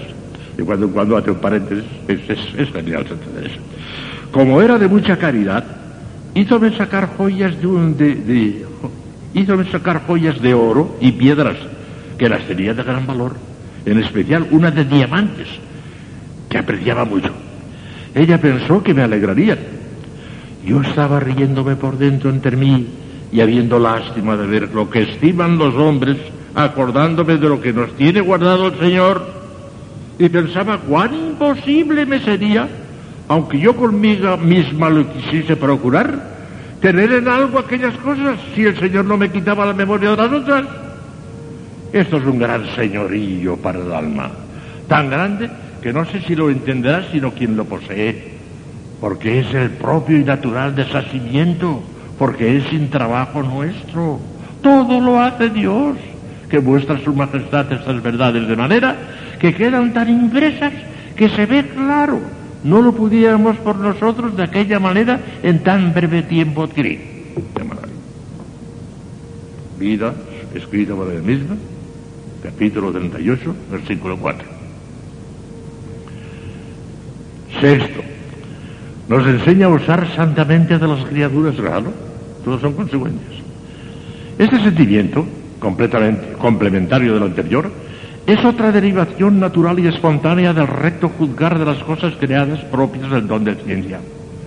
Porque es cierto que el ser de las criaturas nada es comparado con el de Dios, pero no es menos que todas las criaturas son como migajas que cayeron de la mesa de Dios, San Juan de la Cruz. No son nada, pero son migajas que, cayeron de la mesa de Dios. Y de Él nos hablan, y a Él nos llevan cuando sabemos usar rectamente de ellas. ¿Sí o no? Esto es cabalmente lo que hace el don de ciencia.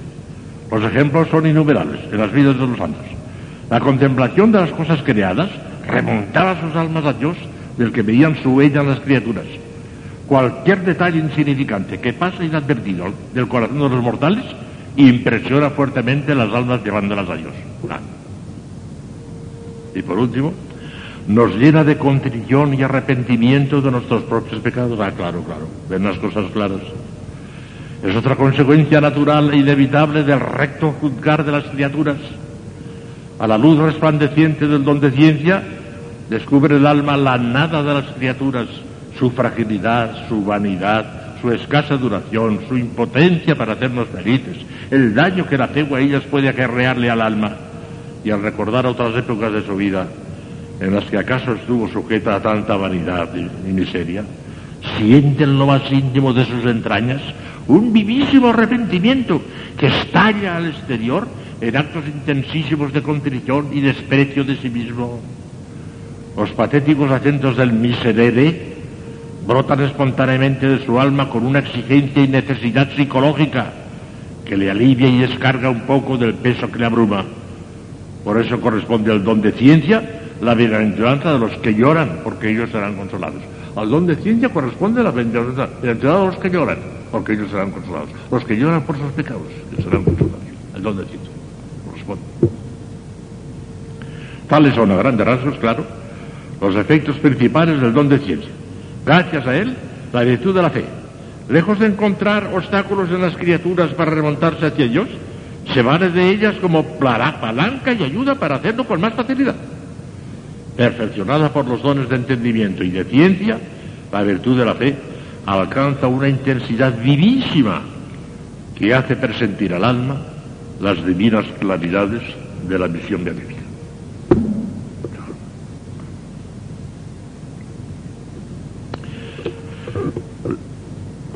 Lo normal en una vida cristiana sería pasar de esas semiclaridades de la fe a la claridad de la visión beatífica, sin pasar por el purgatorio.